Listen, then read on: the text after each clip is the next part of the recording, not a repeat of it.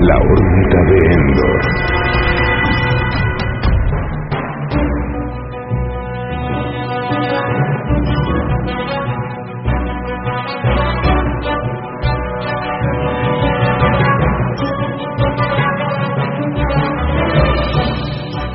Llegó la hora, Star Wars, episodio 7, El despertar de la fuerza.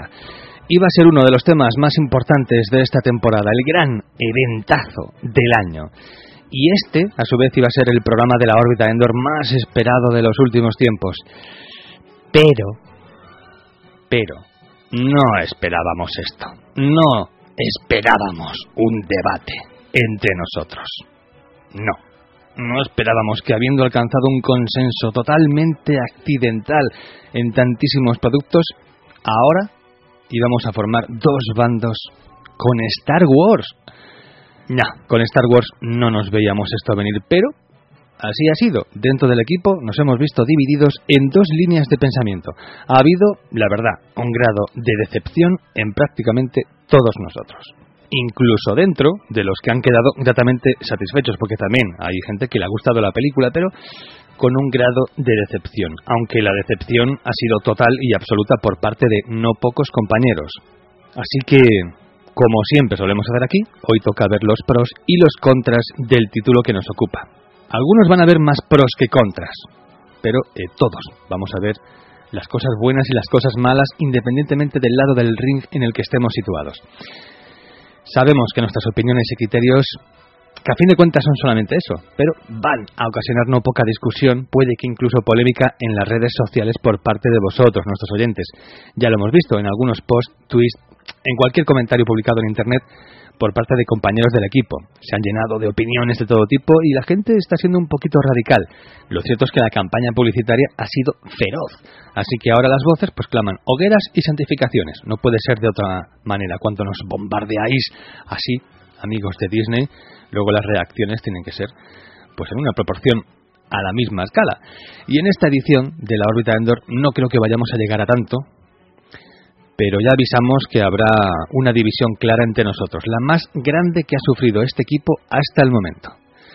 Así que, bueno, el cisma tiene que comenzar. Todos los spoilers, eso sí, están garantizados. Si no has visto la película, querido amigo oyente, no sigas adelante. Va completamente en serio. Vamos a destripar la película entera. Tú decides. Despegamos. Disponte a relativizar el tiempo, a invadir mundos alternativos. Abre la puerta a la máxima locura. Ahora puedes arriesgarte, apostarlo todo en una aventura sin retroceso. Invocamos el poder del Ode, la órbita de Endor. Y ahora, abróchate el cinturón.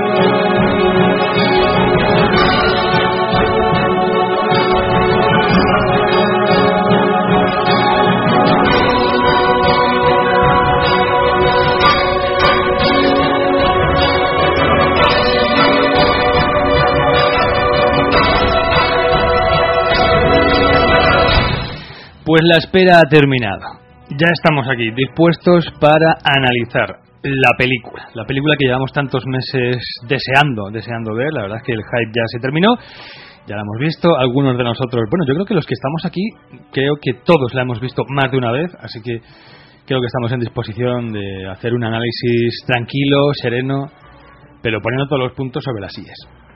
Tengo por aquí al Coronel Kurs. Coronel Kurs. Hola. ¿qué tal estás? Antonio, encantado de estar aquí. Un día largamente recordado, como decía alguno de los colaboradores del ODE, porque igual es el último. No, no creo, no creo. Paco Garrido. Muy buenas, aquí estamos para analizar la película de- del momento. Jaime Angulo, bueno, yo no sé si llamarte Jaime Angulo, Jamie Angulo, porque luego los oyentes sí que nos quieren mucho y nos siguen y nos adoran, pero luego a ti te confunden con nuestro compañero Jaime Snow, que hay dos Jaimes en el mundo del podcast, igual que hay muchos Antonios. Venga, copón. Jamie, Jamie Angulo, mejor entonces. Ay, a entonces, ay, Jaime, que me, me siento más cómodo. Pero nada, que chicos, que espero que la fuerza os acompañe hoy a todos y que no sea el último programa de la órbita de Endor. Que no, que no lo sé. Abajanos de bromitas a ver si alguno se lo va a creer, que es broma, es broma. Y tengo por aquí mi tocayo Antonio Monfort. Un placer, como siempre. Bueno, nos vamos a meter poquito a poquito. Ya sé que te- estamos ansiosos por empezar a decir muchas cosas, porque hay mucho que decir, mucho a favor, mucho en contra. A mí me sorprendía porque yo cuando estaba viendo los trailers y, y el- las expectativas que teníamos todos, porque realmente la película se iba aproximando y todos prácticamente es que ya no teníamos ojos para ninguna otra película, ¿no? El la próxima semana se estrena la de Tarantino, que yo le tengo muchas ganas, pero en Estados Unidos, pero verdaderamente eh, parece que no hay nada, no hay nada que no sea ahora mismo Star Wars, el despertar de la fuerza. Sin embargo, ¿estáis- ¿estaríais de acuerdo conmigo, Kurt, por ejemplo, que esta película ha dividido a la a la chavalería, como di- dirían nuestros padres, o sea, que los fans estamos así, así, que hay gente que todavía no, no, no es capaz, no es capaz de saber si está a favor o en contra, o qué criterio tiene Mm. sobre la película, porque sí, pero no, o no, pero sí. ¿Tú qué dirías, Kurt? A ver, yo estos dos días, porque estamos grabando en domingo, se estrenó en viernes, me he quitado absolutamente de las redes, y no porque me hiciesen spoilers, sino porque no quería comentar nada, ¿no? Sé que hay gente que no la ha visto y aunque hay mucha gente que me ha pedido opinión sobre la película, me he negado a darla, no como dice alguno para guardarla exclusiva para el odio, sino porque creo que decir cosas en la red cuando hay gente con eh, digamos, alejada de ellas para no saber nada, con que yo diga me ha gustado o no me ha gustado, pues parece como que, que puede condicionar. Y al no haber intervenido en este tipo de conversaciones y al haber estado solo como oyente de lo que la gente dice en las redes, yo sí que he notado que está claramente dividido.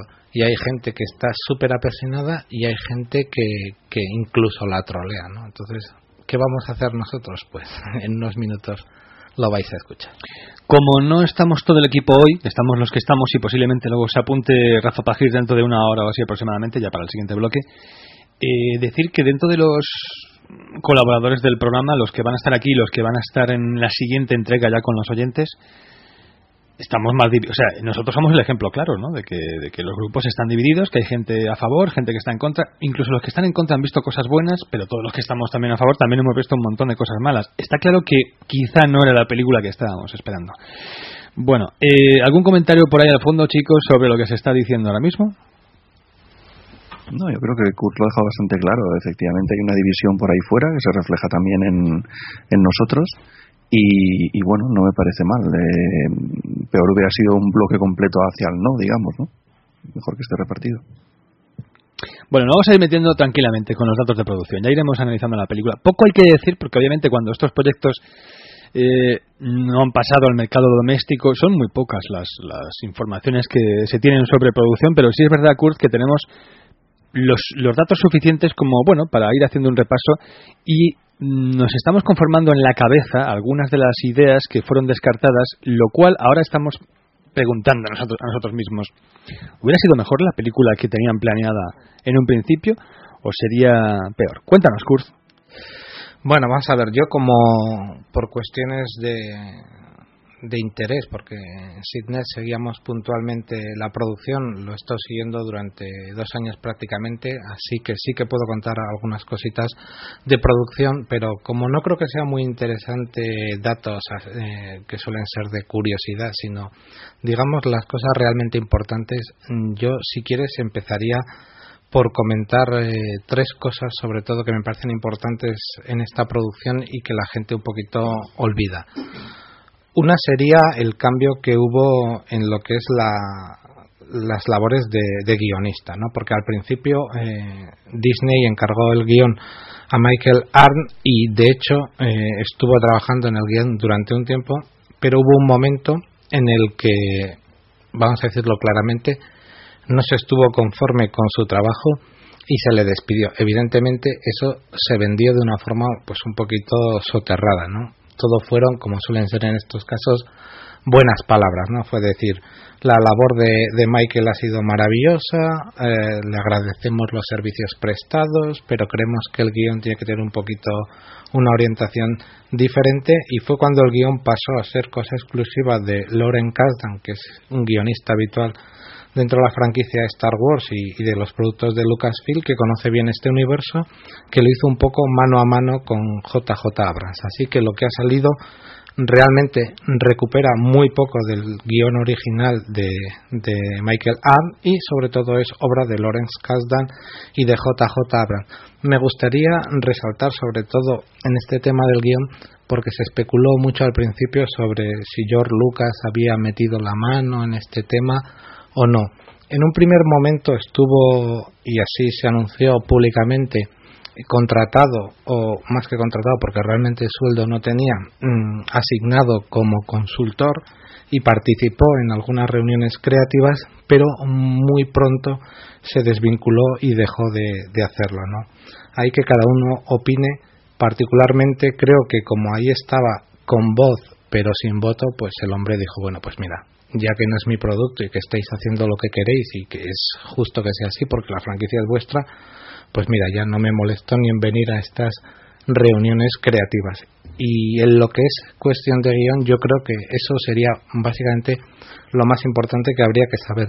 Haciendo una matización, porque el tema de si Lucas eh, tenía previsto o no hacer esta tercera trilogía quedó, entre comillas, desvelado con, con unas eh, declaraciones que hizo no hace mucho George Lucas diciendo que él antes de la venta de la franquicia ya había decidido hacer esta tercera trilogía. Esto ahí que cada uno se lo crea o no se lo crea, pero estos son palabras de Lucas, dijo que él ya había decidido hacer esta tercera trilogía, pero que en ese momento, con el bajón que tuvo tras los problemas que tuvo con la película de Red Tails, que le hizo un poco pensar que el mundo del cine ya no la traía, eh, decidió vender la franquicia. Cuando vendió la franquicia, él podía haber negociado, y así lo dijo, eh, eh, esta tercera trilogía añadiendo los guiones que ya tenía hechos, pero creyó que era más interesante para Disney la compra dejarle libertad. Entonces, es cierto, según palabras del creador, que tenía prevista esta trilogía, que tenía ideas para ella, pero que a la hora de la venta lo dejó todo eso fuera y les dejó vía libre. Mm, todavía hay mucha gente que se lía porque yo ya he oído por ahí en, algunos medios que, que, bueno, que JJ Abrams va a dirigir todas las películas. Esto no es así, esto ya hay que aclararlo desde el principio porque verdaderamente JJ eh, va a dirigir esta y, nada más debido a los problemas que ha habido Eso es, sí. Ahí también habría que leer también un poco entre líneas porque cuando se vendió que JJ Abrams se iba a encargar de la trilogía se vendió como que iba a ser el director de las tres películas.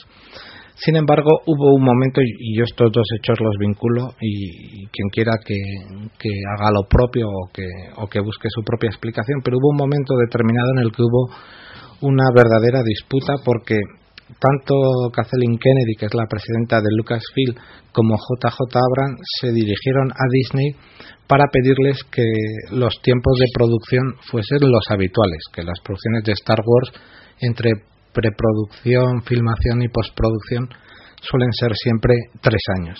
Eh, en Disney les dijeron que no, que era ineludible, que tenía que salir la película sí o sí en 2015. La petición se reiteró varias veces y al final, como no podía ser de otra forma, se impuso el criterio de Disney.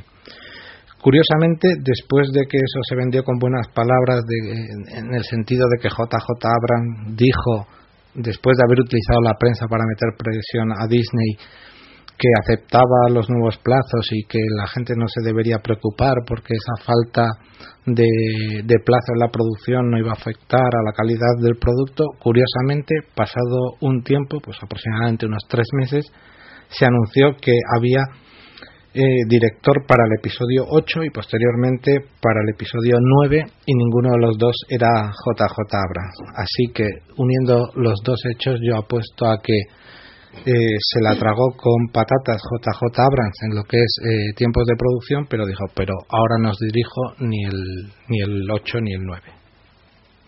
¿Cuyos directores previstos son? Pues yo Johnston y, el otro, pues ahora no recuerdo, el, el de Jurassic World. Colin Trevorrow, ¿no? Eso, eso, Colin Trevorrow. Ryan Johnston y Colin Trevorrow. ¿Y qué cositas ha hecho? Bueno, eh, Ryan Roston Johnston este. Pues, pues si te digo la verdad, de interés nada. Y es el problema que tengo con estos dos directores para los episodios 8 y 9, que creo que no tienen mm, demasiado bagaje como directores. Sí que es cierto que ambos dos están acostumbrados a trabajar en ambientes digitales y que se supone que van a, estar haciendo eh, una película sobre un guion que va a seguir haciendo Loren Kasdan pero la salida de JJ Abrams, eh, si ya este episodio tengo mis pegas con él, que no esté como director ni controlando un poco lo que se hace, todavía me da más miedo, la verdad. Bueno, por ahí al fondo comentarios sobre este particular, chicos. Bueno, eh, Ryan Johnston eh, ha sido el director de la película Looper, que a mí, por ejemplo, sí que me gustó bastante, pero también ha estado bastante dividida. Y también tiene experiencia, sobre todo en el mundo de la televisión, con, con capítulos como Simandias de, de Breaking Bad. Así que, dentro de lo malo, es un director novel, pero tiene productos de, bastante interés. En cuanto a Colin Trevorrow, ya tengo más dudas. Pero Paco, vamos a ser serios. Eso no es bagaje para, bueno, yo por lo menos no lo veo bagaje para Star Wars. Puede ser. No, lo que pasa es que está claro que Star Wars ha convertido lo que, en lo que no había sido nunca, en un producto de estudio y por tanto es el estudio el que marca el tempo y el que marca en definitiva cómo van a salir las películas. Yo creo que eh, ya lo iremos viendo, pero si miras este episodio 7 eh, incluso con alguien como JJ Abrams, lo que hemos tenido aquí yo creo que es una película en definitiva de estudio, o sea, es el estudio el que ha marcado pues esos tiempos y yo creo que algo más que los tiempos eh, y el resultado el resultado está ahí. Yo, francamente, lo que acabas de decir me parece que es bastante más importante de lo que lo que pueda parecer. Mucha, mucha gente cuando, mm, y es así, cuando Lucas se quitó de en medio, mucha gente aplaudió y se pensó rápidamente que esto iba a volver otra vez a ser lo que pensábamos que debía haber sido la trilogía de precuelas y que no fue. Y bueno, hasta ahora todo lo que habíamos visto, trailers y demás, nos orientaba en, en direcciones muy parejas, ¿no? A estos, a estas líneas de pensamiento. Ahora la gente ya empieza a pensar de otra forma y tú lo has dicho, Antonio, o sea, bueno, Monfort, ya vamos a, establecer nuestras diferencias porque si no... Bueno, Monfort, que yo, estoy de acuerdo en que esto es un producto, pero de, de estudio, pero de manual, quiero decir, está tan, tan, tan estudiado y es un, esquema tan preciso, corporativamente hablando, que, que, hay muy poco para lo artístico, para la libertad creativa de, un autor. Porque George Lucas pues tendría sus inconvenientes y a lo mejor pues tendría sus idas de pinza y todo lo que podamos decir sobre él, que posiblemente sea cierto. Pero nadie le decía lo que podía o no podía hacer, no, nadie le obligaba a hacer una película comercial que contentara a estos o aquellos, él hacía sus películas y nadie, nadie eh, puede decir que no, o sea, eran sus películas, lo que quería hacer lo metía. Y ahora estamos ante un producto que está muy bien diseñado desde el principio hasta el final y a mí y a mí con lo osado que fue JJ Abrams eh, con Star Trek. También es verdad que era una franquicia que sí que necesitaba un, cambio de dirección y necesitaba un golpe encima de la mesa pero con lo osado y lo intrépido que fue con Star Trek, aquí en Star Wars, JJ me ha parecido un cobarde. Sí, yo es que incluso en relación con esto, mm, y sabiendo que era un producto de estudio, yo estaba convencido de que Star Wars tendría un, tratamiento especial.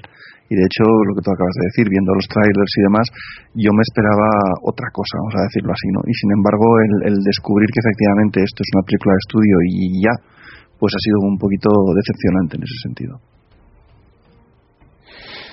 Bueno, más comentarios por aquí. Si queréis, eh, ya que nos metemos con el director, vamos a hablar de JJ Abrams y de su papel.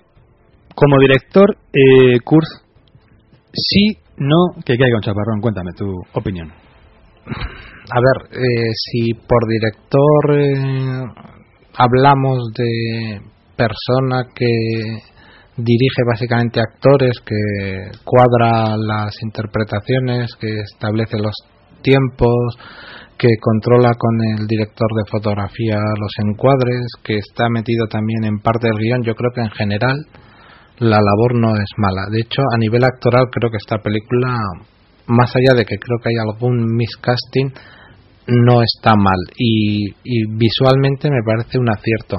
Y la apuesta personal que hizo él por darle fisicidad a todo el universo, es decir, vamos a volver a las maquetas, vamos a volver a los animatrones. Y eso es una decisión no de estudio, sino totalmente personal, creo que fue el gran acierto de JJ Abrams. Y de hecho, si al final soy crítico con la película, y lo soy, no es tanto por, eh, por el resultado final, que en parte sí, sino por la sensación que tengo de que se ha perdido una oportunidad, es decir, has acertado en lo importante, en el tipo de enfoque visual, en lo que digo, la fisicidad, en que haya buenas actuaciones y lo estropeas luego convirtiendo la película un poco en, un remake del episodio 4. Bueno, sobre el tema del remake, luego nos metemos porque este asunto sí que está trayendo mucha cola en internet. De todos modos, eh, hablando sobre JJ, ya, lo primero de, de, todas las cosas que has comentado, que no son pocas y que se podrían debatir aquí, la que más me interesa es la de su, digámoslo así, faceta como director de actores. Porque en las precuelas yo no veía a ninguno de los eh, actores creyéndose el papel. O sea, realmente, interpretativamente hablando, los episodios 1, 2 y 3 dejan bastante que desear. Y con actores que son buenos y que son convincentes, ¿no? Pero había poca gente que realmente estuviera bien situada ahí en su sitio. Sin embargo, aquí he visto a todo el mundo muy bien. No sé si... Tú has dicho mis, mis castings... Eh, eh, Coronel Kurz, ¿tú crees que realmente hay alguien aquí que está y que no debería estar? porque mm, sobre el asunto de ahora os voy a preguntar a los demás, pero sobre el asunto de las interpretaciones yo me he creído todos los personajes y me parece que está todo el mundo muy bien. Pero tú, ¿qué tendrías que decir sobre este tema? A ver, eh, yo el único problema realmente serio que tengo, y alguno me lo echará en cara, pues dirá, va a trolear a Finn. Pues no voy a trolear a Finn. Debo aquí comerme un sapo y decir que Finn en pantalla no me ha molestado eh, prácticamente en ningún momento. Entonces, el miedo que tenía yo, por ejemplo, a Finn, a John Boyega, eh, no se ha cumplido. Y mi problema está claramente con, con Kylo Ren. Y tampoco porque el actor no lo haga bien, que yo creo que sí que lo hace bien. Pero para como han decidido tratar al personaje, sobre todo sin máscara, creo que deberían haber buscado otro actor. Y si querían hacer eso, o sea, y si querían usar ese actor, que en el fondo es buen actor, deberían haber cambiado la forma en la que nos muestran a, a Kylo Ren en pantalla. Pero mm, de eso prefiero hablar un poco más adelante. Cuando hablemos de los actores y del reparto recuperaremos este asunto. Pero sobre las cuestiones de, de dirección, a ver, Paco Garrido, ¿qué tienes que comentar? Así, a grandes rasgos sobre toda la labor de, de JJ Abrams.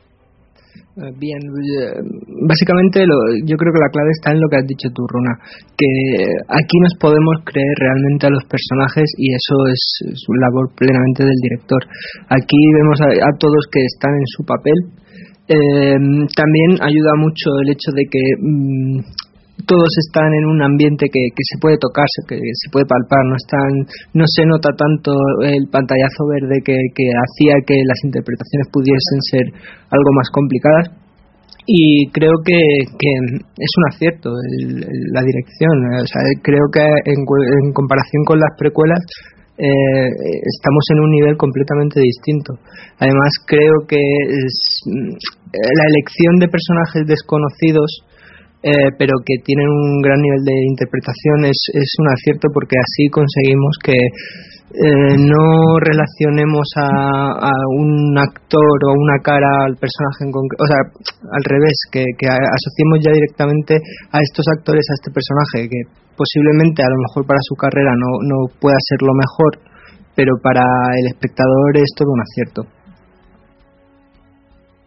Bueno, a ver, respecto a lo de Lucas en, en, el episodio no vamos aquí no nos podemos engañar. Eh, George Lucas no se ha sentido nunca a gusto dirigiendo actores. De hecho él muchas veces ha dicho y, es, y está escrito y, es público y manifiesto que no le gustan los actores. De hecho los odia. Seguramente desde que grabó el episodio 4 porque los problemas que tuvo que incluso lo, lo llevaron a la hospitalización porque tuvo una crisis de estrés eh, absoluta, eh, hace que, los odie. Y de hecho dice que son gente arrogante, que no se puede confiar en ellos y durante mucho tiempo ha estado, estuvo diciendo que el día que se pudiesen hacer personajes digitales sería, sería el, el sumum, ¿no? Porque podría eh, hacer con ellos lo que quisiese sin tener que esperar a sus caprichos. En ese sentido, nunca le ha interesado el actor, siempre lo, lo ha tenido mal visto, nunca ha dado instrucciones y si a eso le unes que lo que es eh, las precuelas, los actores que no tenían instrucciones del director, que eso ya es grave, se encontraban con que generalmente estaban frente a un croma absoluto donde solo había un marco, donde no tenían elementos, digamos, para interactuar, pues eso les complicaba mucho. Por eso actores que realmente eran buenos, porque Natalie Portman es, buena actriz, porque también lo es Iwan McGregor, pues no tenían ni el apoyo del director ni los elementos físicos alrededor para poder hacer una buena actuación. A ver, JJ Abrams, en mi opinión, que es un director que dentro de cabe cumple, todo lo que he visto suyo cumple. En realidad creo que en este caso, y también refleja un poco mi opinión acerca de lo que es la película, mm, se ha esforzado sobre todo por cumplir.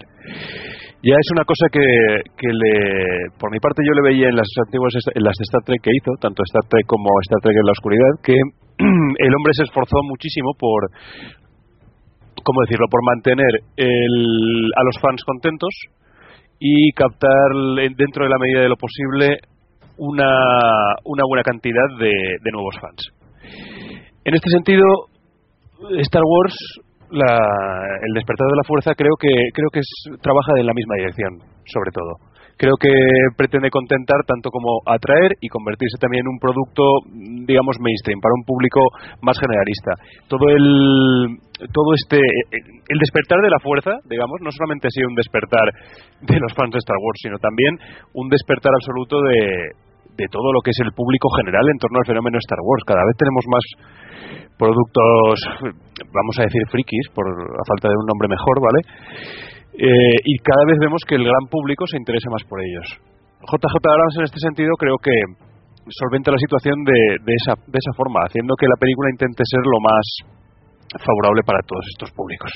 Hombre, yo en este sentido eh, sí que debo decir que mm, sobre lo que se ha estado comentando aquí, eh, JJ, no, yo no creo que sea un director ni tan bueno como algunos dicen por ahí, porque me parece que no lo es, pero sí que creo que tiene mucho oficio y es, eh, la verdad es que eh, en lo suyo, en las facetas que se le dan bien, la verdad es que el tío es un maestro. Ahora bien, yo no creo, lo he dicho en muchas ocasiones, no creo que haya hecho ninguna obra maestra hasta ahora, con lo cual yo lo que esperaba de esta película era pues una obra típica de JJ. Y la verdad es que en ese sentido esto es lo que me he encontrado, una película donde haya un poquito más de alma en los personajes, personajes bien construidos, personajes bien interpretados, filma muy bien la acción, porque la verdad es que en ese sentido lo estábamos comentando tú y yo, Kurz, que eh, vamos a ver, en esta vorágine de cámara al hombro vertiginosa. Es muy muy curioso como aquí hemos visto un montón de, de travelings, un montón de movimiento de cámara, pero el tipo sabe recoger muy bien la acción, no, no se pierde, de repente te cambia de sin cambiar de, plano, te cambia la acción de, digámoslo así, de orientación y pasas de ver a lo que está haciendo esa nave con filigranas espectaculares mientras mata muchos cazastíe y luego pasa a otro personaje en primer plano que está luchando en tierra, ¿no? En plan, pues eso, contra la infantería de los troopers. No sé, creo que en este sentido no te pierdes nada y me parece que sabe imprimir muy buen pulso.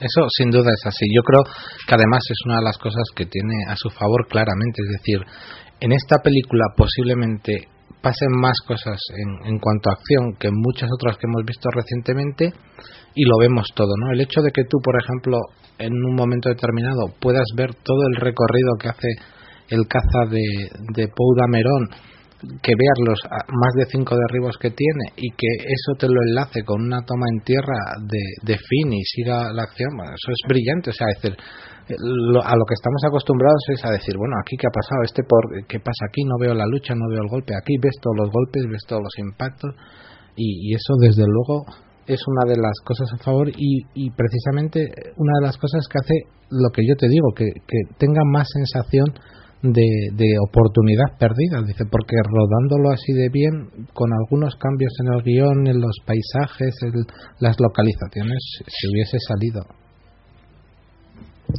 Monfort, tú estás, bueno, eh, no sé si, si Angulo habías terminado del todo porque creo que a lo mejor ha habido algún asunto en el que nos hemos tirado un poquito tu cuello. Si habías terminado tu exposición o no.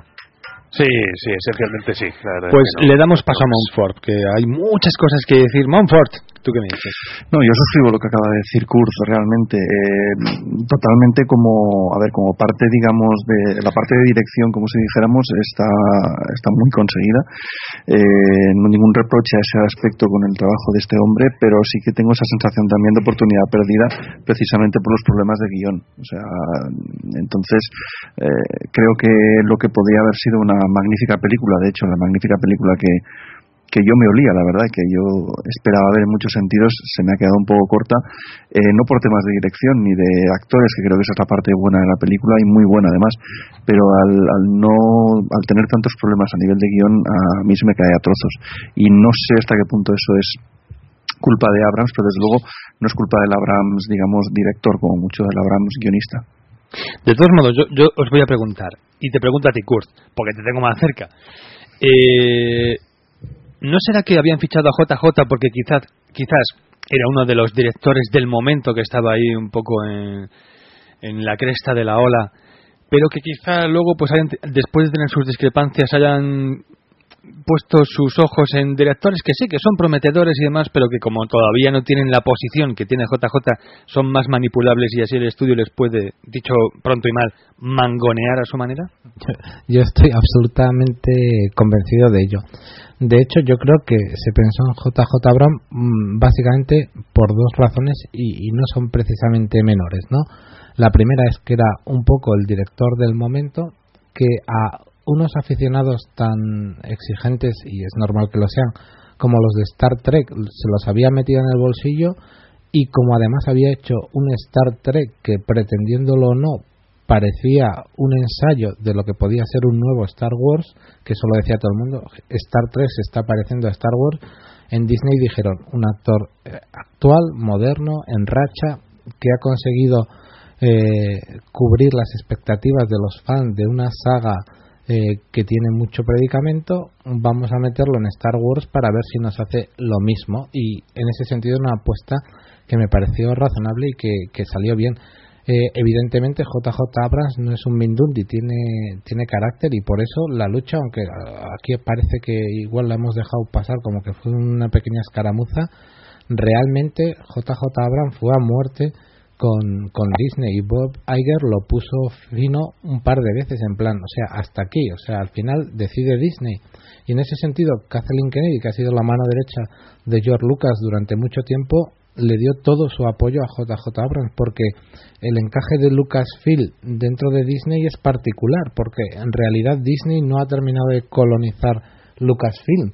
En Lucasfilm sigue estando sobre todo al mando la gente eh, de Lucas y en ese sentido van a seguir intentando defender lo que ellos creen que es el universo Star Wars y también otras franquicias como Indiana Jones para que siga la misma línea y en ese sentido enseguida Kathleen Kennedy, que además también es amiga porque son parte de la cuchipanda de siempre de JJ Abrams, pues le apoyó. Ninguno de los dos ganó y no podían ganar porque el capital es el, es el que manda. Entonces, ese, dices, por un lado, JJ Abrams no quería volver a sufrir este tipo de presiones y por otro lado, los estudios decían, pues buscamos un director que no nos dé problemas y yo creo que eso explica por las dos partes, por el yo no quiero presiones y el otro y por parte del estudio yo no quiero eh, exigencias excesivas solo un, pequeño matiz con el tema de Star Trek yo creo que eh, Abrams consiguió hacer Star Trek atractivo para, para una nueva generación de, de aficionados o por lo menos de espectadores pero eso de que consiguió hacerla atractiva otra vez para los viejos, ya te digo yo que no. O sea, los fans veteranos de Star Trek eh, hay una buena, buena parte que estamos todavía jurando en arameo por lo que ha hecho Abrams con, con Star Trek. pero eso es como todo, Monfort. O sea, nosotros aquí en el equipo también tenemos un fan de los clásicos, pero bueno, lo ha visto con buenos ojos. depende de quién de a quién preguntes. Pero sí es verdad que supuso un cisma, porque eso ya no era Star Trek para mucha gente. Pero bueno, abrió Star Trek a gente que no tenía ni idea del Es- antiguo esa fue su gran victoria. Abrir Claro. Star Trek eh, ha sido siempre una saga muy muy cerrada y solo para los que nos gustaba y para los que la seguíamos y demás. La abre a un gran público, que eso es algo que, que parecía impensable. Y también es muy cierto que, que la llena de similitudes hacia Star Wars, cuando siempre habían sido cosas bastante diferentes. ¿no? Y de ahí que eh, apuntara maneras de que desde luego era el director perfecto para hacer un nuevo Star Wars. Ya, pero en cualquier caso, en Star Trek vemos, por así decirlo, un director eh, valiente que toma muchos riesgos, que hace cambios respecto, digamos, a, a lo que puede ser el canon de la franquicia o el aspecto, y sin embargo, aquí no los hace frente a Star Wars. Y ahora esa es la gran pregunta, ¿no los hace porque no lo dejan o porque se le ha ido esa, ese valor? Yo creo que hay un, hay un punto de partida que es totalmente diferente y es que Star Wars eh, funcionaba estupendísimamente y no se podía matar a la gallina de los huevos de oro. Es decir, no se puede ser original o cambiar una cosa que está funcionando muy bien y en el caso de Star Trek era todo lo contrario. Tenías una franquicia que estaba apagada, que estaba muerta, que nadie sabía cómo reflotar ni dónde arrancar y Paramount yo creo que prácticamente lo que hace es darle a, a Abrams y a su equipo, Kurman y Orci, decirles haced lo que podáis, haced lo que queráis prácticamente porque no sabemos qué hacer con esto. El caso de Star Wars es totalmente lo contrario, es decir, esto hay que conservarlo y que siga siendo incluso mejor de lo que ya es, pero cuidadín con matar a la gallina de los huevos de oro. Bueno, eh, Paco, más comentarios sobre JJ. Vamos, estoy deseando ya ir meterme con el, re- con el reparto, pero bueno, vamos a acabar ya con Abrams. No, poco más a lo que habéis añadido. Realmente yo creo que tendrían que haberle dejado hacer más de lo que... o dejado o, o haberse atrevido más. Eh, yo creo que eh, Disney a lo mejor ha querido meter mano donde no debía y, y es un problema sobre todo para los fans. Eh, Para, para la empresa dudo que sea un problema mucho mayor. Angulo. Yo no sé si hasta qué punto realmente estamos.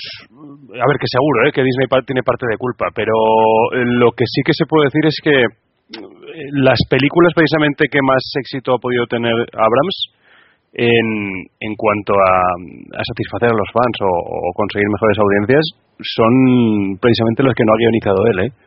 Al menos es lo que lo que tengo yo visto.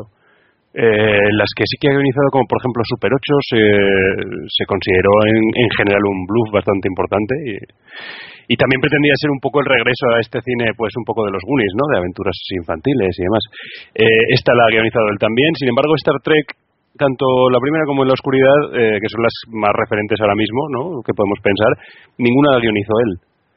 Solamente lo comento como, como dato y como para reflexionar así un poco entre nosotros si eh, el hecho de ser un buen director, que yo creo que no cabe duda de que lo es, le convierte también en un buen en escritor, que es que son cosas completamente diferentes, no lo olvidemos. Igual precisamente el tío es que de por sí sí que es cobarde, ¿sabes? Hombre, yo lo, que he dicho de cobarde, a lo mejor estamos culpando a JJ por una cosa en la que quizá él no tenga tanta culpa, ¿no? Entonces, pero a mí sí que me ha parecido poco intrépido, como he dicho, el que eh, arriesgues tanto en otras franquicias y luego vengas aquí y bueno, como a lo mejor no hace falta ser tan osado, pues eh, hagas lo, lo de siempre y con... no- o sea, hay, algunas cosas que te, te- te planteas a ti mismo y dices, pero ¿realmente hacía falta volver a, mon- hacer, a montar este pifostio otra vez? Pero bueno, ya llegaremos a eso más adelante. En cualquier caso, sobre eso, una cosita, porque eh, sí que es cierto que en esta producción, y hay testimonios que lo atestiguan, tanto en, lo que es el- la preproducción como la producción, como la postproducción, había reuniones constantes en las que tenían que acudir o en el caso de que fuese parte del guion o la filmación JJ Abrams, siempre de la mano de Kathleen Kennedy, con los directivos de Disney. Sobre todo dando la cara en reuniones con Bob Iger, que era el CEO de Disney. Y, eran constantes. Bueno, tú entiendes que eso es prácticamente volver casi como un poco a la época antigua del, Hollywood clásico, es decir, viene el creador con las ideas, las pone y hay una serie de gente sentada en una mesa que está a una distancia tu- tuya grande, que es el propietario del capital y que te dice, esto no me gusta. Y, y es, y es así, ¿no? Entonces, yo como esas reuniones a, fondo no las vamos a, a conocer porque nadie las desvela, y aunque sea afectado o se vaya o tenga un problema, pues no vamos a realmente saber si muchas de las cosas que sabemos que se han quedado en el tintero porque han aparecido en libros como el del arte conceptual del episodio 7, no sabemos si al final las dejó la dejaron atrás estos creadores, JJ Abrams y compañía, o fueron los directivos en los que en estas reuniones le dijeron, no, no, no me pongas un planeta lleno de chatarra, ponme un planeta desértico que ponme Tatooine. Y dice, joder, no, no me pongas, no, no podemos poner Tatooine, pues llámale de, cámbiale de nombre, pero ponlo igual, ¿no? Pero tengo la sensación un poco de que, de que quizás los tiros vayan por ahí, porque no quiero creerme que un creador meta la pata en un creador como JJ Abrams, que indudablemente creo que tiene talento, meta la pata en, en cosas como decir, voy a repetir el mismo tipo de planetas. Ejemplo, Dave Filoni, que para mí es una de las personas que mejor trata el universo Star Wars, cuando inició Clone Wars, la serie de animación, una de las primeras declaraciones, antes de que incluso saliese el producto eh, a la producción, en entrevistas cuando lo estaba preparando, decía, esta galaxia es enorme y lo que no se puede tratar es como si fuese una caja de zapatos, lo decía literal. Y decía, no es posible que siempre tengamos un planeta desértico, un planeta helado, un planeta boscoso y un planeta megacapital. Es muy amplio, vamos a buscar otros escenarios. Eso, por ejemplo, Lucas lo hizo en las precuelas con todo lo que se critica. Tienes Felucia, eh, Coruscant, Catone y Modia, Polis Massa, son mundos totalmente distintos. Vas a ver los mundos que hay aquí, un planeta desértico, un planeta helado, un planeta boscoso y un planeta megacapital que sale prácticamente dos minutos no me puedo creer que JJ Abrams no vea eso. Luego tengo que eh, inferir que fueron los eh, directivos de Disney que quisieron retomar todo esto. Bueno, pues vamos a meternos ya en otros en otras en otras camisas. Esperemos que no de once varas nos metemos con el asunto del reparto. Yo en este sentido vamos a hacer un pequeño repaso de los personajes principales. Tampoco vamos a hablar aquí de... Bueno, pues, hay algunos nombres que son curiosos, aunque luego su presencia sea puramente testimonial. Pero bueno, Kurz, vamos a hacer así un repasito por encima de todo ese, de todos esos actores y sus respectivos personajes. Sí, bueno, digamos que aquí, tal como, como se se había dicho, hay una nueva generación que va a ser la que va a tomar eh, el peso en la franquicia y luego hay una generación antigua, la generación clásica, que es la que da el relevo a esta generación a, base de cameos. Cuando se empezó la producción ya se dijo que estos actores jóvenes, esta nueva generación, iban a ser los protagonistas y que los principales iban a ser solo cameos y cameos además muy breves. Eso cambió cuando se decidió dar más protagonismo a Han Solo y ya se avisó que Han Solo eh, según se iba corrigiendo el guion, iba ganando más peso y al final casi lo vemos aquí como un coprotagonista más. Luego todos sabemos lo que pasa con, con este personaje. Y por eso, a la hora de hacer, tenemos claramente tres personajes, bueno, cuatro en realidad, eh, que van a llevar un poquito el peso, que son Rey, que lo interpreta Daisy Ridley, Finn, que lo interpreta John Boyega, Poe Dameron, que lo interpreta Oscar Isaac, y Kylo Ren, que lo interpreta Adam Driver. Hay otros, como la capitana Phasma o el general Hus, que los interpretan Gwendolyn Christie y Donald Gleason, y luego los que están, como digamos, eh, personajes clásicos que van a dar el relevo, ahí tenemos a Mark Hamill haciendo de Luke Skywalker, a Leia haciendo de Carrie Fisher, a Han Solo interpretado por Harrison Ford, a Chewbacca, interpretado eh, por Peter Mayhew, y prácticamente con eso acabamos. Hay otros personajes en la producción, como pueden ser Maz Katana o el líder supremo Snoke, que ambos son eh, actores, o sea, son personajes digitalizados. En el caso de Snoke, hecho por el gran Andy Serkins, en el caso de Maz Katana por Lupita Nyong'o. De todas formas, que eh, será Carrie Fisher interpretando a Leia, ¿no? Sí, lo he, dicho, lo he dicho al revés. Me he dado cuenta, pero he seguido. No, pero luego, luego hay algunos personajes que yo creo que... Lo, estábamos comentando mientras veníamos hacia aquí, Kurt, eh, mientras veníamos a nuestros estudios, y es que hay algunos personajes que se ve que los han presentado aquí para que luego haya una mayor continuidad, pero que los van a explotar, o al menos eso esperamos, en próximos capítulos, como por ejemplo eh, la capitana Fasma, que la verdad es que en este sentido ha sido bastante decepcionante, quizá el personaje más ninguneado de todos los que parecía que iban a molar. Y luego, pues bueno, los, los dos personajes principales, los dos actores principales de la saga The Right Redemption, aquí en España Redada Asesina, que aparecen por ahí, pero bueno, se escapan de, de la fiesta que luego va a desatarse, con lo cual preveemos que se volverán a encontrar con los personajes y que se las harán pasar canutas y que les veremos en acción. Porque qué menos, no vas a buscar a aquí esa 50 Sauco Ways y, y al otro señor, el que hacía de perro loco en The Ride, pues digo yo que estos tíos la van a liar pardísima en el siguiente episodio. En este no. Sí, pero en ese, en ese sentido, no sé si eh, vosotros, pero yo tengo la sensación de que al fan por lo menos al fan que ha seguido la producción, casi se, no voy a decir si se le ha engañado voluntariamente o involuntariamente, pero sí que, ha habido una especie como de tongo, ¿no? Te dicen, va a aparecer en la producción Max von Sydow. Bueno, Max von Sydow tiene dos frases y, y cinco minutos. Te presentan un personaje como la capitana Fasma que aparentemente mola mucho, porque tiene fuerza visual, esa armadura cromada, esa presencia, ese, esa altura, el hecho de que sea una mujer dentro de una estructura militar que como heredera del imperio pues eh, es una novedad que haya mujeres y de hecho en esta película vemos muchas mujeres en, en, el mando militar y en la estructura militar incluso otros soldados de asalto femeninos y, con todo lo que molaba en el aspecto físico y que todo el mundo pensaba que iba a estar llamado a hacer grandes cosas, luego al final en la película se limita a llamar la atención a fin sobre su comportamiento en la vestimenta, en no llevar el casco cuando debe llevarlo, y cuando la obligan, entre comillas, diciéndole tienes que bajar los escudos, los baja sin, sin ni siquiera hacer un acto valeroso de me tendrás que matar para que yo baje los escudos. Entonces, te deja a ese personaje visualmente, vamos a decirlo así, tan molón, aunque no me guste la palabra, en, en auténtica Mindundi. Y, eso pasa eh, con varios personajes y, es muy nocivo, ¿no? El tema de Luke quizás sea eh, lo, lo, más destacable en ese sentido, ¿no? O sea, eh, ocultan constantemente la presencia de Luke. Entonces, yo recuerdo que antes de entrar a la película alguien me preguntó, no se ha dicho nada de Luke, nos van a dar un super bombazo. Y yo dije, hombre, en principio debería ser algo así, dado que eh, JJ Abrams ha hecho declaraciones del tipo, estoy deseando de que los aficionados vean lo que hemos preparado para Luke.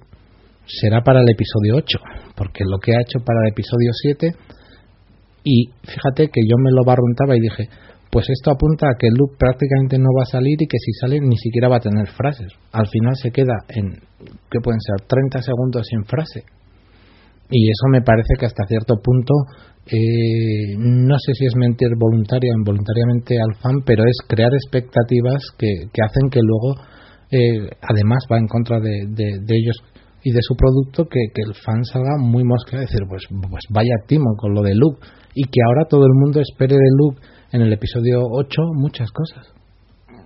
Bueno, Sí, perdón. No, no, adelante. No, yo acabo muy rápidamente diciendo, hombre, que también me parece que, que si vamos a tener tanta presencia de Han Solo en esta película, entiendo que la siguiente sea la de la de Luke. A mí me parece eso bien, no, no me ha parecido mal. Eh, Angulo, ¿qué ibas a decir? Eh, sí, precisamente eso, que es que realmente tampoco me incomoda demasiado lo que ha pasado con Luke porque eh, primero me lo imaginaba en realidad, ¿eh? y luego segundo que, que, lo que tú dices también, que en esta película ha sido pues más protagonismo a Han Solo, digamos que para cerrar ya pues su, su etapa como personaje emblemático y eh, la siguiente entiendo que probablemente será en el mismo sentido pero con Luke. Cada uno le toca en su debido momento y quizá precisamente sea lo que vayamos a ver en esta trilogía, que es el cierre de los personajes clásicos y que tanto tanto queríamos. Y luego lo del tema de Fasma, pues realmente, que, es que ¿qué se puede decir? Que no haya dicho ya Kurz, es que le, han hecho un Boba Fett en toda regla, vamos. le han hecho un Boba Fett, un final de Boba Fett. A Boba Fett le trataron muy bien hasta el final. O sea, el final fue como, y ahora mueres de esta manera. Sí, exactamente, pero exactamente, le han hecho un Boba Fett acelerado, en lugar de, de explotar las posibilidades que tenía, sobre todo por, lo visual, ¿no? pues todo lo que ha dicho Kurz, el tema de la capa, yo qué sé, pero me gustaba, me gustaba bastante el personaje. Lástima que al final pues haya quedado en, en lo que se ha quedado, pero bueno. El, gran problema de la Capitana Falma es lo que comentaba Kurt, que eh, nos, nos la han vendido de una forma que, que luego es imposible que cumpla las expectativas porque precisamente eh, era uno de los eh, reclamos publicitarios, o sea, de los primeros muñecos que encontrábamos, de las imágenes más esperadas en toda revista, y en cambio luego el peso de el peso en, la película no ha sido el, que nos prometían con, con la campaña promocional. En ese caso, por ejemplo, todo lo que tiene que ver con Luke tiene más sentido porque en la campaña eh, publicitaria no, no lo hemos visto en ningún momento. Sí, pero el problema es que no lo has visto porque se supone que había una gran sorpresa ahí o había algo importante que hacer. Yo me encuentro entre esos que, que esperaba la aparición de Luke más que de, de ningún otro y sobre todo la primera vez que la vi me, quedé muy muy frío con el tema de, de Luke en esta película. Luego, en las siguientes veces ya sabes un poco cuál es el juego al que están jugando y bueno, digamos que lo acepto un poco mejor. Pero no sé si es una gran idea, es justo lo que decía Kurt, o sea, estás prometiendo algo que luego no vas a dar y por tanto es muy posible que la gente salga con una cierta decepción en ese aspecto. Sí, claro, es que yo iba justo por ahí. Eh, a mí no, no, no es que me parezca mal que, que se haga eso con Luke. Luego diré que, que habría hecho yo que es ligeramente distinto, ¿no? Si lo, lo que me parece mal es que cuando el fan está constantemente preguntando convenciones de 23, eh, eh, Comic Con y demás, ¿qué pasa? ¿Qué pasa? Que preguntan por qué no está en el, en el póster y tal o no se dice nada, no se responde, y JJ Abrams es una persona que controla bien las redes, quizás ese también sea un problema, o si se dice, se dice algo sincero, pero, pero que sea eh, que, sea ambiguo, ¿no? Es decir, mira, no queremos decir nada para que no se rompa la sorpresa. Lo que no se puede hacer es encaminar hacia algo que no existe. O sea, tú no le puedes decir porque fue literal. Lo que tenemos preparado para Luke es muy grande. Harto en deseos de que la gente por fin pueda verlo. ¿Dónde ves tú lo grande de Luke? Que sí, que sí, está claro que Eso es una mentira en toda regla. Es algo más que intuyes. O, por lo menos. que te, te dejan. Eh, te, lo dejan. Te dejan volar la imaginación. No, pero yo, yo si, me, si me perdonáis, decís que JJ Abrams controla las redes sociales. Una cosa es que las use, y las usa. Pero yo creo que no las usa bien. Yo creo que no las usa bien. Cuando todos los fans de Star Trek cuando se iban a estrenar en la oscuridad, dijeron, ah, Benedict Cumberbatch es Khan. Que no, que no, él ahí salió ahí en la red, aquí, que no, que no es, que no es Khan, que no, es un personaje nuevo. Pero puto mentiroso, pero que si es Khan, o sea, te habíamos pillado la sorpresa, no vengas aquí. No, es un personaje, te habíamos pillado la sorpresa, te habíamos reventado. Igual que muchas personas se temían que Han Solo iba a palmar en esta película, y ha sido lo que ha ocurrido, o sea, no sé, ha sido uno de esos rumores de los muchos disparatados que había por ahí. Había gente que decía que si Kylo Ren era Mark Hamill, que si Kylo Ren era no sé quién. Bueno, pues de esos mm, rumores que pueden ser y que no pueden ser, lo que se estaba oliendo desde lejos era que alguien palmaba. Y Han Solo y Chewbacca tenían muchísimas papeletas, más Han Solo que Chewbacca. Bueno, pues ha sucedido, ya está, pues pues yo qué sé, no, no, no, nos mientas, no digas que, oh, es que Luke, wow, wow, os vais a quedar locos con Luke. Pues no, hace ilusión verle ahí al final, ¿eh? como colofón final, está bien, pero realmente tampoco es para tanto, no, no merece la pena ni siquiera incitarle para luego contarnos esto. Y ya lo hizo con Star Trek, lo vuelve a hacer aquí, este tío todo lo que diga, pues cógelo con pinzas, porque realmente me parece que no es de fiar. JJ es es, un troll de sí mismo. Es que para eso hubiese sido mejor haber mantenido oculto la contratación de Mark Hamill y, no haber dicho nada y que llegues a la película sin esperar verlo y que lo veas y vas coño. Sí.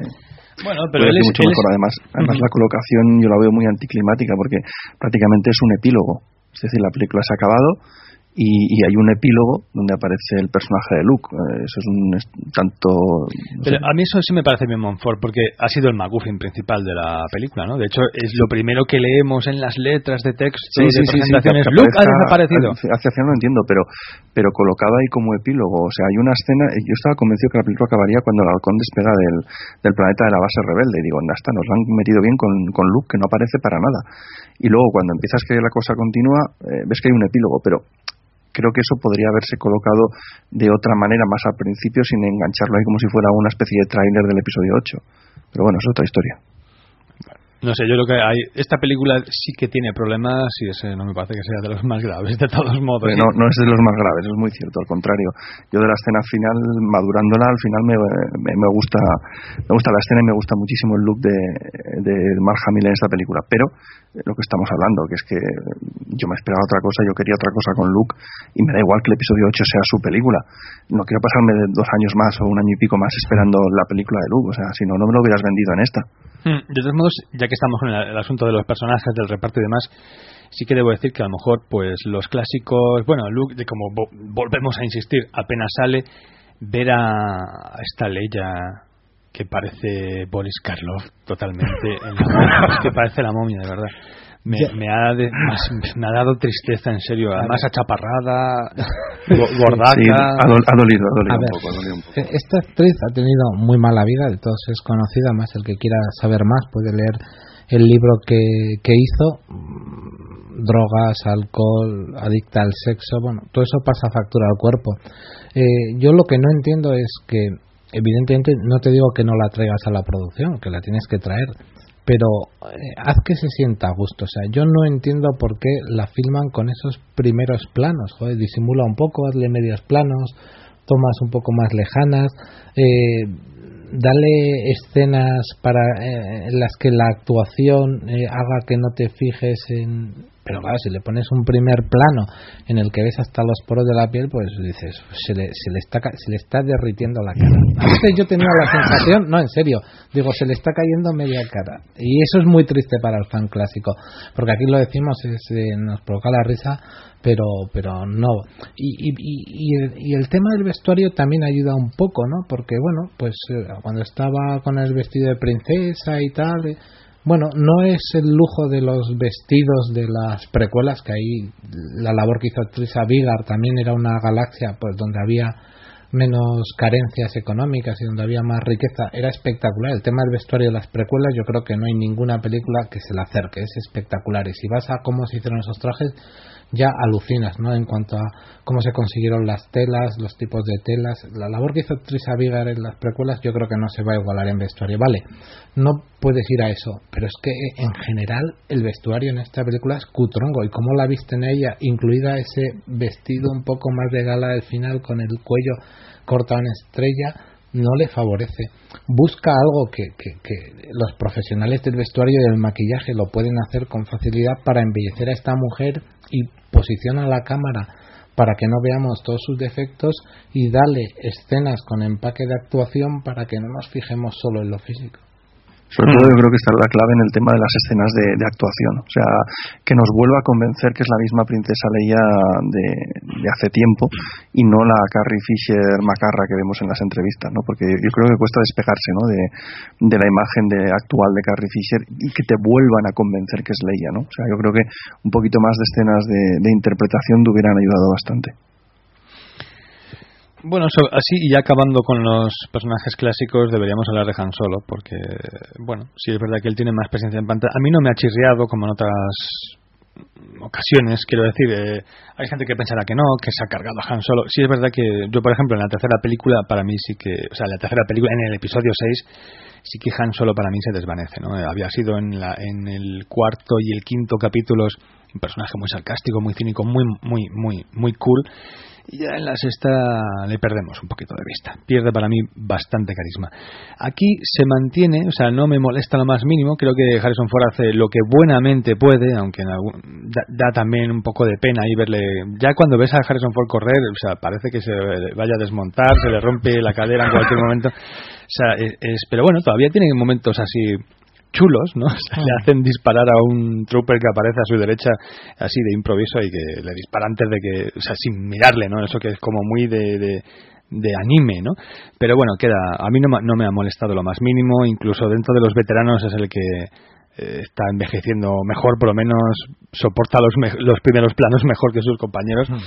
Eh, bueno, Chewbacca también me ha, me ha, gustado bastante, está, le, le he visto así rejuvenecido. Rejuvenecido, además, a sabiendas que el actor es el que más dificultades tiene de todos para vivir, porque ya para nada que da cuatro pasos ya el pobre hombre se tiene que sentar, eh, al menos Chubaca le hemos visto dinámico, le hemos visto incluso, tiene su momento de destroyer en un momento determinado de la película, y oye, no, no, no se ven los ataques del actor, con lo cual, oye, sí que tenemos el Chubaca de toda la vida.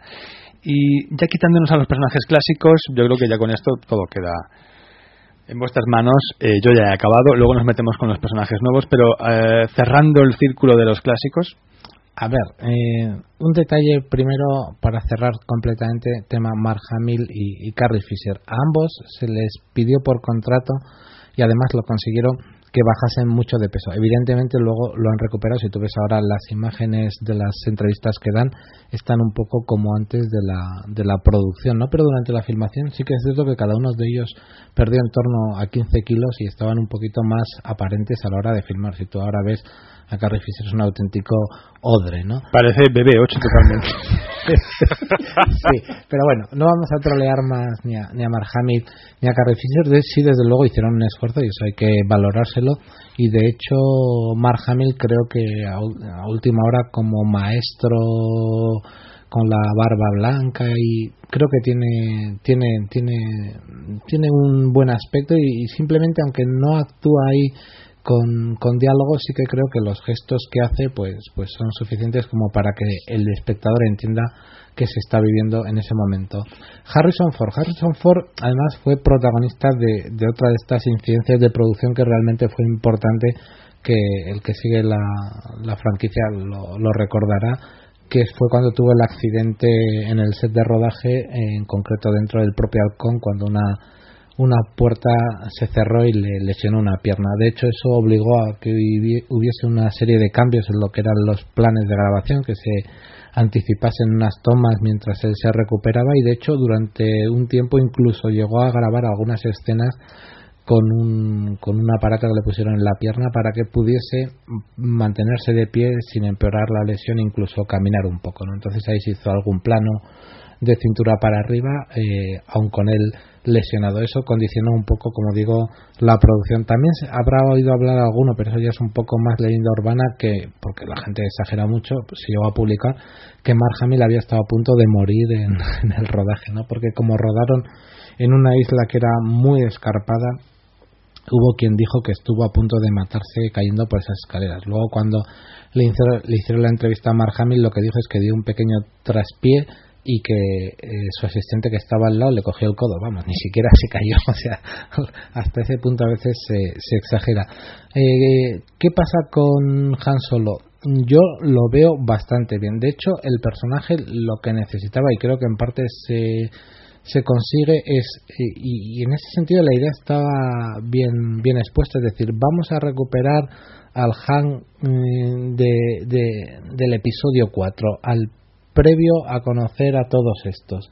Al Han que molaba y que tenía buenas historias y no al Han que dice Antonio que destrozaron en, el episodio en el episodio 6, ¿no? a lo mejor destrozarlo no, pero no, no crees que, ya... Sí, pierde un poco su esencia, ¿no? Entonces, eh, volvemos al Han Solo que está con Chewbacca haciendo perrerías de contrabandista y pirata, ¿vale? Y, en ese sentido, si tú estableces buenos diálogos con Chewbacca, recuperas por un lado esa, cara, esa caradura que tenían, ese buscavidas y esa relación muy particular que tienen como pareja, ellos dos, funciona. Y yo creo que eso en parte lo consigue. Viendo lo que son las ilustraciones de arte conceptual, me da un poco pena que el Han que habían preparado al final no sea el que veamos, porque durante un tiempo de la producción querían orientarse a algo más tipo spaghetti western, de eso quedan rastros, y entonces mm, eh, hicieron unos estudios con Harrison Ford con el pelo más largo echado para atrás, barba blanca, con un guardapolvos muy majo, y entonces era una vuelta al personaje que creo que lo hacía pues recuperar un poco ese, ese tono, ¿no? Y de hecho había ilustraciones en las que se le veía en la cantina otra vez tirado entre malhechores, como decir, bueno, hemos vuelto al Han previo a tener su eh, reunión con, con, la gente de la Alianza, con Luke, con Leia y con, y con los demás. Bueno, eh, a ver, Monfort, ¿tú qué opinas? Personajes clásicos, recordemos. Eh, a ver, mm, mm, yo creo que sí que es eh, que me ha encantado ver a, Han Solo en la película y verle y otra vez en su salsa creo que tiene muy buenos diálogos creo que está muy bien eh, bueno muy bien escrita su, su parte si exceptuamos la escena de, de la muerte eh, pero, eh, a ver, yo creo que hay un, hay un problema en el sentido de esa obsesión que tiene esta película por volver una y otra vez a los esquemas eh, de siempre. Es decir, esta película da un montón de vueltas para volver al punto de partida que es el episodio 4. Es decir, tú dices, Han está muy bien, Harrison Ford está llena las escenas que le tocan, la química con Chiwi está bien, hasta ahí perfecto. Pero luego te das cuenta, en fin, volvemos a tener otra vez al Han contrabandista. O sea, realmente no estoy viendo un personaje que haya avanzado 30 años en su vida. Eh, estoy viendo otra vez al mismo personaje que me encontré en el 77. Entonces, eso me, me descoloca un poco, o sea, no me acaba de, convencer. Eh, si junto con esta presencia de Han Solo hubiéramos tenido un, eh, a lo mejor pues alguna cosa más en cuanto a su personalidad, otro, otra posición, otro momento de, de, su vida más evidente. Pero es que lo que vemos es al Han del episodio 4, es que esto podría ser ese, ese spin-off que, se va a hacer en algún momento. Y de Leia hemos hablado antes, yo creo que Leia eh, le ha faltado algunas escenas más para convencernos que, que es eh, bueno pues eso que, que, es la princesa Leia y no ese personaje que vemos en las entrevistas que es Carrie Fisher hoy en día que es para darle de comer aparte. Muy bien eh, bueno sobre el asunto sobre estos asuntos Angulo por ejemplo la verdad es que me emocioné muchísimo viendo Han Solo en todo momento ¿eh? y, y fíjate yo difiero un poco de lo que de lo que puedes pensar tú por ejemplo Monfort en cuanto a que es un personaje muy parecido al del episodio 4, que sí que le veo, desde luego, un retorno a eso, pero eh, a ver, yo me yo me, me, creo un poco más que tenga la edad que tiene, porque lo, sobre todo porque los diálogos ya no me parecen ni de lejos tan chispeantes como me pudieron parecer en, entonces. Y además la he, la he vuelto a ver hace poco, o sea, los tengo bastante bastante frescos. Creo que, jolín, a mí me perdón, me ha dado más la, más la sensación eh, pues de, de, estar un poco más yayo, ¿no? Joder, y la y la frase la frase concreta que que más me hace pensar esto es cuando Finn dice, oh sí, yo conozco todo lo que pasa en esa nave y el tío dice, me gusta este chico, que es como dice, mira el, el abuelo, qué majo, ¿sabes? Eh, entonces, como en todo momento le he visto un poco en ese en ese papel, la verdad es que me ha, me ha gustado por eso que es verdad que no, le, que no se le ve una evolución, sino más bien una, una involución, es cierto. Y que probablemente, como lo que ha dicho Kurt, que se tenía pensado para él, habría molado más, pues también probablemente. Pero bueno, como es el que tenemos dentro de lo que hay, la verdad es que me ha gustado. De, to de, todos modos, y perdona si te he cortado, Jaime, que no, no, yo, yo, creo que yo, vamos, me parecería estupendo todo el Han Solo que hemos visto en esta película punto por punto y sin ponerle ni quitarle nada a pesar de esa involución que sí que me parece evidente, si la escena de la muerte hubiera estado mejor resuelta. Hmm. Eso, o sea, a mí realmente lo que me molesta de Han Solo en esta película no es esa involución, que mira, no me entusiasma y me parece también un poco eh, un poco lamentable, ¿no? Que se dé un paso atrás, pero lo perdonaría. Además es muy divertida las escenas que tiene, en fin, me parece muy bien. Pero cuando llegas a ese terrible, porque creo que es terrible, ese terrible último acto y ves cómo está solucionado el tema de, de su final, pues sinceramente a mí eso es lo que ya le, para mí le clavó una losa a la película que no puede levantar lo de solo y lo de todo lo demás pero especialmente estamos hablando de solo para mí eso eso se hace muy pesado pues yo, al contrario de lo que dice Monfort, a mí lo de la involución eh, no me parece del todo mal, porque creo que eh, se molestan en darle una explicación con todo lo que pasa con su hijo. Creo que es normal que cualquier persona, de hecho pasa en la vida real, que cuando te pasa algo así eh, intentes eh, olvidarte de todo lo que estás haciendo en ese momento y que mm, tires para atrás, que vuelvas a algo que con el que te sentías cómodo y con el que te sentías mmm, menos relacionado con la gente y por eso creo que, no está tan mal. Que quizá lo que ha comentado Kurt de algo más pasado de vueltas hubiese estado mejor, pues sí, seguramente sí, pero mm, no, no lo veo poco coherente con lo que se nos cuenta. Bueno, pues tenemos que hacer una pequeña pausita, luego hablaremos sobre los personajes nuevos y entre ellos dividiremos a los personajes buenos y los villanos. A ver qué sale de ahí.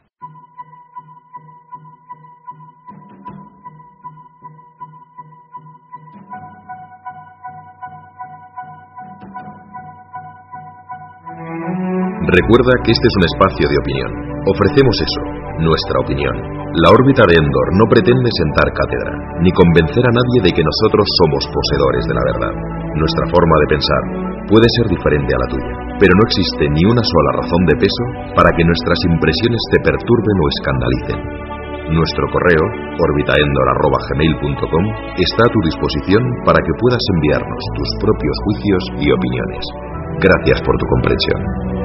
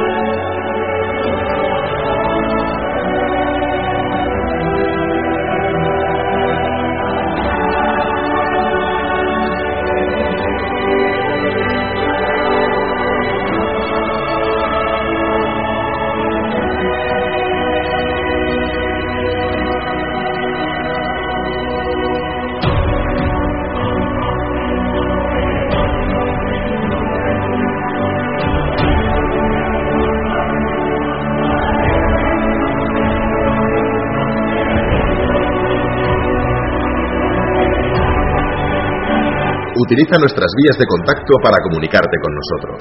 Opiniones, sugerencias, dudas y críticas constructivas. Envía tus comentarios a orbitaendor.gmail.com. Búscanos en las redes sociales. La órbita de Endor es fácil de encontrar. Y visita nuestros espacios oficiales. laorbitadeendor.com y laorbitadeendor.blogspot.com. El que quiere llegar a nosotros lo tiene fácil. Te esperamos.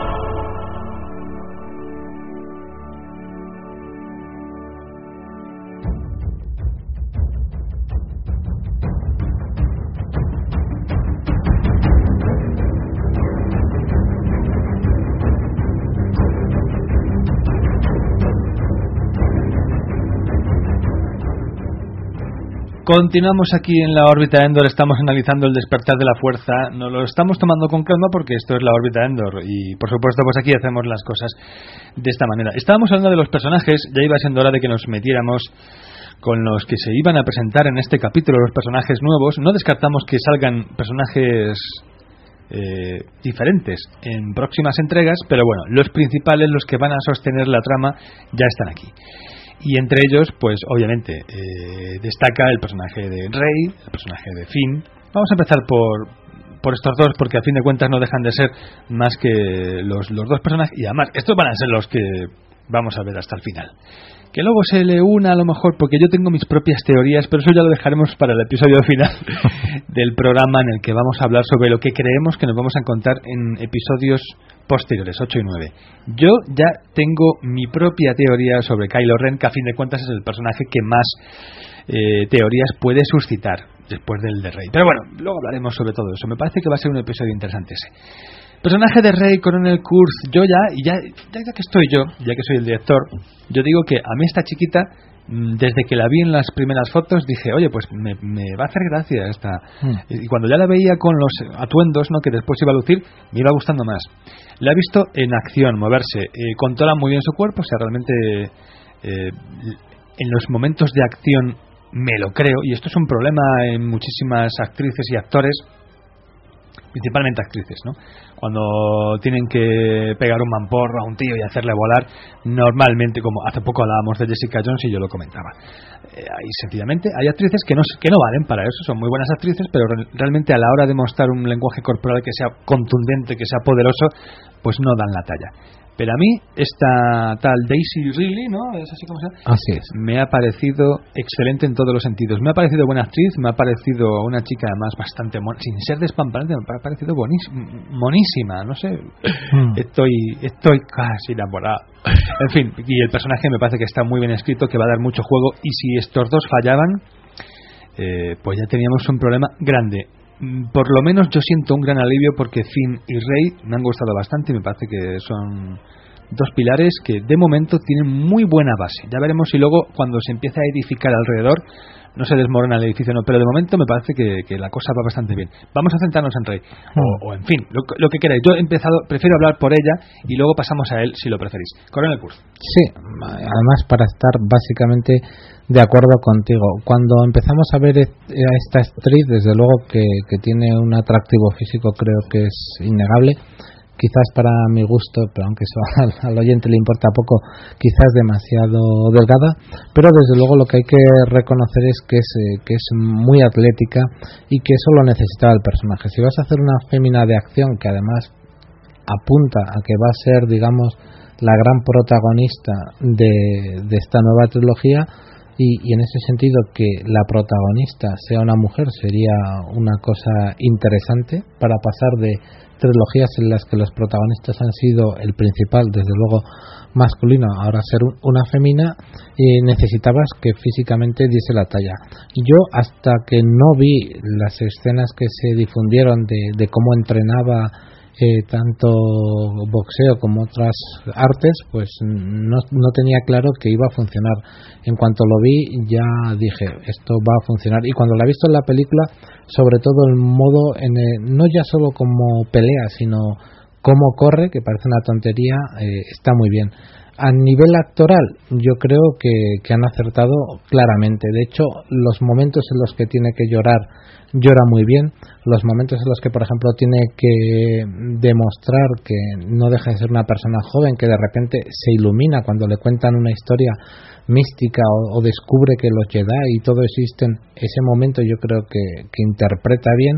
Y lo que también es importante, y en eso el personaje gana, que le hayan dado diálogos y situaciones que lo potencian ayuda mucho, ¿no? Por ejemplo, una de las cosas que es mm, que está muy bien, por ejemplo, es cuando van corriendo de la mano e insiste, suéltame la mano porque porque tengo que correr, ¿no? O sea, puedo correr sin que me cojas la mano, ¿no? Entonces, que es un chiste, es que lo hemos visto tantas y tantas. Parece que una, chica es sí. imposible de que coja velocidad si no hay un tío tirando de ella. ya, pero que lo que lo que se lo pongan al personaje ayuda a, hacerlo un poquito más grande y, y- y esa combinación de que está bien escrito, de que ella físicamente actúa bien, que expresivamente también lo hace, pues creo que hace que el protagonismo que tiene sea muy sólido. Pues tenemos por aquí, se incorpora a nuestra tertulia Rafa Pagis. Rafa, bienvenido. Buenas, Antonio, encantado. Un saludo a los compañeros, un saludo a los oyentes y perdón por las horas, pero el trabajo obliga. Así que, pero bueno, aquí estamos ya con las pilas cargadas y, y yo contento. Pero bueno, ahora hablaremos de eso, supongo. Bueno, de todos modos aquí eh, todavía no, no, no hemos desvelado todas nuestras cartas. Creo que poco a poco vamos enseñando... De momento vamos de farol todos. Yo creo que el oyente no sabe muy bien quién ha venido aquí a repartir y quién ha venido a defender. Eh, de todos modos, eh, hemos de lo que hemos estado hablando ahora, básicamente datos de producción. Eh, estábamos hablando de los personajes. Sobre los personajes clásicos ya nos los hemos quitado de encima. Me gustaría saber, así a grandes rasgos, eh, qué te ha parecido la interpretación o la aparición o lo que te apetezca decir sobre los personajes de la trilogía clásica que aquí pues ya estaban envejecidos y que bueno pues de algún modo pues ellos mm, mm, están aquí para entregar el relevo a la siguiente generación pero aquí tenían que aparecer hemos hablado de Leia, Han, Luke, Chewbacca. ¿qué te ha parecido a ti mm, la participación de estos personajes clásicos y ya nos metemos con los personajes nuevos Venga, pues vamos a vamos de fácil a difícil. Yo creo que Luke Skywalker mm, poco hay que decir de él, ¿no? Porque con la aparición que tiene eh, ni se gana el pan ni, ni se gana el odio de nadie, eh, entiendo yo, o sea, es testimonial y, y yo con ganas de verlo en la siguiente. A mí mm, Leia y mira que eh, a poco que siga uno la actualidad, mm, tú ya has visto a esta mujer y ya sabes la edad que tiene, el año, los años pasan y en fin y ya sabemos cómo estaba la chica, pero jolín, verla en pantalla a mí Uf, a mí me supuso un shock fuerte ¿eh? ver lo mayor que está y así de mejoradilla me, me dolió un poquillo. Más allá de eso, sobre su trabajo, no tiene tampoco mucho minutaje y bueno, hay un par de escenas ahí que tiene que yo tendría que haber notado que estaba enamorada de Han Solo y quizá lo eché un poco de menos. No, noto ahí una frialdad que no me termina de cuajar, pero bueno, bien. La, tampoco me enfada ni nada. Sobre todo tuve problemas con eso, con verla tan vieja es que se me cayó el alma a los pies, de verdad, Angélica mía. Me dio así penilla. Mm, Chubaca, mm, a mí me ha parecido el Chubaca que todos queremos y que todos añoramos. Me parece que está súper gracioso, que, y súper, no sé, entrañable. Yo a mí me ha venido, pues eso, el Chewbacca que tenía en la memoria. Yo lo he visto aquí, no, no sé lo que pensáis vosotros, no me ha sabido a, traición ni he visto nada extraño. A mí me ha, me ha gustado muchísimo. Y bueno, y con el amigo Han Solo, que la verdad es que en otras apariciones de Harrison Ford recientes o no tan recientes, yo estaba bastante cabreado con él. Pues al final mm, sí que me quedo con el sabor de boca de haber vuelto a ver a Han Solo. Está mayor, quizá le hacen decir 10 chistes y, a lo mejor con 5 o 6 me habría sobrado, pero pero me, me, gusta volver a ver a Han Solo ahí en el halcón milenario y yo también también me quedo bastante contento con él ¿eh? en ese sentido yo no tengo que ya digo la única así a la que le puedo poner más pegas es a Leia pero no muchas no muchas yo me quedé muy contento y era todo como pues estos amigos del cole que echas de menos y que llevas tiempo sin ver y, volver a verlos, pues fue un gustazo, la verdad. Yo súper contento, ya digo, deseando ver el episodio siguiente para ver a Skywalker sacar el sable y, enseñarnos todo lo que sabe de la fuerza y todo esto. Hombre, aprovechando eso que has dicho, me gustaría haceros una pregunta a todos los que estáis aquí porque es algo que, he discutido con gente y, que he visto que, que un poco está dividido también, ¿no? Yo, a mí, por ejemplo, el tema del humor, que creo que funciona bastante bien, sin embargo, creo que está pasado, no mucho, pero un pelín de vueltas. Creo que tres, cuatro chistes menos le hubiese venido bien a esta película. Mm, yo discrepo. Yo estoy muy contento con el humor de esta peli. ¿eh? Eh, no es el humor de la trilogía clásica. Bueno, y está años luz del humor de las precuelas que más infantil y más simplón no podía ser. Y más tontorrón, ¿no? Pero este me ha parecido gracioso. Es otro tipo de humor, insisto, pero no sé, algunas escenas como lo de Kylo Ren ahí liándose a espadazos con la silla donde estaba atrapada Rey y los soldados, los troopers que se paran en el pasillo diciendo, vámonos, vámonos, que se nos despedaza. No es muy de Star Wars, o no me ha parecido que ese sea la, eh, digamos, la secuencia, la, perdón, la frecuencia del humor que siempre hemos asociado a Star Wars, pero me ha hecho mucha gracia. Creo que a lo mejor aquí la incorporación de JJ ha debido de añadir nuevos gags y tal, porque eso es muy de JJ. Eh, pero yo lo celebro y no creo que haya de más. ¿eh? Mm, más a lo mejor algún chiste más me hubiera parecido que ya era rozar el límite, pero yo estoy muy contento con esto. Por ahí, eh, al fondo, los demás chicos, ¿qué decís? Yo es que tengo tantos problemas con esta película que el humor me parece, vamos, lo de, lo de menos, ¿no? O sea, me parece estupendo tal como está porque es el menor de los problemas. Sí que es verdad que quizá haya un pelín demasiado, pero vamos, es que es pecata minuta, o sea, hay problemas mucho más graves que abordar en esta película. A mí me ha gustado bastante. De hecho, creo que es un humor que está muy bien encajado. Pero es cierto que con otras personas que he visto la película me, han comentado lo mismo, que, que quizá les sobra un poco. A mí no me ha desencajado en ningún momento. Pues yo, yo he tenido solo dos problemitas. Uno ya lo he comentado, quizá algunas de las gracietas de Han Solo me, me parecían forzadas y la, las veía un poco metidas como con calzador, pero tampoco sin llegar a enfurecerme ni nada por el estilo, no, solo un poco de, venga, otra gracieta, vale.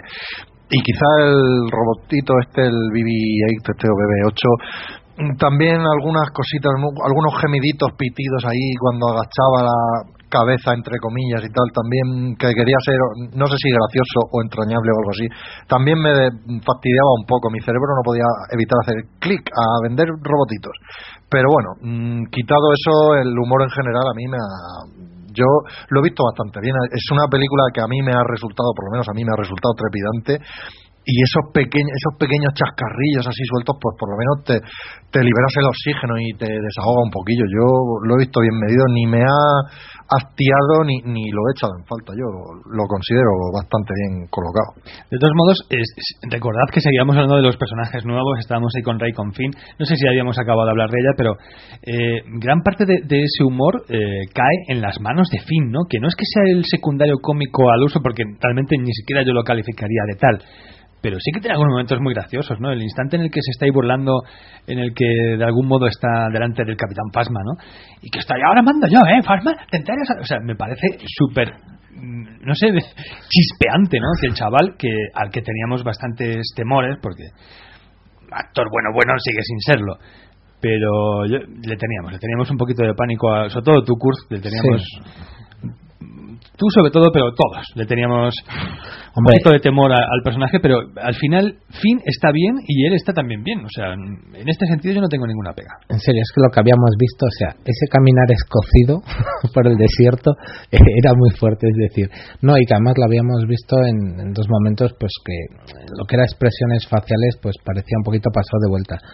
Yo estoy un poco contigo y, lo he reconocido al principio. Quizás es el- lo que más me he equivocado en, en pensar que, que Finn no iba a funcionar y funciona bastante bien. Dentro de que creo que, y esto igual no estáis de acuerdo, los momentos que comparte con Poe Dameron quizás sean los peores. No hay un exceso de fusividad por, dos, por parte de dos personas que no se conocen, tienen unos diálogos como que a mí siempre me molesta, ¿no? Si estás en un T-Fighter, te están acosando, no puedes estar ahí, ay, qué guay, tío, tal, no sé qué, quién eres, cómo te llamas, te voy a llamar así, te voy a llamar. No, tú combate y luego ya. Discrepo.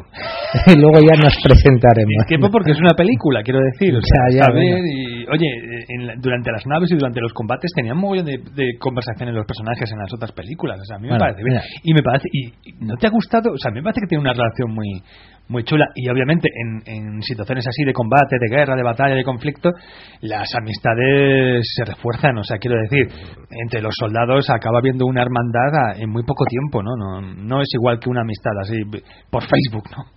Pero, en tan, tan poco. Tampoco, sí, mira, yo, yo lo dije en plan de cachondeo. Pero esto también pasaba en la trilogía clásica, recordad Sí. que se llevaban muy, muy, muy, muy bien al, al final del episodio 4 y tampoco habían estado pero juntos, ¿eh? tú date cuenta que no deja de ser eh, un soldado de asalto de la primera orden, ¿entiendes? Vale, por muy traidor que sea. De hecho, eh, os lo comentaba a vosotros por WhatsApp y os mandaba unas imágenes. En, en una de las versiones que se descartaron, la relación era completamente distinta, ¿no? Podías ver en un primer momento a Finn viendo cómo su gente ejecutaba prisioneros de la, del- de la resistencia y va- directamente los tiraba al vacío y él veía cómo lo hacían y eso le hace cambiar el chip de decir, bueno, mm, no puedo consentir esto, liberaba a Podamerón, los dos escapaban como estaba aquí en la película, como al final hemos visto, en un caza eran derribados, caían sobre, sobre Yaku y entonces lo que ocurría es que Finn quedaba un poco más mal herido que Damerón y Damerón lo dejaba colgado directamente le decía ahí te quedas o sea gracias por los servicios prestados pero no dejas de ser un enemigo mío ¿Y, no confío y a- en y a ti ti eso te hubiera gustado más, Kurt? Pues hombre mejor que mejor que el Deus es máquina que vemos aquí que no sabemos qué pasa con Podamerón que Hombre, dice, no me desperté de noche no estabas y me fui de aquí No, pero él, ¿Cómo él- él dice, él dice que salió despedido. De hecho, si te fijas, Ya, pero- eh, el propio Finn eh, sí que.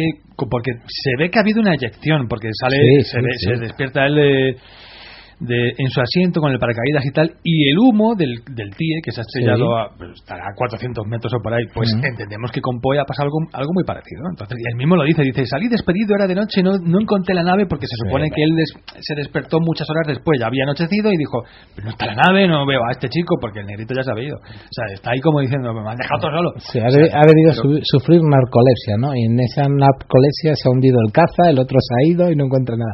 Y lo O más importante, me ¿cómo parece muy, me, hombre? me parece muy poco sólido y, y ¿Te parece más sólido que después de que le, han- le ha ayudado a escapar le diga que te den por el culo? Eso no me parece bien, tío. No, pero no, no, a ver, o sea, está apuntado, está en plan de decir, vale, gracias por los servicios prestados, yo me voy eh, en busca de la resistencia, desde luego no te voy a llevar conmigo, que no dejas de ser un soldado eh, de la primera orden, ¿no?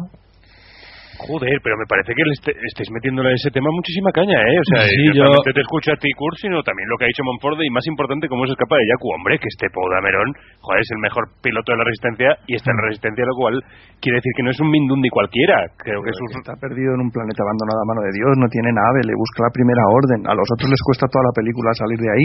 Joder, es pero que la, pri- la primera orden ya no le buscas y están buscando ya a Rey y a BB-8. O sea, en cualquier caso rondan por ahí y el tío el, el tío ha vuelto antes que los otros, le ha dado tiempo a volver a subirse a la X y volver otra vez a primera línea. Y los otros han pasado todo este rato haciendo el mongolo arriba y abajo para salir de Yaku y llegar hasta la primera hasta la resistencia. O sea, es lo que dice Kuz, es que es un Deus ex máquina, es decir, me interesa tener a Poe al final ahí, lo pongo y ya está. Pero Bueno, bueno, es que vamos, este a, vamos, o sea, no es- vamos a intentar seguir avanzando. Estamos ya hablando de la película en sí. Me parece bien que estemos adelantando cositas para luego no tener que repetirlas. Pero bueno, sobre los personajes nuevos, yo- a mí me parece que la presentación de los personajes está estupendamente eh, bien desarrollada a lo largo de toda la película porque no deja de ser eso. Nos están presentando los personajes que luego van a cobrar importancia, más importancia y que van a tener tramas mucho más interesantes y ahí entrará el asunto culebrón con ellos en próximos episodios. Eh, nos metemos con los malos, porque veo que aquí, eh, chicos, de verdad, o sea, entiendo que hay cosas que son molestas, pero es que me estáis, me estáis criticando cosas en, en, en, en lo que es el primer bloque de la película que a mí me parece que es perfecto.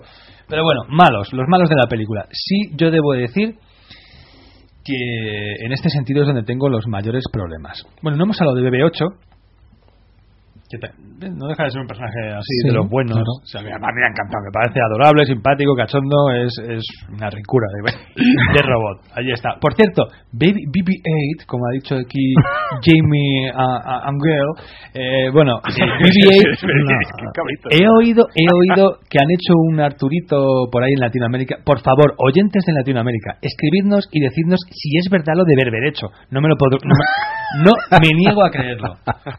Decidme por favor que le habéis llamado BB8 en esta ocasión. No berbere, lo de berberecho no me lo puedo creer. O sea, es mentira. Decidme que es mentira. Y lo dejo ahí. Venga, eh, BB8 muy rápidamente. ¿Alguien tiene algo que decir? Si no tenéis nada que decir, nos metemos con Sí, yo sí querría decir, yo sí querría decir que, que sorprendió a mucha gente porque no se sabía hasta avanzada la producción que, que BB8 realmente era un elemento físico que se movía, que interactuaba y, y eso que luego el reto tecnológico está explicado y tampoco es tan complicado, pero sí que es un reto tecnológico conseguirlo. Me parece que es apostar fuerte por eso, ¿no? Luego se va a sacar evidentemente mucho dinero con ese con ese producto, ¿no? Porque el merchandising y, esos eh, mini robots que se pueden controlar con el smartphone y demás se van a vender como como churros. Pero me sorprendió primero que fuese realmente algo en, en muchos momentos físico y, y no digital, porque todo el mundo apuntaba porque sería un, personaje plenamente digital, que evidentemente es digital en varios momentos de la película. Y yo creo que funciona muy bien. La idea de poner una unidad electromecánica nueva para las nuevas generaciones no me parece mal. Eh, curiosamente sí que tiene un punto mucho más infantil, vamos a decir entre comillas, achuchable que, que R2D2. Y eso creo que, que lo dirige a un público, eh, digamos, eh, de, de menor edad, ¿no?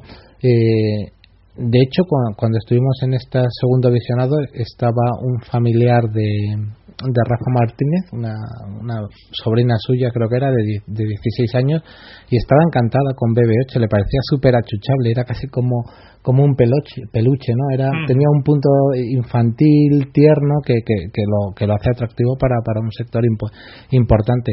Y funciona bien el humor, ¿no? Es ese momento en el que saca eh, el soplador como si fuese un pulgar, o como ayuda a Finn, y consigue una cosa que es complicada, pero que la gente que se dedica a la animación y a estas cosas eh, consigue, que es decir, algo que no tiene rasgos humanos, voy a conseguir que con la gestualidad se entienda. Y eso es eh, complicado y está bien. Es, tú sabes cuándo está asustado, cuándo está alegre, cuándo está cabreado, cuándo duda, cuándo está sorprendido. Y no es fácil porque deja, no deja de ser dos bolitas. Y que, oye, tiene mucho mérito el carisma que tiene que tiene el bicho. eh, Yo es algo que me tenía un poco preocupado, ¿no? Que llegase a... O sea, que, que pareciese todo el rato la sombra de R2D2. Y realmente creo que el, el bicho, joder, que gana enteros por... que- que- vamos, que por, por sí mismo, ¿no? Que, que consigue olvidar- olvidarse uno de, de esa idea de R2D2. Sí, que no, A mí- a- que a no es un- pasó. que no es un refrito de, de R2D2. Aunque tiene, tiene mucho de, de R2, pero consigue destacar por sí solo. Eso es. A mí, a mí el bichico me ha, gustado, está muy graciosete y estaba muy bien y tal. Pero yo no puedo quitarme de la cabeza que si esto no fuera de, de vender muñecos, todo lo que hace este robot en la película podría haberlo hecho R2D2 y quedaría estupendamente. Mucho más cuadrado y mucho más todo en su sitio y mucho más Star Wars. Pero, si esto no pero fuera hay de que- vender pero- muñecos, pero y no otra vez, necesita. otra vez R2, es que podemos, podemos subsistir sin los personajes de siempre, por Dios. A ver, yo... Sin R2, ¿no? Sin R2 podemos subsistir perfectamente. Podían destruirlo en, el- en la siguiente. A mí no me molaría que lo destruyeran, pero quiero decir, la- no, él no es la película.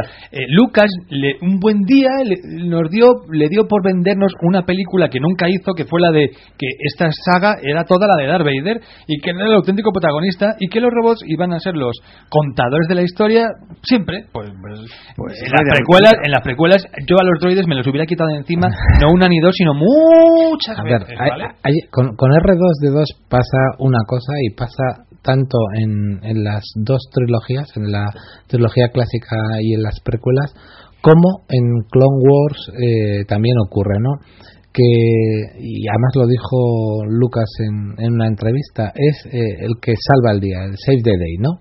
Si tú te das cuenta, al final quien va salvando a lo largo del- de, de todos los productos Star Wars a los protagonistas es siempre R2D2. Si no fuese por R, R2D2 no habría ni rebelión ni, ni, ni nada, ¿no? Porque si tú lo, lo pones en todas las películas le salva la vida a todos una o, o dos veces, ¿vale?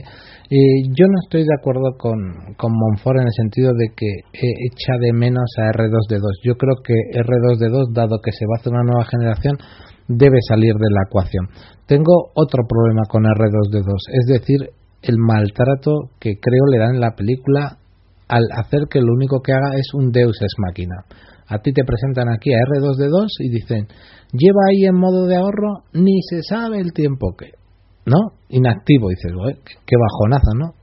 Y cuando se le necesita, tres minutos más tarde, se activa y dice, eh, tengo la parte del mapa. Dice, eso es un Deus ex máquina de un calibre tal que no le hace ningún bien a, a R2D2 eh, en esta película. Por eso yo pienso que el destino de R2D2 debería haber sido el destino de Luke. Oye, Luke desaparece, se lleva R2D2. Sí, sí. Punto. Mm, Sí, mucho más lógico, sí. Y hubiera tenido mucho más sentido que Rey hubie- hubiera llegado a ese planeta, a esas islas, se hubiera encontrado primero con el droide y que este le hubiera conducido hasta Luke. Pero bueno, en fin, Efectivamente, no eso hemos, hubiera visto, quedado muy bonito.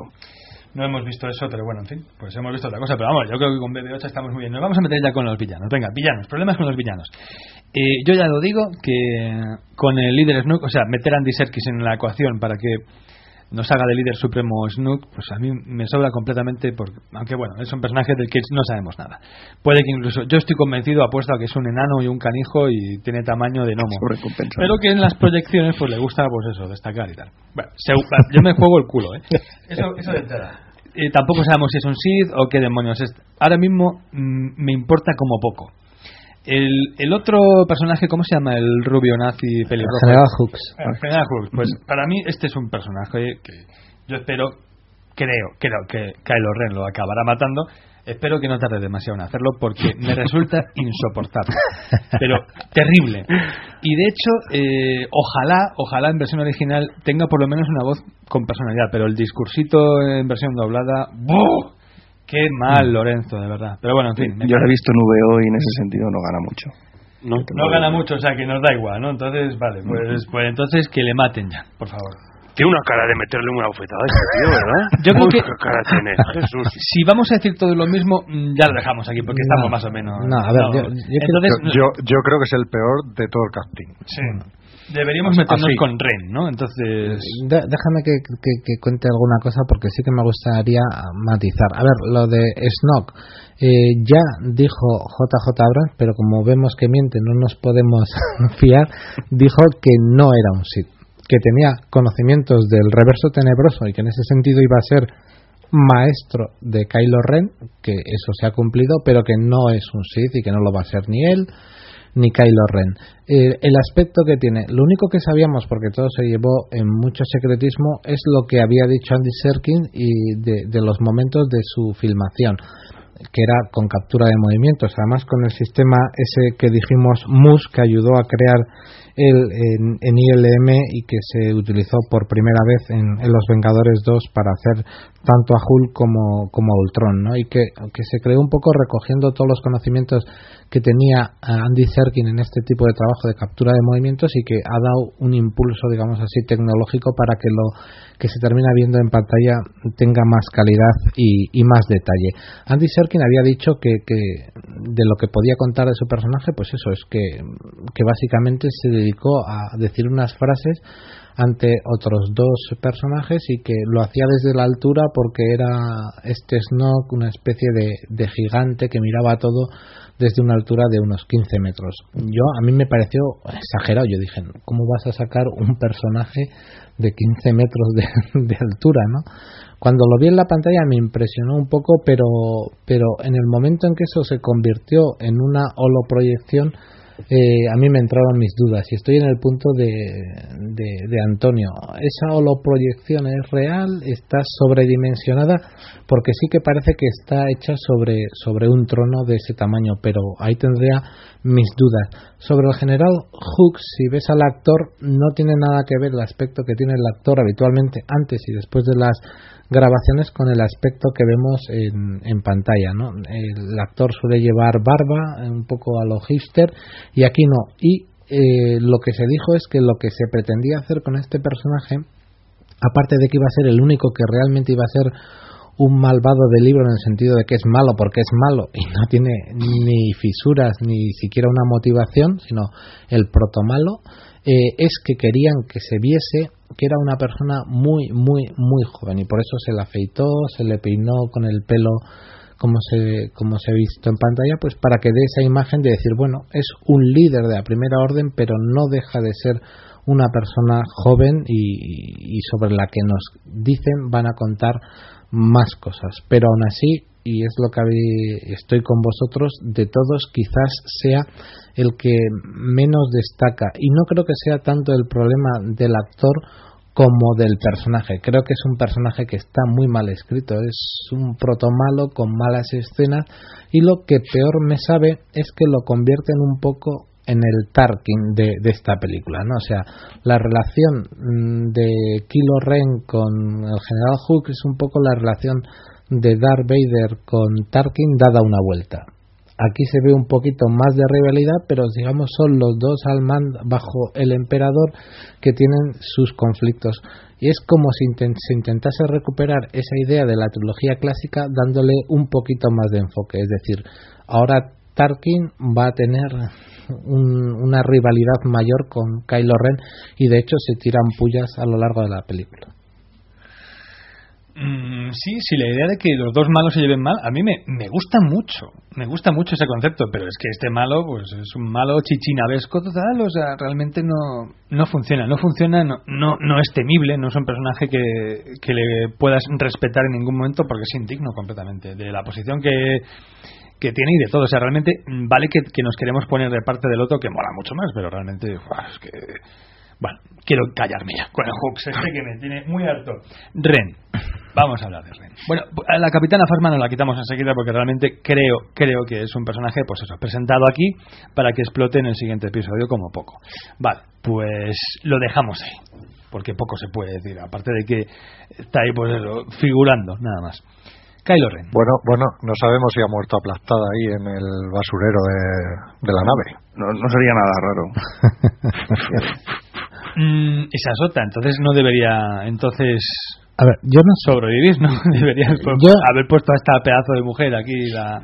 Yo no sé qué van a hacer con el personaje, pero ¿qué creo que tendría lógica y dignificaría un poco al personaje? Es que a partir de ahora eh, se dedicase a perseguir a Finn, o sea, como su misión, mmm, decir, oye, este traidor asqueroso que encima me hizo bajar los escudos y que ha hecho que destruyan la base Starkiller y todo. Bueno, pues ahora mi misión, digamos, mi cruzada va a ser encontrar a este y, acabar con él, ¿no? Y, por ahí podría tener una línea. Bueno, de todas formas, en ese sentido, eh, ya, no, ya no estamos hablando de una estación espacial, estamos hablando de, de una superestación espacial dentro de un planeta. O sea que aquí, aparte de matar a empleados, obreros y gente inocente, aquí habrán matado a toda una fauna, a flora, en fin, porque en ese, ese planeta eh, existía, eh, deberían ex- existir formas de vida, ¿no? Pero bueno, en fin, no, que no quiero segui- seguir con este rollo de, ro- de Robot Chicken. Eh, En, Kylo Ren. en cualquier caso siguen haciendo bases muy inseguras con puentes sin barandillas. Vamos a dejar eso para luego, porque lo, lo de la estación espacial es para, para coger al responsable y ahogarle con su corbata, de verdad. Eh, Kylo Ren, a mí mm, sí que es un personaje que lo, lo están machacando en, muchísima, en muchísimos sitios, en muchísimas webs, en muchísimos huecos. Yo mm, entiendo que es un personaje que pierde muchísimos puntos en cuanto se desenmascara él mismo.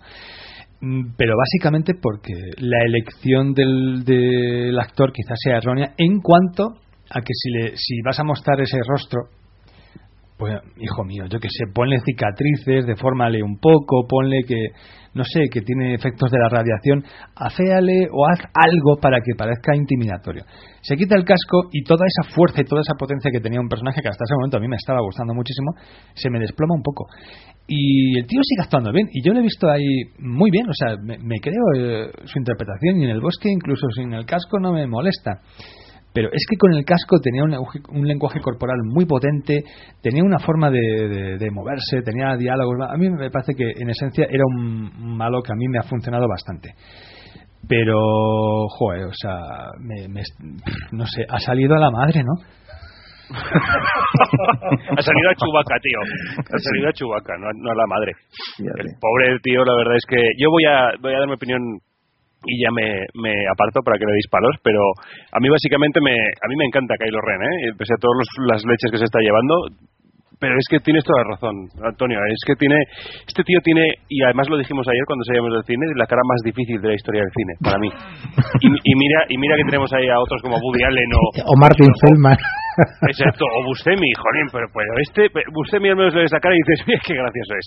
Pero este, joder, es que este le ves la cara, qué horror. Pero, pero, jolín, aparte, hay que darle lo que, lo que tiene bueno. Y es verdad que el tío, en su interpretación, sobre todo corporal, es que es buenísima. Y toda la presencia que le da al personaje de Kylo Ren, cuando está sobre todo con la máscara, con los hombros un poco así echados para adelante, que el tío además es alto, tiene una presencia espectacular. Y cómo utiliza la fuerza, realmente te lo, te, te lo crees perfectamente, que este tío ha asumido lo que es, ¿no? Y, y creo que todo eso tiene muchísimo valor, pero, pero bueno. Aparte de eso, pues nada, pues, pues lo que decimos, que es que esa cara es complicada, joder. Eh, a ver, Paco. Yo. Yo estoy eh, completamente de acuerdo con Jaime Angulo. Eh, el personaje, además, creo que tiene un, un trasfondo bastante eh, potente, a pesar de que muchos ya nos imaginábamos por dónde iba su pequeño secreto. Venga, hombre, ¿me estás diciendo que tú pensabas que Kylo Ren era hijo de Han Solo? Eh, había bastantes pocas posibilidades de que no fuese hijo de Han Solo, de Luke. Estaba No, pero de Luke, sí, de Luke, a mí si me hubieran dicho que fuera hijo de Luke, me lo creía porque había muchas muchas opiniones en ese sentido, pero de Han Solo, a mí con lo de Han Solo me dejó loco. No, pues yo sí que me lo imaginaba. De hecho, lo comenté antes de entrar al cine por primera vez y eran mis dos posibilidades. Eh, de todas formas, lo que iba diciendo es que mm, el actor lo hace muy bien, o sea, te transmite todas sus inseguridades porque eh, a pesar de, de ser un, un, un caballero Ren muy, muy solemne y muy potente, se ve que, que tiene luchas internas y eso lo, lo logra transmitir perfectamente. Y a pesar de eso, de la dificultad que tiene su, su rostro, eh, yo me lo creo completamente y, me gusta me gustaría que, que profundizasen más y, supongo que va a ser eh, un poco el, el de, de las siguientes películas. La dificultad, es- tiene una dificultad eh, modo extremo, ¿eh? Modo extremo, sí, modo Dante debe morir. De todos modos, eh, hay por ahí una teoría. Yo la, la leí en no sé qué episodio, en, un- en una página norteamericana, y no sé si hace poco, así haciendo un repaso a los comentarios de los oyentes, alguien en nuestro muro de Facebook nos, nos ha apoyaba esa teoría también, o la ha tenido él también la misma idea. Y es que a lo mejor, yo te comento a ti, Kurt, a ver si esto es factible o no, que en realidad eh, Ren no es hijo de Han Solo y Leia, sino que ellos son los padres adoptivos a la manera en que Luke pues tenía unos padres adoptivos en Tatooine. Y que el verdadero hijo, o sea, y que el verdadero padre en realidad es Luke, con lo cual tendremos un Yo soy tu padre 2 en las siguientes entregas, solo que Luke, pues en fin, pues lo pero lo, a mí esta esta teoría no me parece lógica que el padre le eh, si fuera Luke el verdadero padre se lo entregue a Han y a Leia para que ellos lo adopten y que luego ellos se lo manden a Luke para que lo entrene.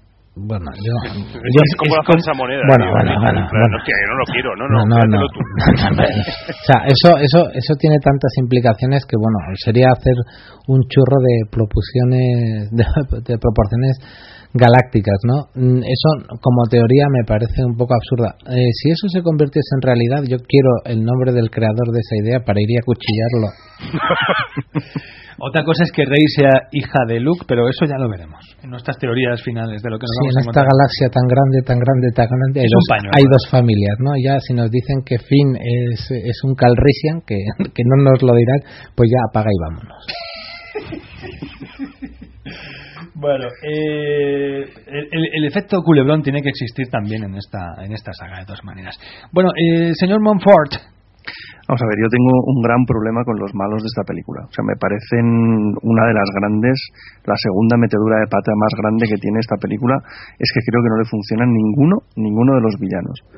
Em, Kylo Ren, ya que estamos hablando de él, me parece o podría aceptar que es una propuesta valiente el hecho de haber querido hacer un malo ambiguo en Star Wars, cuando normalmente en esta saga pues eh, los buenos son muy buenos, los malos son muy malos y la ambigüedad pues es un poco escasa, ¿no? Al menos de, de- a, a primeras. Entonces me parece, bueno, vamos a decir que, que- que valiente esa propuesta. El actor no tengo quejas con él, sí que tiene una cara difícil y tal, pero creo que lidia con lo que le han dado para trabajar con ese guion, con esas escenas y dentro de eso no creo que, que él sea el problema. Pero ya os lo comentaba eh, en privado a vosotros, yo creo que el gran problema de, estos villanos, aparte de su falta de carisma en general, es por el, el hecho de que no hay ninguno de esos malos absolutos. Es decir, Snoke debería ser algo tipo emperador o algo, eh, un malo malísimo, que se viera cuál es el polo oscuro de, de este nuevo lado oscuro, de, este- de esta primera orden. ¿no? La primera orden nace del lado oscuro, nos dicen.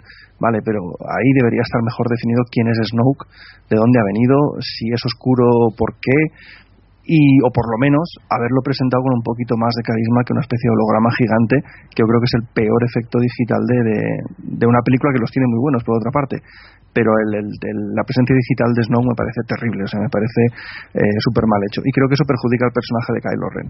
Si a eso le sumas eh, esa afición por quitarse la máscara, cuando es evidente que cuando mejor funciona es con máscara y con capucha, porque la máscara sin capucha, mmm, regulero, no, pues a mí me gusta, ¿eh? Cuando No. va con- cuando camina por los pasillos y solamente lleva Orinal, es un Ah, orinal. A mí me encanta. Bueno, en fin, para gustos.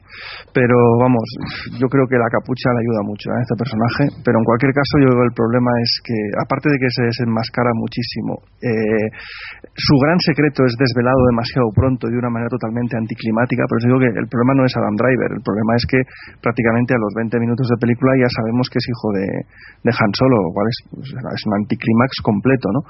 entre eso y el hecho que se desenmascara también mm, demasiado pronto, cuando quizá probablemente el momento para quitarse la máscara hubiera sido solo eh, en el momento de la muerte de, de su padre, Claro. pues, pues, pues, pues me desmonta el tema. Y me, me decepciona mucho que una saga como Star Wars, que ha tenido algunos de los mejores villanos de la historia del cine, si no los mejores directamente, y de hecho incluso las precuelas triunfaban en, en eso, porque acordaos de Darth Maul, o sea, aparece cinco minutos, como quien dice, no dice ni mu, y todavía estamos comprando muñequitos de él encantados de la vida. O sea, eh, malos con presencia, malos con carisma por una cosa o por otra, eh, y aquí era uno de los retos que tenía este episodio 7, eh, refundar a los villanos, o sea, no quedaban villanos en el universo de, Star Wars después del retorno del Jedi, había que hacer los nuevos, y yo creo que ha fracasado estrepitosamente en ese, en ese ámbito. Queda por ver qué harán en el futuro con, con Kylo Ren, pero de momento yo creo que tienen una papeleta ahí muy grande que solucionar. Bueno, Pagis, ¿tú qué me dices? Pues mira, empezando por el actor, perdón, Ah, eh, yo soy yo soy espectador de Girls y cualquiera que haya visto las cuatro temporadas de Girls sabe que este Adam Driver es un pedazo de actor, o sea, es un actorazo enorme. Yo cuando vi que este tío entraba a formar casting, parte del casting de esta película, me llevé una alegría enorme, porque de verdad en, en esa serie, claro, mm, cuando ves el primer capítulo que aparece te llevas el mismo susto que muchos que os lo hayáis encontrado por primera vez en esta película. Dices tú, pero qué cara de, mierda le han dado a este, o sea, este, qué cara tiene este tío. Pero conforme vas viendo cómo trabaja, o sea, es un actorazo. En esa serie, él al principio parece que está loco, perdido, y luego mm, te das cuenta de que es un tío que tiene un mundo interior muy complicado, que sufre mucho por las cosas, o sea, y, todo eso lo vas viendo por, por lo pedazo de actor que es, ¿no? Aparte tiene una actuación muy física, se enfada mucho, siempre está haciendo torsiones de mm, con la espalda, con los brazos, estiramientos, co- cosas raras, ¿no? Y todos esa, to- toda esa artillería de gestos extraños que él tiene, a mí me ha gustado mucho porque algunos de ellos los he incorporado al personaje de Kilo Ren, ¿no? Y, me, encanta cómo se mueve Kilo Ren, me encanta. Me ha gustado muchísimo. En la, en la parte visual yo no tengo queja, ni con capucha ni sin capucha, ni con orinal ni sin orinal, ni cuando le veo la cara ni sin verle la cara. O sea, a mí me ha encantado Kilo Ren. Y respecto a lo que tiene que ver con la escritura del guion, propiamente dicha, ¿no? Cómo construimos a este personaje y los malos de la saga y tal, yo creo aquí. mm, No sé de lo que vamos a hablar esta noche y lo que no, pero hay una cosa en la que todos vamos a estar de acuerdo seguro, y es que Darth Vader, si no es el mejor malo o antagonista de la historia de la humanidad, poco le queda. O sea, estará empatado. En eso, está, eso estaremos de acuerdo. Entonces, levantar otro malo o otro antagonista de semejantes proporciones era complicado. La comparación iba a ser evidente y de hecho y de hecho la está siendo. Entonces, puesto que vas a tener esa comparación, a mí me parece un acierto que el propio personaje, que el propio Kylo Ren se, se compare a sí mismo, ¿no? Se plante delante de la máscara y diga, ¿llegaré yo a ser tan grande como tú? No, al final es una meta pregunta que no está nada mal. Todo eso, todas esas dudas que tiene el personaje a mí me gustan muchísimo. ¿Y qué queréis que os diga? Pues me encanta su espada, me encanta cómo se mueve, no sé, y, y otra cosa más. Mm, como presentación, a mí me gusta mucho cómo se va construyendo porque al principio o durante la película pues es un personaje que tiene dudas, pero con eso que hace al final se termina de conformar como un verdadero hijo de la gran mm, puta y un malo en condiciones, porque que no se nos olvide, este no es ni más ni menos, ni más ni menos que el tío que mata a Han Solo, ¿eh? que ha sido un pues no sé, un icono de la cultura mm, durante casi, yo que sé, 30 años ya, no sé cuántos años hace. O sea, cuidado que este es el tío que ha matado a Han Solo y a mí me, me parece que eso lo pone en un altar ya por los siglos de los siglos. ¿eh? Acto- A mí me ha encantado este Kilo Ren. acto que podría podría ser malinterpretado, ¿eh? Porque puede que a lo mejor el matar a su padre tenga forme parte de un plan complejo. Luego hablaremos de las Bien, teorías. bien, bien, pero yo he visto 120 minutos de película y con lo que tengo, ahí está, muertecico. Y, Yo- yo- y sus narices. Solamente tengo problemas con su cara, pero como personaje me parece que también estoy de acuerdo con Pagis en que está a mí me ha gustado bastante. Me, me gusta y me parece muy original el hecho de que él se sienta tentado por la luz. Normalmente siempre estamos hablando de que es el pecado el que tienta a la gente. Ay no me tientes no me tientes. Siempre la tentación viene de- del lado del mal no la gente no quiere caer en, en los, en los problemas que, de la maldad en el lado oscuro en esta trilogía en esta eh, mitología y en este sentido, un personaje que realmente le fascine la luz, que vea que la iluminación dentro de la fuerza, pues es un bando que, que te otorga poder y que realmente en este sentido, pues eh, es una fuerza atrayente, a mí me parece que es algo fascinante, ¿no? Y el simple hecho, no sé, esa conversación que tiene con su padre a mí me parece que la tendremos que recordar más adelante porque tienen que sacar partido de ahí. Eso de que él se esté desgarrando por dentro, como dice, y el hecho de que acepte que el padre le vaya a ayudar, aunque él cree que la manera de utilizar esa ayuda es matándolo, mm, me parece que eso forma parte de un plan. Y yo ya lo dije, fíjate que, que, ah, en el- hace poco, cuando hablábamos tú y yo, Kurt, del universo expandido del canon Disney y demás, hace dos programas, sugerí que este tío acaba siendo bueno. Vale, eso ya lo hemos visto en Vader, pero creo que vamos a verle bueno más tiempo que malo, Ma- y más mucho más tiempo del que le vimos siendo bueno a Vader. Hmm. A ver, vamos con el parricida. a ver, mm, yo creo que el problema no es el actor, eh, ni mucho menos, aunque tenga este rostro que hemos dicho difícil de ver, eh, sino cómo está escrito y las decisiones que se toma. En un primer momento de la producción, eh, en sustitución de, de Kylo Ren, lo que había y era la idea, digamos, eh, original, era un asesino Jedi que iba persiguiendo Jedi por, por la galaxia y que tenía además un aspecto muy parecido a Vader. De hecho, lo que se diseñó fueron básicamente versiones de Darth Vader, del casco, de la armadura y demás. Todo eso al final se deshizo y se optó por esta idea de que fuese hijo de Han Solo y demás. En cuanto a la eh, representación visual que se hizo del personaje, me parece acertada. A mí eh, eso me gusta. Me gusta que el actor, como es muy alto, es muy esbelto, pues lleve esa especie de levita que tiene además un tejido muy tupido, ese cinturón, esa capucha, esa máscara que recuerda a la de Vader, pero a la vez es muy distinta, pero tengo que coincidir con, con, con Montfort. Cuando se le quita la capucha, esa, ese casco mola muchísimo menos. Y el problema en, no es que mole muchísimo menos, sino que según el ángulo de cámara que le des, queda mal. Entonces, a ese casco sin capucha, el contrapicado le viene muy mal. Y se empeña en hacerlo dos veces. Porque cuando hace una toma normal, sigue molando, no tanto como la capucha, como, con la capucha, pero sigue molando. Pero en contrapicado, yo estoy con que no mola. Pero el problema del personaje no es ese, sino las decisiones que se tienen. ¿Por qué? Porque a mí mostrarlo sin máscara me parece correcto. ¿Por qué? Porque tienes que en un momento determinado, y es lo importante de este personaje, demostrar dos cosas. Una, que es una persona joven, que eso no lo ves con la máscara, y otra que es una persona torturada. Curiosamente torturada porque quiere matar la parte de luz que queda en él. Y para eso lo tienes que poner sin máscara. Y por eso tienes que elegir bien ese momento. ¿Cuál es ese momento para mí? El momento en el puente con Han, que además debe ser el momento en el que desveles que es su hijo, para que la sorpresa sea absoluta y para que el personaje sea trágico y para que la muerte de Han adquiera sentido, ¿no? Si tú ahí esa escena la planteas que le llama por su nombre, le dice Ben, y el otro le dice, no me llamo Ben, me llamo Kylo Ren, y el otro dice, no, tú eres mi hijo y serás siempre mi hijo, ¿no? Y pues, lo desvelas ahí, ¡zas! sorpresa, ¿no? En el caso de que no te hayan spoileado, como le pasa a alguno, ¿no? Entonces, déjame que vea tu rostro ¿Para qué quieres ver mi, mi, rostro? Quiero ver el rostro de mi hijo. Entonces se quita ahí por el casco, el casco por primera vez, lo ves llorar, ves la angustia, ves el drama que tiene y a partir ahí el sufrimiento y tal. Tiene todo mucho más sentido, en mi opinión. Por otro lado, creo que no termina de estar bien explicado. Dices, vale, este personaje quiere matar eh, la luz que hay en él.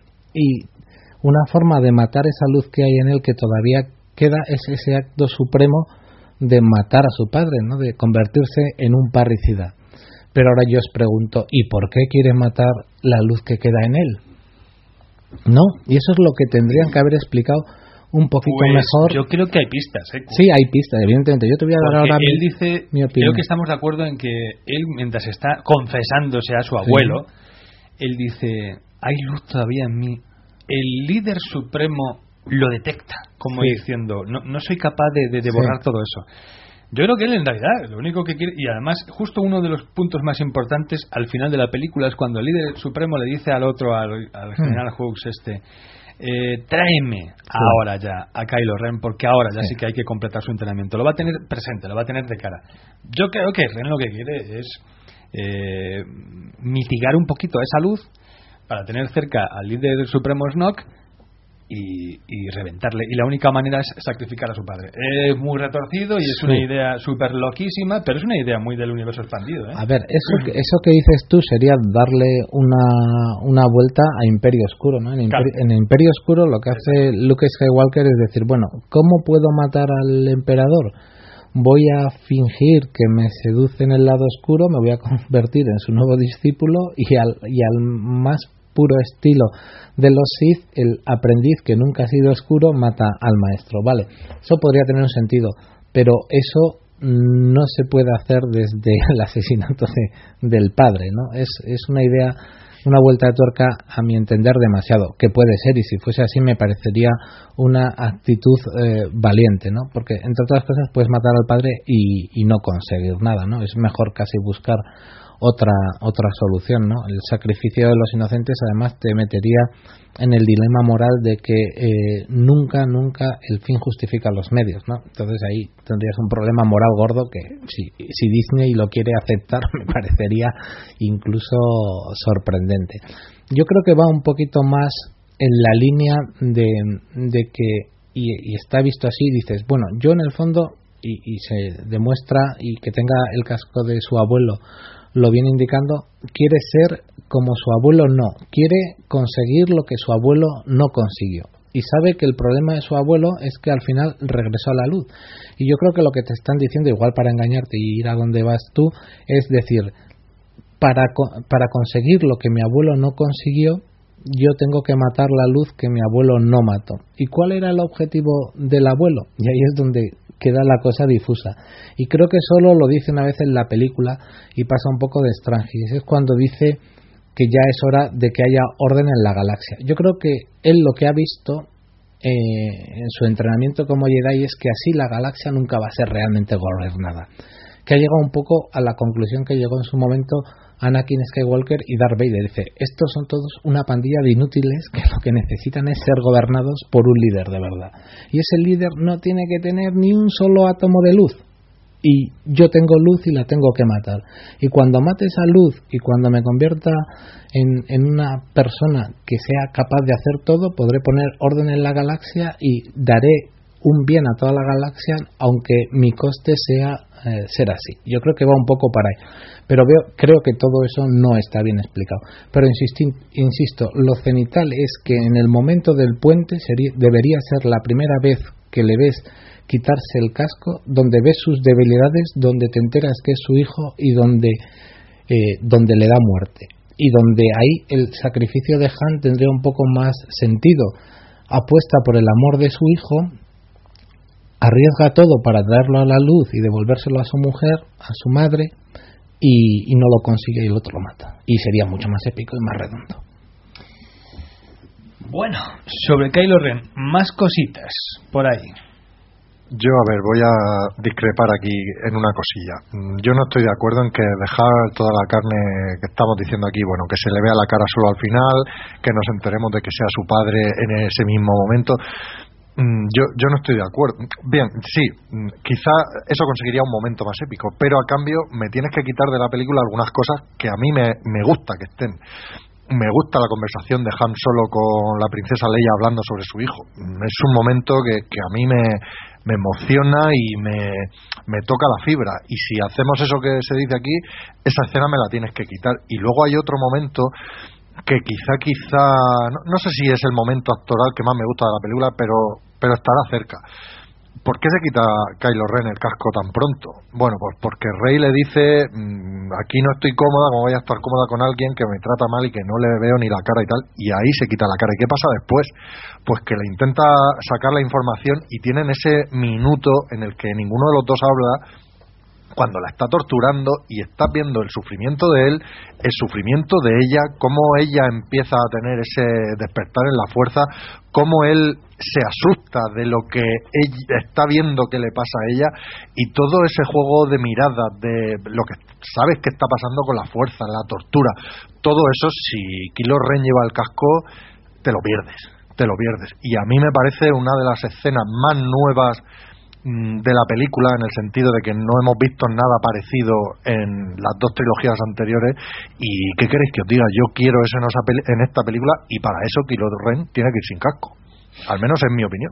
Bueno, la- sobre, el- sobre la conversación de Han y Leia, si tú tienes un guionista me- medio decente, te puede hacer esa conversación para que se hable del hijo sin hablar y no lo entiendas. Y punto. y lo solucionas. Si es igual, dices, bueno, pues nos hemos separado por, eh, por, por la pérdida. Es que no nunca pude asumir la pérdida de nuestro hijo. Y tú lo das por muerto. Y punto. Sí, y eso es lo que nos, y eso es lo que nos distanció, etcétera, etcétera. Y punto. Y sigues para adelante. No, pero de todos modos, esa conversación te ayuda a preparar también el, te ayuda a cocinar el final. Yo, no sé, tienes razón. Si quieres hablar del hijo de forma más velada, lo pero a mí a mí me gusta cómo está construida y me gusta que Leia y Han se hablen así de así de claro los, ves que han sufrido y que y que perder un hijo de esa manera ha sido tan fuerte que, que se ha cargado. Porque es que no no lo atropelló un coche cruzando la calle. Es que eh, al parecer exterminó a todos sus compañeros Padawans y, y la lió parda y se fue. O sea es que no es cualquier manera de morir no a mí me gusta esa escena como está y, no sé. pero a ver, insisto, tendría mucho más impacto si tú a esa primera conversación la tratas como que han perdido un hijo y, que, eso además tiene más sentido para lo que hemos comentado antes. Para que una pareja se rompa tiene más sentido no que se pierda a un hijo desde el punto de vista se ha alejado de nosotros, sino de que se muera. La muerte de un hijo sí suele reventar parejas y es lógico, ¿no? Porque cada uno ve en el otro eh, o recuerda la muerte del hijo al verlo, ¿no? Entonces yo no puedo vivir con una persona que aunque la quiera mucho, simple verla, simplemente verla y aunque el problema sea mío, es recordar la muerte de mi hijo, ¿no? Entonces, si tú lo planteas así, el espectador se crea, se queda con la idea de que, de que está muerto, la, la, escena incluso funciona mejor y te, y te permite tener la sorpresa luego en el puente. Es más, lo de los padawanes que se vuelve y ha matado todo, eso puede puedes contarlo en el puente. Una vez que Han mm, desvela que es su hijo y le pide que se quite el casco y tienen una discusión, ahí le puede hacer el reproche. Eh, ¿cómo, ¿Cómo pudiste matar a todos tus compañeros? Eso fue la, la, culpa por la que Luke se fue y la galaxia se ha venido a pique. Y el otro que ahí le, le responda y, se enfurezca y, tal, y queda todo mucho más épico y, más redondo. De verdad, es que si no queda un poco de chichinabo. Y no ayuda. Sí, sí, perdón, sí, No, y, no ayuda tampoco nada al personaje que durante mucho tiempo sea un rabietas. O sea, lo de pegarle los golpes al, al, mobiliario, la primera vez igual está bien, pero la segunda es de niño pequeño, de ven que te voy a dar dos azotes. No estoy de acuerdo. yo, tampoco, yo tampoco. Y además, mira, tío, lo que te iba a decir. Al final, si para, si para criticar siempre el material, si utilizas la idea de la conversación en plan, nuestro hijo ha muerto, es volver otra vez al Anakin Skywalker eh, lo mató Darth Vader. Es volver otra vez a lo mismo. Y entonces también habría más motivos para criticarla y más eh, voces que dirían que esto es lo que es. Que bien, yo no estoy en desacuerdo con que es lo que es, pero joder, volverías otra vez a utilizar eso. Darth Vader mató a Anakin Skywalker. ¿Vale? Dicho lo cual, eh, yo con Pagis, joder, macho, yo hoy contigo me quito el sombrero, ¿eh? Hoy estamos de acuerdo en todo, que creo que es la primera vez que nos pasa. Qué raro. sí, sí, me, me, voy a empezar a preocupar. Pero que, mm, macho, el tema de las rabitas de, de Ren, que tanto se están criticando, a mí me parecen espectaculares. Y me parece que es donde realmente se refleja, incluso que haya más de una, toda esta ira contenida que tiene el tío y toda esa forma. En general, todo Ren refleja la ira contenida y la frustración que lleva dentro. El sable láser, que es así que con, el haz distorsionado. El, eh, las rabietas estas que decimos, cuando le hieren, cuando le hiere Chubaca con la, con la ballesta y el tío está con la herida que se mete puñetazos ahí en el pecho como para soportar el dolor, todo, todo absolutamente me lleva únicamente a la misma conclusión, que es tanto buena actuación por parte de, de Adam Driver se llama, ¿no? Y como, como configuración de lo que es el personaje de verdad, ¿eh? Como, igualmente te digo que, joder, si saliera finalmente esta historia sacada del Imperio Oscuro, la verdad es que me, a mí me gustaría ver eso, ¿eh? a mí, sobre el tema de las rabietas que tampoco han gustado por ahí, eh, a muchos sí nos han gustado, a mí me han gustado, porque primero porque el momento es en el que él para y dice, algo más, o sea, me parece brutal. Y luego encima, sí, hay un detalle más. Y ya, claro, ya, ya se desata y le, le atrae con la fuerza y lo estrangula ya directamente porque, en fin, ya más noticias de estas no, hijo mío. Y luego el otro momento nos, nos el de la silla vacía, ¿no? Con que Rey que ya se ha escapado, esa rabieta también me gusta porque nos da el gag que antes hemos comentado que es tan gracioso. No sé, yo creo que un tío así que sea tan irascible me parece que está es interesante. Pero mira, eh, si, si en la escena de lucha está bien porque maneja bien el sable y tiene muchos poderes y le pones poderes interesantes como poder dejar a una persona quieta o congelar un rayo y ni siquiera necesita utilizar la mano como los poderosos Jedi porque lo hace de suyo. Puedo seguir haciendo cosas mientras que con mi mente congelo un, disparo blaster o una persona. Lo que no puedes hacer por coherencia es que luego venga un Mindundi y, y, le plante cara. O sea, quiero decir, viene, viene Finn, lo, lo, congelo, lo congelo y le, y le pego un, un espadazo. es un Mindundi Kurz, por favor, que es un tío que lleva ejercitándose eh, en el ejército este desde el año 1. Que pienso en que te quedas congelado. A ver, si congela a Rey, que tiene una eh, una capacidad de usar la fuerza multiplicada por 100 respecto a Finn, que parece que tiene cierto control, si ella la consigue congelar en el bosque, cuando Finn coge el sable, lo congela, le pega un espadazo y a otra cosa mariposa. Vale, de acuerdo. Y, a otra cosa mariposa. Yo estoy de acuerdo en que y esas cosas son en la trilogía clásica hubiéramos visto un montón de cosas. No, vale. O sea, quiero decir que, que, ya puestos aquí a sacar, no deja de ser fantasía y, le hemos perdonado muchas cosas a la, a la trilogía clásica que ahora aquí no se están perdonando. Pero vamos a ver, eh, ya me he encontrado por ahí mucha gente que dice Finn y Rey, dos mindundis que no. Vamos a ver, Rey se lleva ganando la vida en un lugar muy hostil desde que es una cría. Le hemos visto al principio de la película con un bastón repartir leña y, superar en número y tal.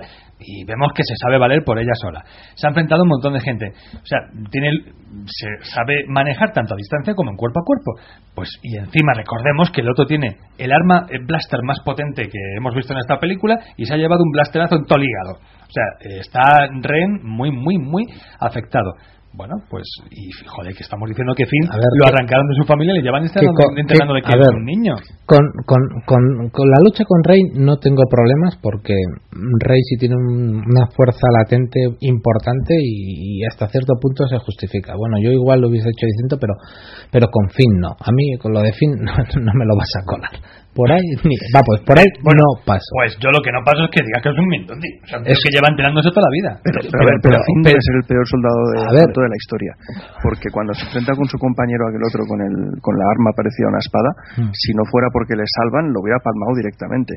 Luego, él Claro. mismo confiesa que, que al fin y al cabo se dedicaba a sanitarios. O sea, tampoco es que sea un crack en el campo de batalla. Ese es otro Y dios es máquina. ¿Cómo, ¿Cómo un sanitario eh, conoce los códigos de acceso a la base Starkiller? ¿Dónde está esto? ¿Dónde está lo otro que hay que tocar para...? Es que hay... Esta película tiene al final unos deuses máquina que le vienen muy mal.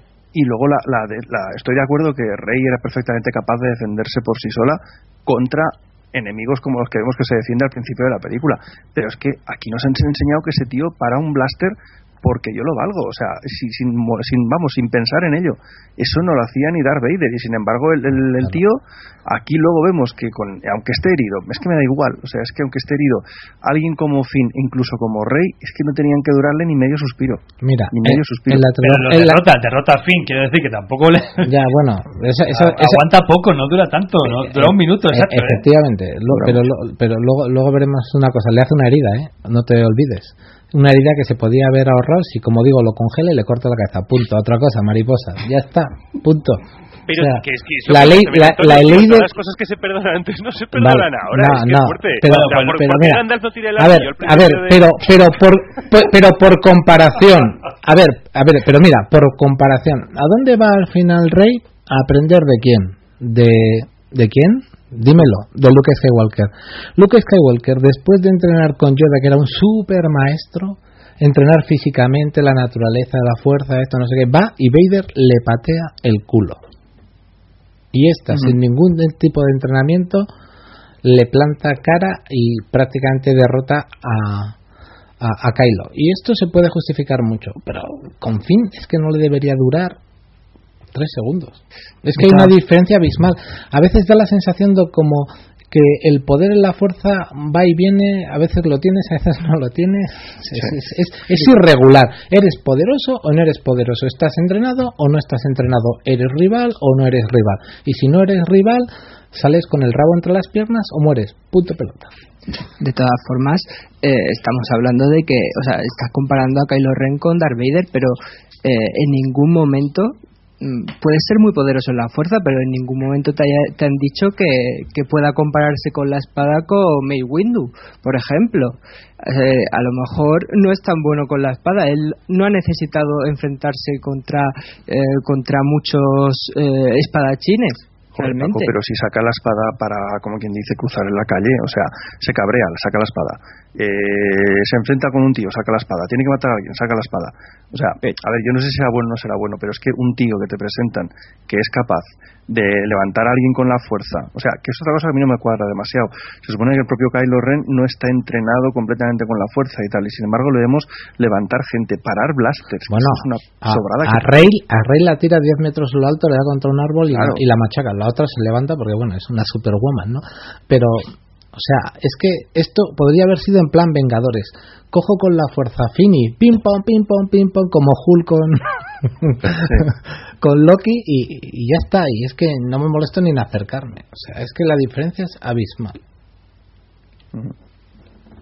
Bueno, eh, me gusta que haya debate y que haya aquí encontronazos. Está claro que aquí estamos representando las dos posturas. Hay gente que le gustan algunas cosas, gente que le gustan otras. Tenemos que hacer una pequeña pausita, así que ya hemos presentado los personajes. Después de la pausa nos metemos con la película, ya en sí, lo que hemos visto, lo que no hemos visto, etcétera, etcétera, etcétera. Pero después de unos instantes aquí de, de- de relax, que la, a ver si sentimos un poco el despertar de, de la fuerza aquí dentro de nosotros mismos. Volvemos enseguida.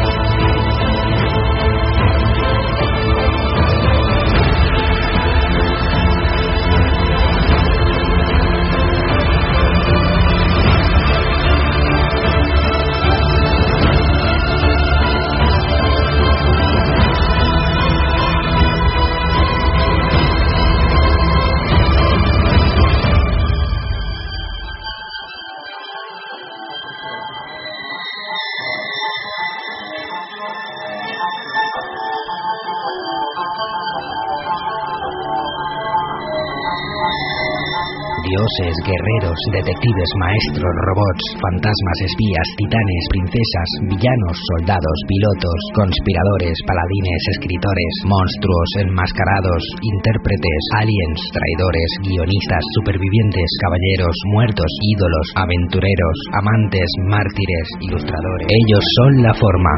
Tú eres el fondo. La órbita de Endor.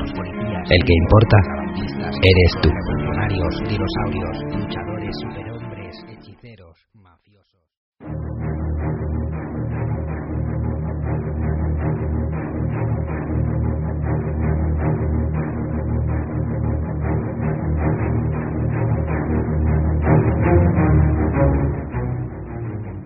Continuamos aquí en la órbita de Endor, estamos con el despertar de la fuerza, estamos aquí analizando la película y pegándonos durante la pausa. O sea, realmente hay mucha tensión que se está librando poco a poco en las pausas. Aquí hay auténticas discusiones, en fin. Bueno, eh, nos metemos ya directamente con la película. Mm, Kurz, eh, tú ya tenías una queja directamente con los textos, con los textos de inicio, los textos de la introducción escrita. Sí, es- yo tengo que decir, tengo que decir que me da la sensación, yo voy a estar de acuerdo contigo aquí. Mm, como texto es fallido, vale que ya nos presenta el McGuffin principal que va a ser Luke ha desaparecido, vale muy bien, pero no sé, no me, no me queda muy claro de dónde sale la primera orden. Y realmente me da la sensación de que voy a empezar a ver la película y que todo lo que se hizo, los grandes sacrificios, los, grandes triunfos, eh, el alzamiento total que se producía en el retorno del Jedi, no nos ha valido para nada. No veo presencia de la República. Creemos que hay una nueva República, pero hay señales de ella, yo no la he visto. No he visto ni las constantes vitales.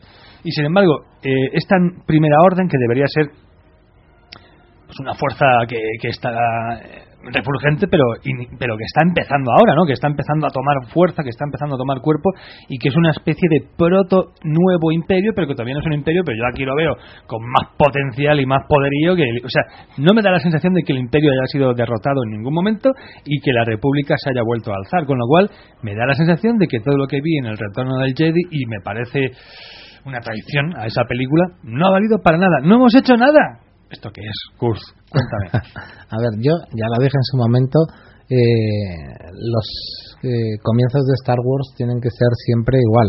Era la fanfarria la 20th Century Fox, hace tiempo una galaxia lejana, muy muy lejana, luego el Star Wars, el, el Crawler Test que dicen los eh, los americanos, luego el, fondo de estrellas y la cámara que se mueve y a partir de ahí empieza la película. Y yo digo, eh, no creo que se atreva a cambiar esto. Efectivamente no se ha atrevido y, me parece correcto. Eh, evidentemente no puede salir el logo de la 20th Century Fox porque ahora mm, el propietario y distribuidor es, es Disney. Pero para mí era muy importante el texto inicial. ¿Por qué? Porque tienes que situar al espectador en cómo está la galaxia en ese momento, dado que han pasado 32 años y dado que lo que vas a mostrar, y ya lo sabíamos porque se había dicho, es una galaxia en la que no hay imperio, en la que no parece haber república, en la que los dos bandos en disputa son la primera orden y la resistencia, y eso lo tienes que contar bien, ¿no? Entonces, en ese sentido, yo creo que tendría que haber hecho un texto más trabajado, un texto que dijese, tras la caída del, por ejemplo, y estoy improvisando, tras la caída del emperador, la rebelión se convirtió en república y Luke Skywalker inició una nueva generación Jedi estableciendo un- una academia en tal sitio. Eh, diez años después, imagínate, o lo que sea, o sin dar fechas, hasta que un alumno se rebeló, acabó con todos y Luke, eh, frustrado y, y sintiéndose culpable, eh, se fue a un retiro desconocido, aprovechando la falta de guardianes de la paz, eh, restos del imperio y nuevos eh, y, nuevas fuerzas eh, crearon una maquinaria y se hicieron con un control con el control de un sector de la galaxia eh, se- oponiéndose a ellos los que están en esa zona con la ayuda indirecta de la República que por cuestiones legales no puede intervenir como le quisi- como le gustaría o algo así y que estuviese perfectamente definido no tan vago como en plan ha habido una muerte de alumnos, Luke se ha ido y, a- y ahora está la primera orden apoyada eh, contra la resistencia apoyada por la República. Y no entiende nada porque no está bien situado, creo. Totalmente de acuerdo. Pues, per- per- perdonadme, pero yo voy a discrepar. A ver, raro. Opciones, opciones para mejorar. Bueno, a ver, voy a discrepar. El texto es mejorable, Mm, sí, probablemente sea mejorable. Pero va- primero, primero, si yo os pregunto aquí, decidme en tres párrafos cómo ha cambiado el planeta Tierra en los últimos 32 años. O agárrate a los tres párrafos que me tienes que preparar, ¿eh? porque eso es complicado. O sea, ya de entrada, ese análisis de lo que ha pasado políticamente en la galaxia, política y bélicamente en la galaxia los últimos 30 años, ya se antoja complicado. Eso es lo primero. Pero bueno, segundo, yo me meto a ver la película y yo no estoy seguro, no estoy seguro de si en ese momento eso es lo que quiero saber. O sea, yo salgo de esos tres párrafos sabiendo que Luke Skywalker no está, que los malos son estos de la primera orden y que vamos a empezar a bailar. Y me, y me sobra un párrafo, incluso. O sea, en ese momento no necesito nada más. Si me lo puedes explicar como de hecho hacen en el resto de la película. Entonces, no sé, yo no, no sé a qué tanta crítica. Mm, creo que los anteriores seis tríos de párrafos de las otras películas tampoco te pegan unas descripciones así muy, eh, yo, no sé, que te lleven a ninguna parte. Creo que son igual de improfundos que los demás y sirven para lo mismo, no sé. Yo darle un palo a esto también me parece, no sé, Oye, dema- ¿cuándo- desde- demasiado. ¿Desde cuándo te paga Disney? Hombre, pues tengo una nómina bien alta desde hace ya tiempo y se tiene que notar, me, me tengo- me la, me la tienen que subir, de hecho. Eso explica también lo de Marvel, ¿no, Pajis? También, claro. No, pero en serio, de os lo pregunto en serio, ¿os, os llegáis a poner de mal, así de mal cuerpo leyendo esos tres No, párrafos? no, no, la no. peli? ¿O eso ver, ya es no, análisis no, en frío? de- no, El, el ver, tema, el es- tema no es que te pongas de mala leche leyendo los párrafos. Te pones de mala leche cuando has visto la película entera y te queda esa ambigüedad que no entiendes qué demonios es la primera orden, de dónde sale, qué papel juega la resistencia con la nueva república y dices, joder, podrían habérmelo explicado en el Claro, primer exacto. párrafo y hubiera enfilado esto mucho mejor. Si a mí me explican eso, luego cuando veo a Kylo Ren ya sé qué está haciendo ahí y de qué va esto. La base Starkiller ya sé lo que está haciendo y sé que va. Ahora tengo que enterarme sobre la marcha y encima no me lo explican porque no me lo explican bien. Bueno, en yo, ningún momento de de la verdad, película hay una escena que te lo expliquen Llevamos- claramente qué pinta Pero tú, después de los tres párrafos ya sabías que la primera hora eran los malos, ¿no? Joder, antes de empezar la película sabía eso, pero es que, Bueno, yo, a ver, yo no, ¿eh? Yo no. O sea, pero los pero tres es párrafos que- ya lo sabía y pues ya está. Pero es que además no es lo mismo, porque en el episodio 4 la cosa está muy clara. Hay un imperio, hay una rebelión. Punto. Ahí sí que no necesitas nada más. Está muy claro. Pero aquí veníamos de un contexto mucho más amplio. Han pasado 30 años con respecto a lo que ya hemos visto en otros episodios de la saga. O sea, es que hacía mucha falta un contexto. Es que de hecho, la clave para empezar a entender esto y una de las asignaturas de esta película era explicarnos cuál es ese contexto y que no traicionara lo que vimos en el retorno del Jedi. Y aquí indirectamente se hace eso, se traiciona eso, porque a lo largo de la película que no en el párrafo inicial, pero largo de la película, te queda claro que en el fondo lo que pasó en el retorno del Jedi fue casi irrelevante, que estamos como al principio. Hay una república, hay que puede ser, bueno, los buenos, y luego están los sucedáneos del imperio, y ya está, estamos en el mismo punto que en el episodio 4. Eso no es culpa del párrafo inicial, es culpa del guion, que es el gran problema, pero... Pero es que ahí ya estoy de acuerdo. Pero ves, a mí me, me, me me pasó algo muy parecido a después de Terminator 2, Terminator 2, llega Terminator 3 y lo primero que te dicen al principio, no hicimos nada, eh, perdimos, ganamos un poco de tiempo, pero al final no hicimos nada. O sea, yo ya empecé Terminator 3 diciendo, esto va a ser una mierda, porque ya me habían jodido totalmente, o sea, habían faltado el respeto a la, a la, a la segunda parte que era infinitamente mejor película que la tercera, y aquí me sentía yo un poquito igual. Me sentía otra vez en Terminator 3, vale, lo que pasa es que luego la película se arregla y ya a lo mejor si tratamos de avanzar un poquito, eh, bueno, estaremos aquí menos tiempo. Eh, el primer bloque me parece que está bastante bien, o sea, el ritmo es el adecuado, va compaginando lo que le está pasando a Poe Dameron con todo lo que tiene que ver con Rey, y oye, pues a mí me parece que, que la película a lo mejor no debía eh, yo sí que creo que debería explicar un poquito más de dónde sale la primera orden porque realmente yo necesito información porque ahora mismo no sé dónde han salido. O sea no sé o sea qué, qué hemos hecho todo lo que hemos hecho destruir la segunda estrella de la muerte y derrumbar las las, las estatuas del emperador en Coruscant solamente me ha servido para cambiarle el nombre al imperio para que no es que ya no se llama el imperio ahora se llama de otra forma el emperador ya no es el emperador se llama de otra forma y ahora todo se llama de otra manera pero seguimos igual a seguimos con las mismas naves con el mismo potencial militar Y la República sigue en el mismo punto en el que está ahora. Ahora ya no es rebelión, ahora es resistencia. Pero le hemos cambiado el nombre a las cosas, pero todo sigue igual. Ya, pero mira, ahí hay una cosa que, que no tiene ninguna lógica. Dices, vale, ahora el imperio fue derrotado, instauraste una nueva república, porque es lo que básicamente te dicen, y ahora han surgido los de la primera orden. ¿Por qué no se enfrenta la república a la primera orden? ¿Por qué se enfrenta la primera Claro. orden a la resistencia y es la república la que ayuda a la resistencia? O sea, es como decir, la, explícame, por ejemplo, que la, que la república no puede actuar ahí por cuestiones legales, es un sector autónomo que no está integrado en la república y, y que está ayudando a esos rebeldes. Yo qué sé, por ejemplo. Yo creo que, que es un problema de, de intentar alejarse de toda la política que se veía en la trilogía de las correcto, precuelas. pero y bien. creo que, que en este caso es un desacierto, porque a mí también me hace falta un poco más de contexto. Porque es lo, lo que ha dicho Antonio, que al, al estar centrado tanto en estos personajes que se están enfrentando a la, a la nueva orden, la nueva orden podría ser muy pequeña, pero como eh, ahora mismo solo conocemos una pequeña parte de la rebelión y una peque y, y la y a la nueva orden eh, parece que, que la nueva orden es la hostia. Y Primer- es un problema de contextualización Primer- primera orden. De todas formas, tiene que tener un tamaño enorme porque son capaces de hacer una estación en un planeta superior en tamaño a la, a la estrella de la muerte. Yo ahí, eh, especulando un poco, yo entiendo, hay mm, sobre todo dos, dos grandes incógnitas que a mí me quedan después de ver la película. Una es, evidentemente, de dónde viene esta primera orden, ¿no? Está claro.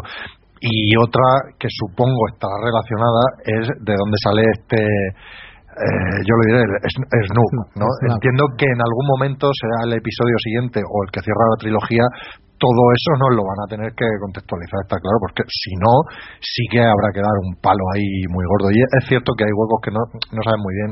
Sobre todo esa pregunta, ¿por qué se enfrentan a la rebelión? ¿Rebelión de qué? Si ya una vez que ha derrotado al imperio, no tiene sentido hablar de, de, de resistencia, Ya, perdón. pero, bueno, ya lo explicarán. A ver, tiene sentido si es una, rebele- una rebelión frente a un poder establecido y ese poder establecido en ese sector es la primera orden.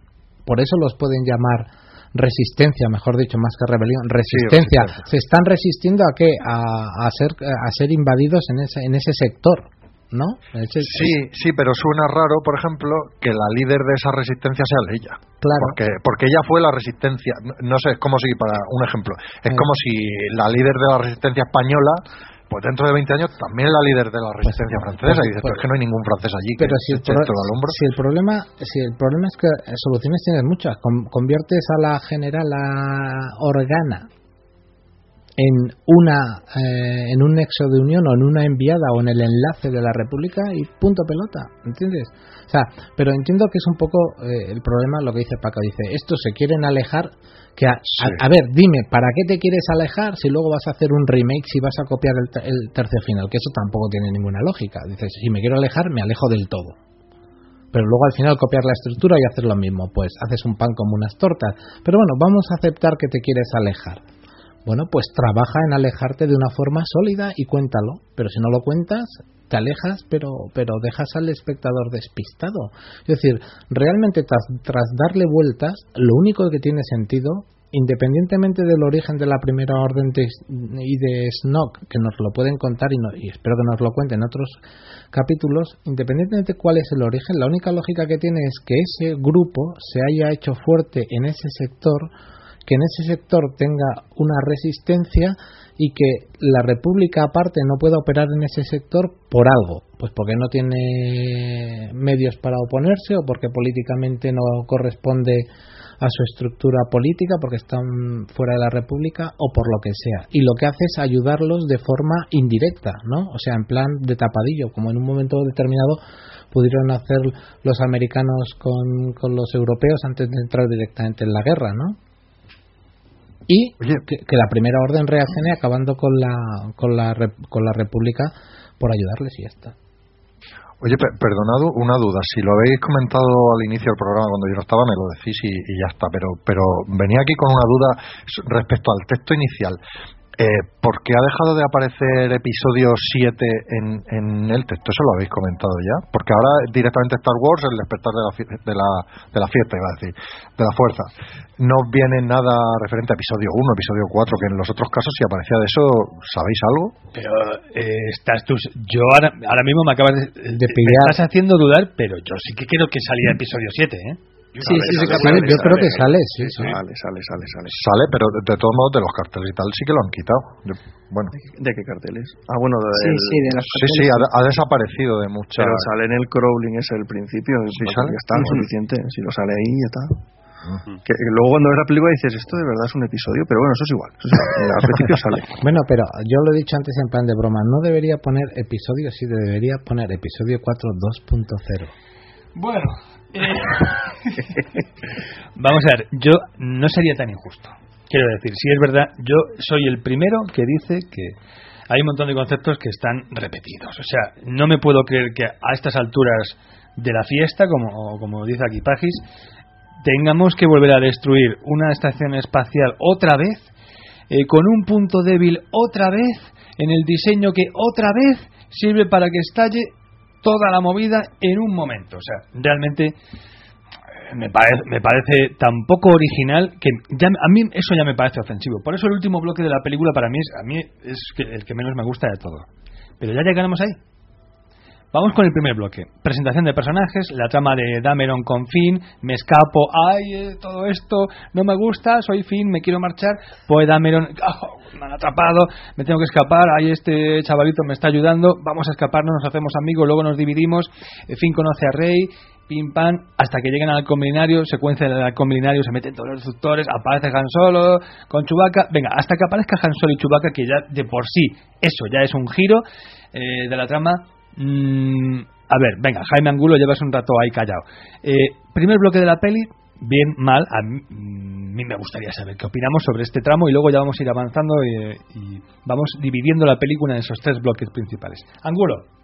Es fantástico todo este primer bloque y de hecho es, eh, la mejor forma, yo creo que si entras aquí es cuando la película te pueda gustar más o menos ya en la segunda parte, es muy difícil que te, que te saque, al menos tal y como yo lo veo. Esta, o sea, más que regusto a remake en este momento, que es lo que se le critica quizá, lo que tiene toda esta primera parte es un montón de pequeños homenajes y de pequeñas cositas que hace al, al fan medio levantarse el- durante el primer visionado, ¿no? En la sala de cine y aplaudir y, y bueno, pues eh, es que está trufado de un montón de de referencias a Star Wars y, y- y incluso también a las primeras películas, ¿vale? Pero maravillosas, como por ejemplo el tema de cuando van a, van a escapar tanto Finn como, como Rey de, de Yaku y le dice le dice Rey vamos en ese en este transportador que tengo tacatá y, y ¿por qué no nos metemos en ese? porque eso es un montón de chatarra y no te esperas no te ves venir que el montón de chatarra es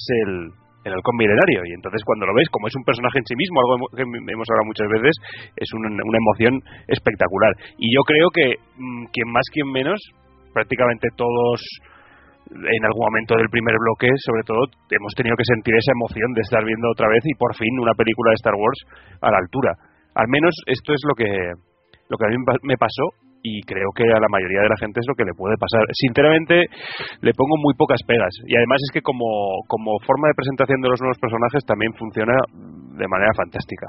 Hay, hay una cosa que ha dicho que me parece que es importante y es el tema emocional. Yo creo que realmente esta nueva saga, saga lo que debería hacer era emocionarnos, ¿no? Algo que a lo mejor las precuelas no lograron en ningún momento. Aquí eh, hay algunos detalles que están tan bien hechos que realmente vale que tú eres débil porque tu corazoncito pues adora esta saga entonces con algunos detalles así que son es puro fanservice pero realmente eh, consigue emocionarte y la aparición del, del halcón milenario me parece que está muy bien, pero luego hay algunos momentazos impresionantes. eh, el volver a ver las averías de, del halcón milenario y que haya que estar ahí haciendo remiendos constantemente, me parece que sigue siendo un acierto.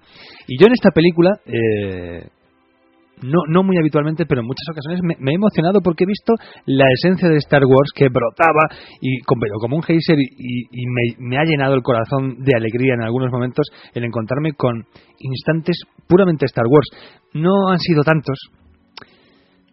Mi- y sí es verdad que mi sensación ha sido de estar viendo otra saga distinta con muchos elementos y la mitología de Star Wars, pero no me estaba dando la sensación de que realmente esta fuera la película que venía después del retorno del Jedi. O sea, mm, no era la, trilogía de precuelas, que tampoco me sentía muy en Star Wars, pero tampoco he vuelto a la trilogía clásica de Star Wars, con lo cual, pues no deja de ser una nueva saga. No hemos vuelto a los episodios 4 al 6, pero había instantes en los que realmente volví a aquellos momentos.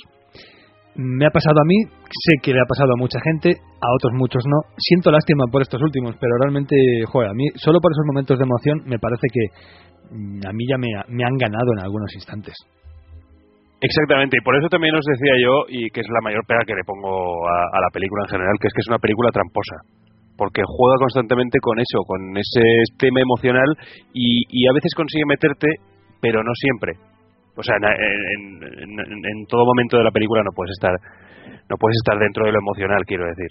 Y entonces eh, es el principal problema que le veo a la película en general. Pero bueno, pues lo que efectivamente suscribo lo que acabas de decir. Eh, por, por contra, por contra también digo que hay momentos que me han parecido tan de Star Wars, o sea, lo que es la película me ha sacado completamente de este universo y me ha llevado a otra historia, como lo, los pulpos comilones de los pasillos, que eso es tan de no sé, es de Doctor pero de aquí no, en fin.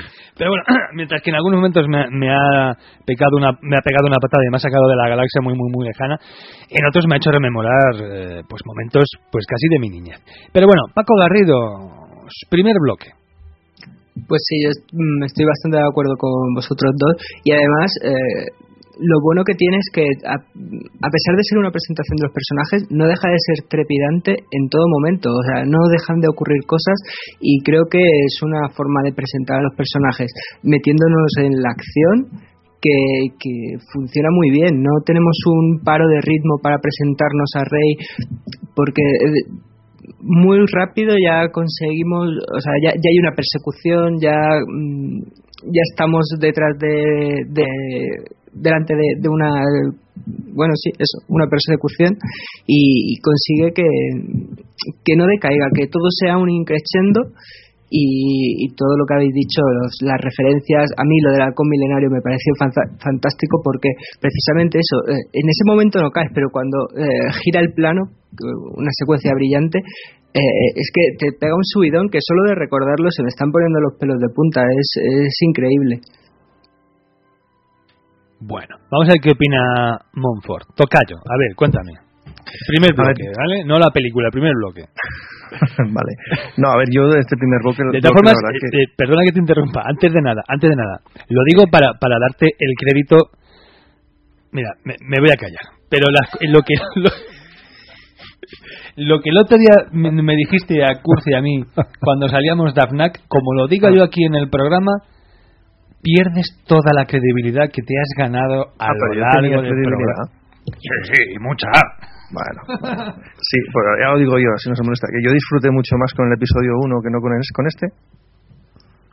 ¿Qué cojones, qué cojones cuadrados tienes? o sea, ¿a ti te gusta más la amenaza fantasma que el despertar de la fuerza? Dilo. A ver, cuidado, yo disfruté, yo, yo lo que digo es que yo disfruté muchísimo más con el episodio 1 que no con este. Pero muchísimo más, de aquí a Lima. O sea, yo salí del cine del episodio 1 encantado de la vida. Luego maduré la película y dije, joder, qué mala es. ¿Pero, ¿y cuántos años tenías? ¿Con la amenaza eh, fantasma? No me acuerdo, carajo, pero no sé, era mayor CT, 25, 20, no sé qué. Y estabas drogado, ibas del SD, y fuiste con una rubia despampanante que te la estaba que si no, no me. pero era joven y ya, que va, tío. muy mal. No, no, no. No, no, a ver, yo disfruté, a ver, todo el fenómeno, si además lo hablamos con Kurt también, o sea, eh, todo el hype que ahora tenemos por el 7, eh, el hype que había en aquel momento por el episodio 1 era mucho más bestia y toda la experiencia, que no la película, pero la experiencia que significó ir al cine a ver el episodio 1, para mí eso fue inolvidable. Y luego el episodio 1 y las películas en general, que no las voy a defender a nivel cinematográfico en el sentido de que sean buenas películas, que no lo son, desgraciadamente, no lo son. Sí que mm, aportaron muchas cosas, a mí como fan me aportaron muchas cosas, porque yo tenía muchas ganas de ver a los Jedis de la vieja república, y esas películas, mejor o peor, me los enseñaron.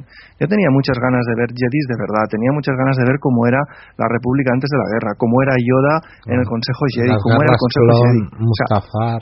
claro, o sea, todo eso que yo durante 16 años o más había imaginado como fan cómo sería, cómo sería, cómo sería, en los episodios 1, 2 y 3 me lo fueron dando. Y es muy cierto que cuando las maduras, son películas que son, pues eso, son malas películas, punto. Sobre todo a nivel de guion, son malas películas. Desgraciadamente se podrían haber contado infinitamente mejor y es una gran pena. Pero eh, yo la experiencia que viví de por fin estoy viendo Jedis, por fin estoy viendo a Yoda con una espada de luz, eso es algo tremebundo. Y a mí esta película, este episodio 7, no me ha dado nada de todo eso. Pero nada. Quizá, quizá los cinco minutos finales con Luke convertido en viejo maestro Jedi, eso sí que me ha molado muchísimo. Ver ese look que creo que Mark Hamill está enorme en esa película, lo digo en el buen sentido, lo enorme, pero ya está, o sea, bueno, no sé, entiendo que es otra generación, que es otro momento, es, una, es una película para otra gente, probablemente no para mí, pero yo quería emocionarme con esta película, yo quería tener la sensación de que estaba viendo la continuación oficial del retorno del Jedi. Yo he disfrutado mucho con el universo expandido, muchísimo y quería que esta película fuera capaz de hacerme olvidar y decir, venga, eh, voy a aparcar todas las novelas, todos los cómics que he leído, porque esto va a ser la continuación de verdad. Y sinceramente no lo ha conseguido demasiado, no estoy muy, muy convencido de que esta continuación me la crea demasiado. Bueno, eh, eh, mm, aunque estoy un poco muerto con algunas cosas que has dicho. Eh, puedo comprender, puedo entender tu punto de vista en otras consideraciones. De todos modos, volviendo otra vez al despertar de la fuerza, el, primer bloque, eh, tú estabas viendo. Pues, yo, yo, os voy a decir que yo la primera hora, la primera media hora de la película estaba en el cine y estaba diciendo, ¡Wow! Lo ha conseguido. JJ estaba súper contento. Eh, ¿A ti qué te estaba pareciendo?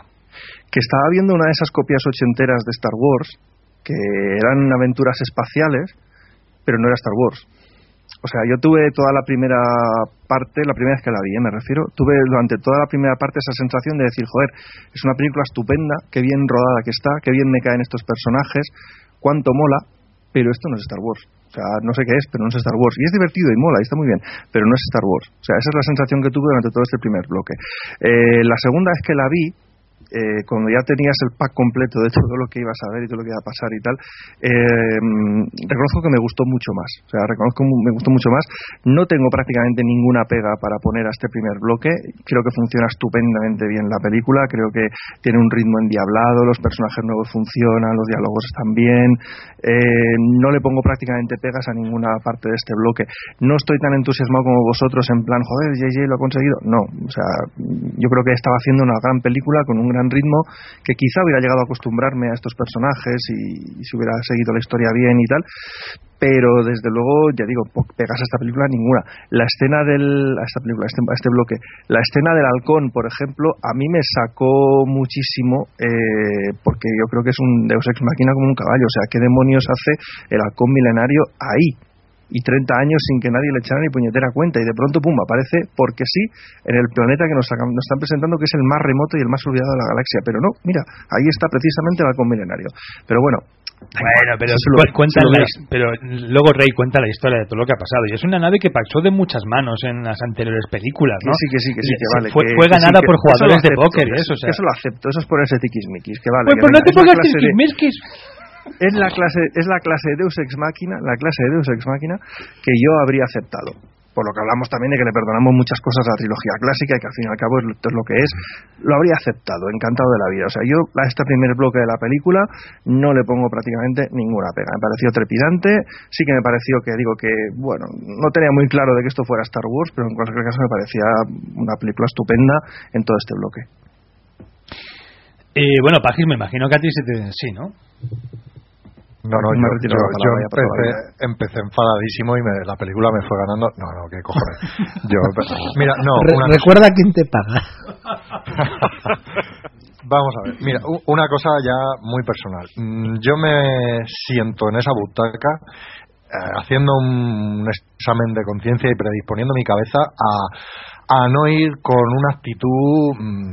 De persona que tiene que hablar en un podcast. No, no sé si me entendéis. No quería ir a ver Star Wars a trabajar. Como además solo me daba tiempo a verla una vez antes de sentarme aquí, yo quería ir a disfrutar como, como un fan, como cualquiera, ¿no? Y ya tiene uno ese chip de luego tengo que hablar de esto y te vas fijando en la planificación, en el guion, en los actores, en la música, no sé qué. No quería eso, o sea, quería convertirme en el niño que, desgraciadamente no pude ver la primera trilogía en el cine, pero sí la segunda, y yo quería convertirme en ese espectador inocente que va a, dejarse querer, ¿no? Entonces ya estaba predispuesto y se lo puse fácil, eso yo lo reconozco. Pero dicho eso, Eh, yo, como ha dicho Kurz, veo ese ritual que no sale el logo de, de la Fox, pero sale otro, se lo perdonamos. La pantalla en negro, sale Lucas, el logo de Lucas, salen las letras, empieza la música y yo es que a mí se me pusieron los pelos todos todos los pelos de punta de mi cuerpo, que solo me pasó otra vez cuando mi mujer mm, rompió aguas hace dos años. O sea, todos los pelos de mi cuerpo de punta, momentazo. Y a partir de ahí, pues, ¿qué queréis que os diga? Cuando acaba ese primer tramo de película, yo estoy tan enamorado de Rey como está Finn, o sea, si no más, lástima que no pueda entrar a la película, ver el halcón milenario por ahí es un subidón, vale que este planeta es nuevo, pero me encanta ver esa arena que me recuerda a otro planeta, vale que hay muchas cosas que que son extrañas, pero me gusta ver de fondo destructores estelares estrellados. Me encanta esa casa de Rey, ¿no? Donde vive ella al final. Eh, sí, sí que hay casualidades en esta película, pero y, es que Star Wars no es una saga llena de casualidades que pasan en planetas recónditos, olvidados en la Pues sí, y, y es que eso es lo que me gusta de Star Wars, ¿no? Que, que tú te crees que eres una recoge basura en un recoge chatarra en un rincón y y, resulta también que eres la más grande que hay, ¿no? Eso, eso es lo que me gusta de Star Wars y no sé, visualmente me pareció apabullante volver a oír esas notas de música, no sé, todo. Yo estaba deslumbrado y estaba disfrutando como un niño pequeño. ¿Qué queréis que os diga? Así fue. Qué bien, Pagi, de verdad. Qué bien pagan en Disney. Ojalá, ojalá. No, tenéis ni idea. Ojalá. Me, pagan lo mismo que en el podcast, fíjate. Entonces estás excesivamente remunerado. En las antípodas del otro Rafa, ¿eh? Vaya, cada Rafa está. Bueno, ya escucharemos el, la próxima semana Martínez hablar sobre este particular. Y a Monfort, perdona, Monfort, a ti te hablo, pero solo la hora y pico o dos que nos quedan aquí por Luego ya, ya me lo temía, me lo temía. Y eso con no ha llegado Marta, ya verás. Pues mira, yo os voy a dar un poco la ra yo os voy a dar un poco la razón a los dos, tanto a Antonio como, como a ti, Rafa. A ver, yo reconozco que para mí, y, y entiendo que no es lo mismo ver esta película siendo un fan fatal, por así decirlo, de la saga y habiendo chupado mucho universo expandido, que siendo un nuevo espectador o alguien que ha venido aquí a rebufo del hype de, y de la campaña mercantil que ha hecho Disney, que es exagerada. De hecho, eh, además, todo lo que hayan invertido, bien invertido está, eh, porque ya lo dijimos en las redes sociales, 100 millones de preventa de entradas es una burrada. He mirado antes el, los importes que llevaban recaudados y iban por 238 millones, incluidos esos 100, evidentemente. Eh, es una burrada. Es una burrada para dos días, casi ni ha terminado el primer fin de semana y 238 millones de recaudación. Es, es, es, increíble. Sin embargo, como digo, para el fan fatal, eh, quizás por el bajonazo de las precuelas, eh, no es lo mismo. Yo recuerdo que cuando hicimos la reunión de la gente de Sidnet para ver el episodio 1, aquello, o sea, es que había una especie de, como esas energías que se crean en los conciertos, o sea, la gente estaba emocionada, temblaba, tenía nervios, está en la butaca que empiece ya, no me pongas anuncios, no sé qué, sale el logo de Star Wars, se levanta la gente, se pone a aplaudir, ¡oh! sale el, texto, o sea, una locura. Claro, luego las precuelas tuvieron el recorrido que tuvieron y claro, yo por ejemplo ahora fui y no fui con esa emoción, fui, fui dispuesto a disfrutar, pero ya no tenía, aunque había mucho hype, esa emoción, ¿no? Y, y para mí eso me condicionó ciertamente el visionado. También me lo condicionó que yo, por cuestiones de, de, mi, de mi trabajo no remunerado en Sidnet, he seguido la producción y que he hecho análisis y es que prácticamente acertado en, un 70% de lo que dije. O sea, que lo que iba pasando en pantalla, en, en, el orden cronológico, es que hasta lo había ya escrito yo en papel. Entonces, en ese sentido, yo reconozco que no me he podido ver impactado tanto como otros espectadores. Aún así, el primer tercio me gusta y me gusta mucho. Y sí creo que se recupera el espíritu Star Wars y sí creo que hay momentos emocionantes y, y el del halcón es, es, es uno. De hecho, cuando van corriendo y tú no ves el halcón porque está fuera de plano y te dice, eso no que es un montón de chatarra, ni siquiera piensas que es el halcón milenario. Y cuando vuela en la otra nave dice, el montón de chatarra servirá. Y entonces ves ese primer plano del halcón milenario, yo reconozco que me emocioné y eso me gustó y las persecuciones me gustó y dije, va por un camino estupendo. Finn no me molesta, BB8 mola, Rey es un, es un pibón, es atlética, me la creo, eh, está, está bien, las persecuciones son maravillosas, así me gusta ver a, volar al halcón, así me gustan los, los duelos atmosféricos.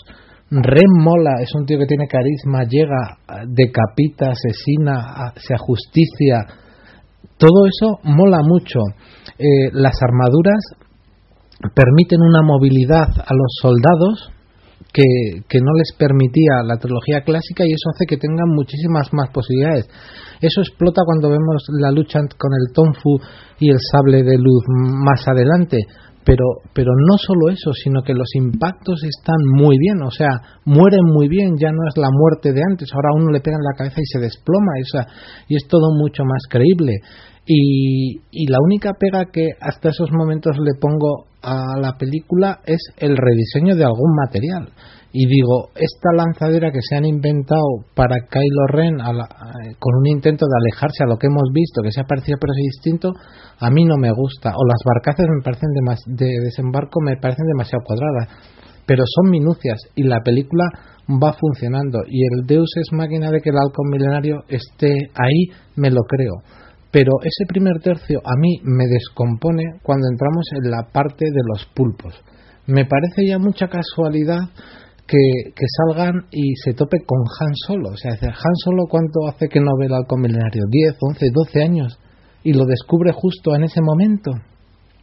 Me parece un Deus es máquina que lo podemos justificar, sí, pero me hubiese gustado una solución de guion mm, diferente. Pero bueno, aun aceptándolo eso, ¿a qué vienen esas dos bandas dentro del que, llegan a la nave y esa lucha y esos pulpos que ralentiza y no aporta nada y que además ahí es donde el CGI está peor y, ahí ya me produce un bajonazo. Y el resto de la película no es que vaya con ese bajonazo, en el resto de la película ya tengo el problema de que me empieza a dar cosas que ya he visto. Ahora entraremos en ellas. Bueno, la verdad es que en este sentido me acabo de acordar de que nos hemos olvidado, he recordado que nos, que nos hemos dejado completamente en el tintero a Oscar Isaacs y a Poe Dameron, del que no hemos dicho nada, francamente. Está claro que este era mm. un personaje que estaba pensado para que fuera Wedge, ¿no? que fuera a ocupar ese puesto, pero no, me disgusta y el actor me parece que está muy bien y el personaje que está claro que no es el príncipe príncipe príncipe príncipe príncipe príncipe principal, pero que podría acabar siéndolo, ¿no? Con lo cual a mí sí que yo espero grandes cosas de este personaje que me ha hecho bastante gracia y que creo que lo, poco que hemos visto está bien. Además tiene un toque cínico, lo hemos visto en algunos momentos ese, ese rollete y me, ha hecho bastante gracia, pero ya desde el principio, o sea, a mí me, me gustó casi nada más entrar. Eh, bueno, si alguien tiene algo más que decir sobre este primer bloque o sobre Dameron. Sí, lo único de Dameron es decírtelo eso, que yo, yo creo que, que han llegado a Dameron, eh, que antes era en preproducción era John Doe, eh, un poco porque porque no pudieron contar con Wedge porque es cierto que Disney le ofreció al actor que hizo de Wedge volver a la producción y, y, se negó, o sea, lo rechazó, ¿no? Entonces, algo que cualquier secundario está deseoso de que le llamen y hasta que le ofrecen regresar para interpretar a Wes Antilles, pues pues lo rechaza. Pero ¿cuántos, ¿cuántos años tiene ese hombre? Ya, sí, ya sí, sí, pero y, un poco parte del rechazo es por eso, pues ya prácticamente dejó la actuación y no, y no tenía ganas de regresar. Pero eso hubiese sido un, un detalle de continuidad brutal. Ver al que sin duda es el mejor piloto de la galaxia, de, de aquellos que no usan la ayuda de la fuerza o de otros estupefacientes, pues hubiese estado hubiese estado muy bien, ¿no? Porque dirías, el mejor piloto de la galaxia otra vez siendo el mejor piloto de la galaxia. Entiendo que es la misma figura de Wes Antilles, pero mola mucho y el momento en el que tiene los derribos en el castillo de Mascatana, es decir, lo que dice Finn, wow, qué piloto. bueno, eh Vamos a entrar ya con el segundo bloque. El segundo bloque ya con la aparición de, Han Solo y de Chewbacca. Obviamente ahí hay un encuentro entre la nueva generación y la antigua y la clásica. Y de algún modo pues hay una, una especie de ampliación del grupo que de algún modo en esos momentos está llevando la película a cuestas. Lo primero que nos vamos a encontrar es esta presentación de esta especie de. No sé qué. Estos tíos que eran, los mercenarios estos raros. Mercenarios raros, lo dejamos ahí. El Kanji Club. Los de. eh, bueno, que los de nombrecito Right Redemption. Kanji Club. Kanji Club. Kanji Club Redemption. Bueno, los de los tíos estos, afortunadamente, los dos que saben repartir y el jefecillo los dejamos para la siguiente película. Está claro que estos eh, algo, algo, algo harán, algo harán en, próximas películas. Pero a mí todo el asunto este de los pulpos y que la otra se equivoque, de fusible y estas criaturas que Han solo las había capturado para entregárselas al emperador de no sé qué planeta se escapen y tengamos aquí una especie de momento alien, pero tampoco exactamente en plan momento alien, donde ah, estás hablando tú de, de momentos Deus Ex Machina Kurz. Eh, creo que tú y yo lo habíamos comentado al micrófono cerrado. Bueno, en estos días eh, se, se zampan a todo lo que pillan, pero luego llegan y pillan al fin y ya ese ya no se lo comen. Este ya nos lo llevamos para. No sé. La eh, recena, la recena. que meterle Para- huevos para- o violarlo. que- para, para cuando no haya. Dice, ya hemos comido mucho, vamos a guardar el para pero, después. pero no es creíble, porque luego se vuelven a zampar a otro. O sea, ¿por qué, a, ¿por qué a este no nos lo comemos y nos lo llevamos a donde sea? Son racistas. Porque lo, sí. lo ven de otro Son- color. y Son racistas. Sí, exactamente. Se podría hacer un chiste ahí un poco tal. Perdón. Bueno, Este, este, este, este me lo voy a reservar que parece que está quemado. No, y, el- y a mí eso, a mí esa secuencia con los pulpos, mm, a mí es que no, no sé, no sé qué pintaba aquí. Creo que si querías meter ahí un momento de acción y querías meter un po- poco de caos, lo podrías haber resuelto de tantas maneras, pero no sé, un robot que se activara y que empezara ahí a matar peña o algo así. No sé, lo de los pulpos es que está, no, no, lo siento mucho, pero no. Y a mí me gusta que en las pelis de Star Wars salgan monstruos así imprevisibles, de cualquier en cualquier momento salga un monstruo, que es una cosa que en las películas eh, se respetó de vez en cuando, no fuera tan casual, pero que en cualquier entorno hostil o desconocido o árido, de repente te pudiera salir un bicho, ¿no? Pues, pero coño, aquí en este momento no, no, no me gustó mucho. Y ese inicio de ese segundo bloque ya es cuando para mí la película poquito a poquito empieza a decaer y no sé, no le puedo echar toda la culpa a Han Solo, pero no sé, no, no me hizo muchísima gracia. ¿Qué más cosas pasaban, Kurt? Recuérdanos un poco. Después de eso, pues prácticamente lo que hacían era sacaban el MacGuffin del, del plano, de decir, bueno, tenemos un mapa para buscar a Luke Skywalker y iban a buscar a, a Maz Katana, pues que era una suerte de aliado con el que podían conseguir información. Y, y en ese viaje a donde al castillo de Maz Katana, como en ese castillo hay de todo, eh, sobre todo buscavidas, pues uno informa a la, a la primera orden de la presencia de los fugados y otro informador informa a la resistencia de la presencia de los fugados, con lo cual la primera orden termina yendo y atacando el castillo y después la, la resistencia contraataca y, y en ese ataque contraataque lo que ocurre es que Rey queda alejada y es capturada por, por Kylo Ren, básicamente eso así.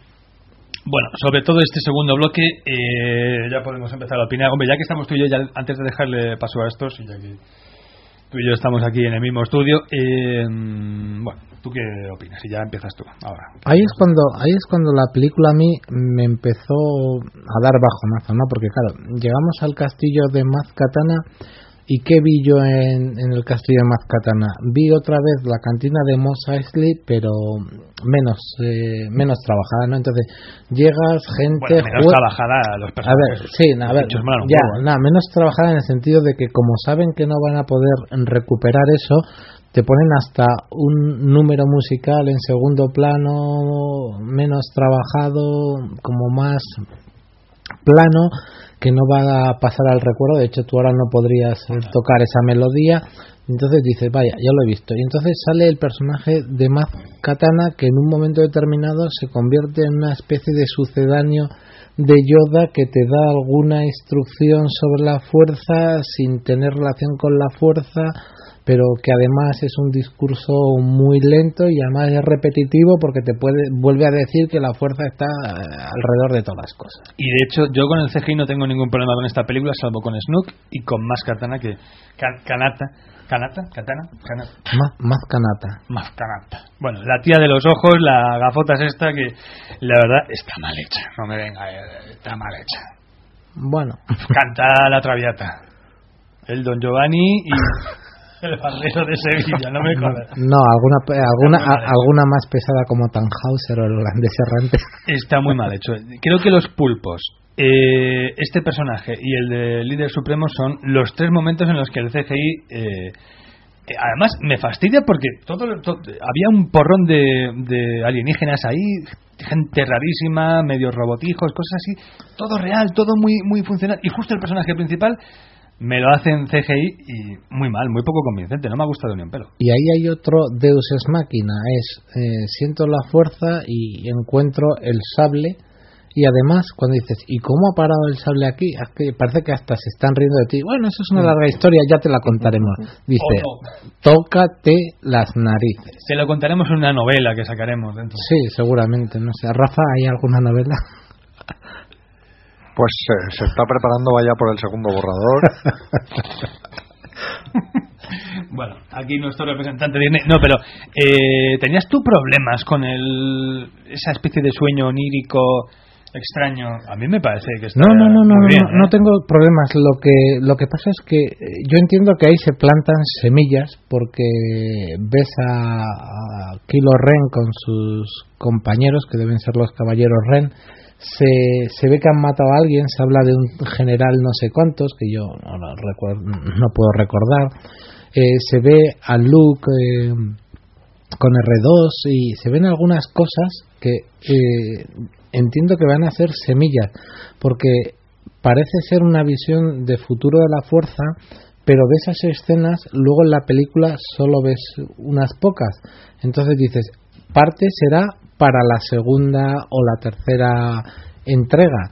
Y también me hace pensar el decir, bueno, este tío nos la jugó bastante en el tráiler porque nos ha metido retazos de una visión de la fuerza que tiene mm, Rey y que además ni siquiera eh, forman parte de la trama de la película, sino que pueden formar parte del episodio 8 o 9. Y eso me parece como decir, bueno, ahí nos ha jodido el análisis y nos, y nos ha traicionado y nos ha enredado bastante. Pues espérate, que con eso de meter escenas así como de visiones en trailers, bueno, ya hablaremos. Que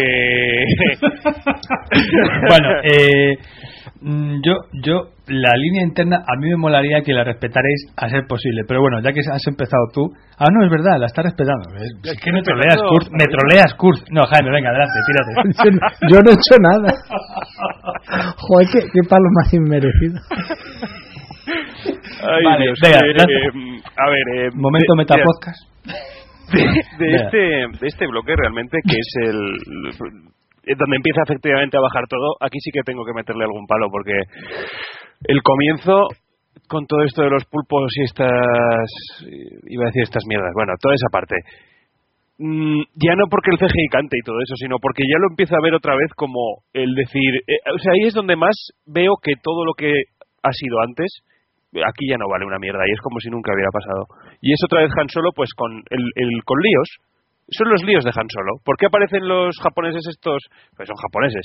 Y, los otros, pues por, porque es un granuja, porque ha vuelto a las andadas, pese a que ha sido un general de la, de la rebelión y demás. Entonces, es, es otra vez vol- volver a, esas, a esos momentos y no me. Y es lo, que menos me gusta. Me pasa exactamente lo mismo con la taberna, porque efectivamente es un retorno a Mos Eisley de manual. Ya no me gusta tanto. Creo que de todo este, toda esta parte, todo, todo este bloque, la único que la levanta es toda el combate el combate entre las fuerzas de, de la Primera Orden y la Resistencia, ahí en... ¿Cómo se llama el planeta? ¿En Mascatana? No, Mascatana es la, la- el bicho, la de las gafas, vaya. Sí, el nombre del planeta no, no, no lo tengo claro. No sé si se, si se ha dado con decir el planeta en el que está el castillo de Mazcatana, nos Vale, entendemos. eh, Eso, el castillo de Mascatana. Pues ahí, en todo lo que es ese, esa batalla, que además con, con bueno, sub- eh, suborbital y... Me, parece potentísima toda esa escena. La presentación de los cazas de resistencia es buenísima. Mm, Son cosas que te pueden emocionar, pero claro, mm, ya vienes de antes con el tema este de Han Solo, con, con, con que ya empiezas a ver to- empiezas a ver de las costuras aquí. Y es cuando mm, tienes que poner más de tu parte para que esto te siga gustando. Y ese es el problema que yo le veo, ¿eh? Ese es el problema. Y, y claro, si todo esto se hubiera recompuesto y, hubiese vuelto a alzarse en el tercer bloque y hacer otra vez lo que habíamos tenido al principio, lo habría lo habría tolerado bien. Pero como no es el caso, pues aquí la película empieza a bajar desordenadamente. Es que es el gran problema que, tiene ya a partir de este bloque, que los homenajes que nos hacían gracia al principio ya mm, creo que ya no los necesitamos porque ya nos tenían enganchados. Y cuando ya estás enganchado a la trama y ya has, tenido lo que querías como fan, eh, tendría que haberse diversificado un poco. Lo del castillo de Mascatana, eh, como Mos Eisley, eh, lo que decía Kurz es que es descafeinado la canción que ponen es quiero repetir lo mismo pero no voy a poder superarlo así que voy a hacerlo más calmadito y tal. Por otro lado eh, me da la sensación de toda esta parte que, que Han solo sabe más de lo que cuenta en todo momento y que no les lleva allí por casualidad porque si, si recordamos, eh, Mascatana le pregunta a Han Solo que quién es esta chica y se corta el plano, o sea que posiblemente sepa algo más. Y, y, por eso no veo tanto el, el Deus Ex Máquina que, que, que tuviese la espada de luz porque yo creo que Han Solo sabía, sabe cosas y por lo demás la visión a mí me parece correcta no, no sabemos muy bien si lo que ve son visiones del futuro o cosas que han pasado y se nos contarán y el último tramo, tramo con, con, la llegada de los X-Wing y la nueva orden eh, me parece espectacular. La primera orden, perdón, que ya lo he dicho un par de veces mal, me parece espectacular. Tenemos unos planos que, que son eh, eh enmarcables eh, y para poner fotografías en toda tu casa. Es espectacular. Bueno, pues eh, yo creo que podría suscribir todo lo que ha dicho Jaime sobre este, este bloque, salvo, y no es por llevaros la contraria, a mí me gustaron los pulpos. A mí me gustaron los pulpos. Tú he venido aquí a llevarnos la contraria. Sí, bueno, estoy viendo que sí. Igual, igual este es programa de Endo, ¿eh? Y ahora yo que digo. No, a ver, fíjate que te quiero y estoy de acuerdo en todo, pero lo de los pulpos no es mata, macho. A ver, es que los pulpos son como la dianoga, o sea, están ahí para que salga un monstruo y esto es Star Wars y de vez en cuando sale un monstruo. Ya está, no. Ya está, no hay tenía que ser. Claro, sí, sí, pasa, pasa mucho, no damos para más, es lo que hay. Bueno, pues eso, que. No, lo mismo que decía Jaime, o sea, realmente es que aquí es cuando empieza a bajar la película. Yo creo que especialmente a partir del castillo de Mascanata es cuando realmente la película baja y baja más. Eh, yo hasta ahí eh, sí que. A ver, si antes decía el Deus es máquina del halcón en Jakku, lo perdonaba se me hace mucho más difícil de perdonar la aparición de Han Solo. Es que, es que no, no, vamos, no sé qué demonios hace Han Solo ahí. Está de ser una galaxia que es un patio de recreo, porque es que si no, no se, no se, no se entiende. En fin, me, me, se me hace muy difícil, por más que me mole ver a Han Solo y tal. Y, es lo mismo con el Han Solo contrabandista. O sea, pero, eh, pero fíjate, sí, que nos mola a todos Han Solo contrabandista y tal, pero es que es una involución, es que es una vuelta atrás, no, no, no pero, hacemos nada. Pero ahí. es que además, argumentalmente y en el guion se puede eh, resolver fácil. Imagínate que, que nos cuentan, sin tener siquiera que decirnoslo, que el halcón lleva ahí mucho tiempo parado y en el momento en que sale eh, salta un rastreador, ¿no? Se activa, ¿no? Entonces, de repente sale y cuando está saliendo, escapando, sale una nave del hiperespacio, ¡pa! y la agarra con un tractor. Entonces, un tractor, cuando sube dice, se establece el diálogo, joder, por fin, después de tantos años hemos recibido la señal de que... De que Efectivamente. Y, y punto, solucionado. Y ya no es un Dios es máquina. Efectivamente, efectivamente. Con una cosita muy sencilla se hubiera podido solucionar y ahí veo un... Es que en definitiva aquí se va reflejando y va, va apareciendo poquito a poco un guion descuidado. O sea, que es la, la gran decepción al final con esta película. De un guion modos, descuidado. O sea, Perdona, guion... Perdona que te interrumpa, pero muy brevemente, entre paréntesis, Kurt.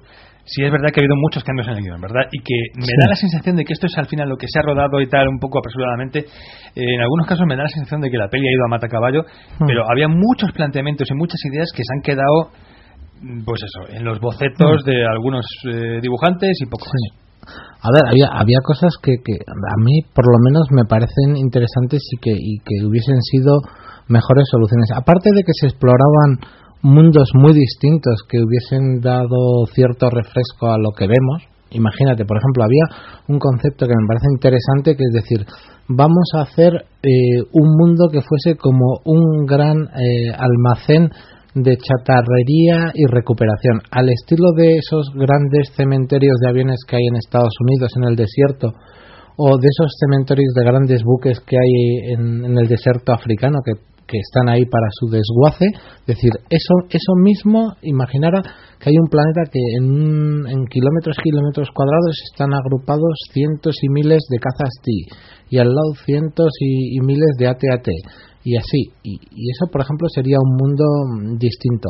Y de hecho, aunque había eh, desarrollos de concepto en el que el MacGuffin de la película no era un mapa con la localización de de, de Luke Skywalker, sino que era el casco de Darth Vader y demás, cuando se intentó hacer, eh, se introdujo la idea de, bueno, vamos a hacer que lo que haya que hacer es buscar a Luke y que nadie sepa dónde hay. Hicieron una idea que luego se quedó en el tintero, que por ejemplo hubiese, por lo menos en mi opinión, sido más acertada, es decir, eh, vamos a hacer que el halcón milenario con Han Solo, Chewbacca, Rey y Finn viaje hasta Endor se introduzca en las aguas de Endor buscando los restos de la estrella de la muerte que cayeron tras la explosión y buceando lleguen hasta la sala del trono y busquen allí eh, los eh, las grabaciones y los archivos eh, que tenía el emperador entre los que estaba la ubicación de los templos Jedi más importantes incluido el primitivo y a través de ese poder llegar a Luke bueno, pues son ideas más trabajadas que creo que a la película le hubiesen dado un poco más empaque que decir, tengo una pieza de un mapa. Bueno, continúa Montfort. No, bueno, en relación, eh, es lo que decía antes, que es que en definitiva aquí es cuando empiezas a bajar la película. Ojo, todavía en este punto todavía perdonaba la película bastante, o sea, yo creo que según avanza la cosa va empeorando, pero en este punto yo me divertí con la escena de los pulpos, lo decía antes, me divertí con el Han Solo de este momento, a pesar de que vas viendo la involución. Y la cosa para mí empieza a complicarse ya cuando aparece el castillo de Mascanata. O sea, eh, a ver, Mascanata lo siento mucho, yo mm, no tengo muchas pegas a cómo está hecha digitalmente, pero sí que tengo muchas pegas al diseño del personaje. No me gusta nada y creo que no encaja para nada. Pero peor todavía es que en definitiva es un Yoda de mercadillo. O sea, en esta película no podíamos meter a Yoda, que oye, yo qué sé, igual fantasma de la fuerza, yo qué sé, o sea, no sé, pero me metes un Yoda de segunda que no conoce la fuerza, pero sin embargo está ahí dando consejos a diestro y siniestro y sin que nadie se los haya pedido. Hmm. Eh, no lo entiendo, no me encaja que en un mundo como el de los contrabandistas exista una figura. Con la, eh, no te olvides con la capacidad de leer el iris, ¿no? Porque se ponen las lupas esa mirada ya la he visto, pero ese concepto os quedó realmente claro es que no cuela, es que ya te digo, es que no, es, que es Yoda, es que es, voy a meter a Yoda como sea y en el contexto contrabandista me cuadra todavía menos, o sea, no, eh, no lo sé, o sea, un contrabandista veterano que yo que sé, que fuera un viejo lobo, mira, a lo mejor un Han Solo evolucionado. de todos modos, eh, el diseño me da la sensación, aparte de que es penoso, no, no, era, porque en el teaser, por cierto, planos que en el teaser se veían que luego no aparecen en el acabado final de la película, ¿vale? Pero bueno, estas cosas también ocurren sobre todo cuando mm, urge presentar imágenes, urge presentar un teaser para ir creando expectativas, cuando realmente estás todavía con la película. Eh, hubo un momento, Kurz, en el que se veía hmm. eh, una criatura extraña que apenas se le veía en plano, pero que se veía que era alienígena, que le entregaba el sable de luz eh, de Luke Skywalker a alguien. No, alguien, alguien no te puedo decir a quién, porque ¿A quién? se puede decir perfectamente. A ver, porque esas imágenes cuando se analizaron, se vio que quien recoge, porque luego hubo imágenes de producción, era, era Leia. Se le veía el anillo, porque en esta película lleva un anillo muy característico, porque se le veía la manga del uniforme y, la mano de quien entregaba el sable era una mano del mismo color de piel que Maz Katana y con los mismos dedos. O sea que ahí Maz Katana le estaba dando el sable a, Leia. Y, y, ese diseño estaba mejor. Ahora quien vean ese primer teaser, yo creo que ese, ese diseño de personaje molaba más que la esta señora ojerosa naranja que parecía naranjito también un poco, ¿no? la mascota del Mundial 82, o sea, qué pena daba. En fin, bueno, eh, Monfort, eh, más cositas o pasamos a...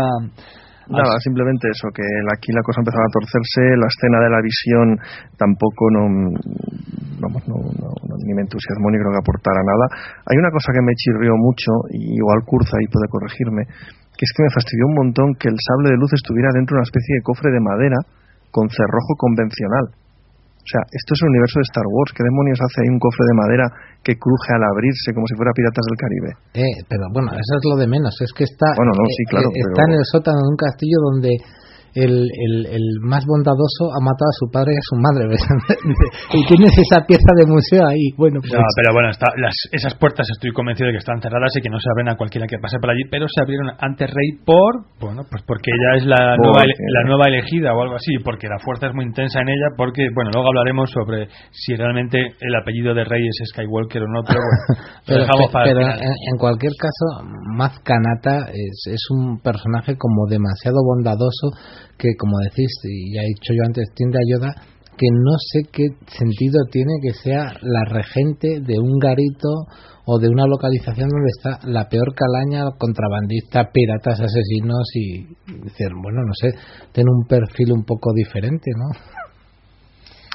En fin, que es eso, que aquí la cosa empezaba a chirriar, todavía no chirriaba mucho, pero ya la cosita empezaba a decir... Muy "Mm, bien, Antonio, ya lo has dicho tres veces. Venga, Pagis, ven a defender, a defender aquí la saga.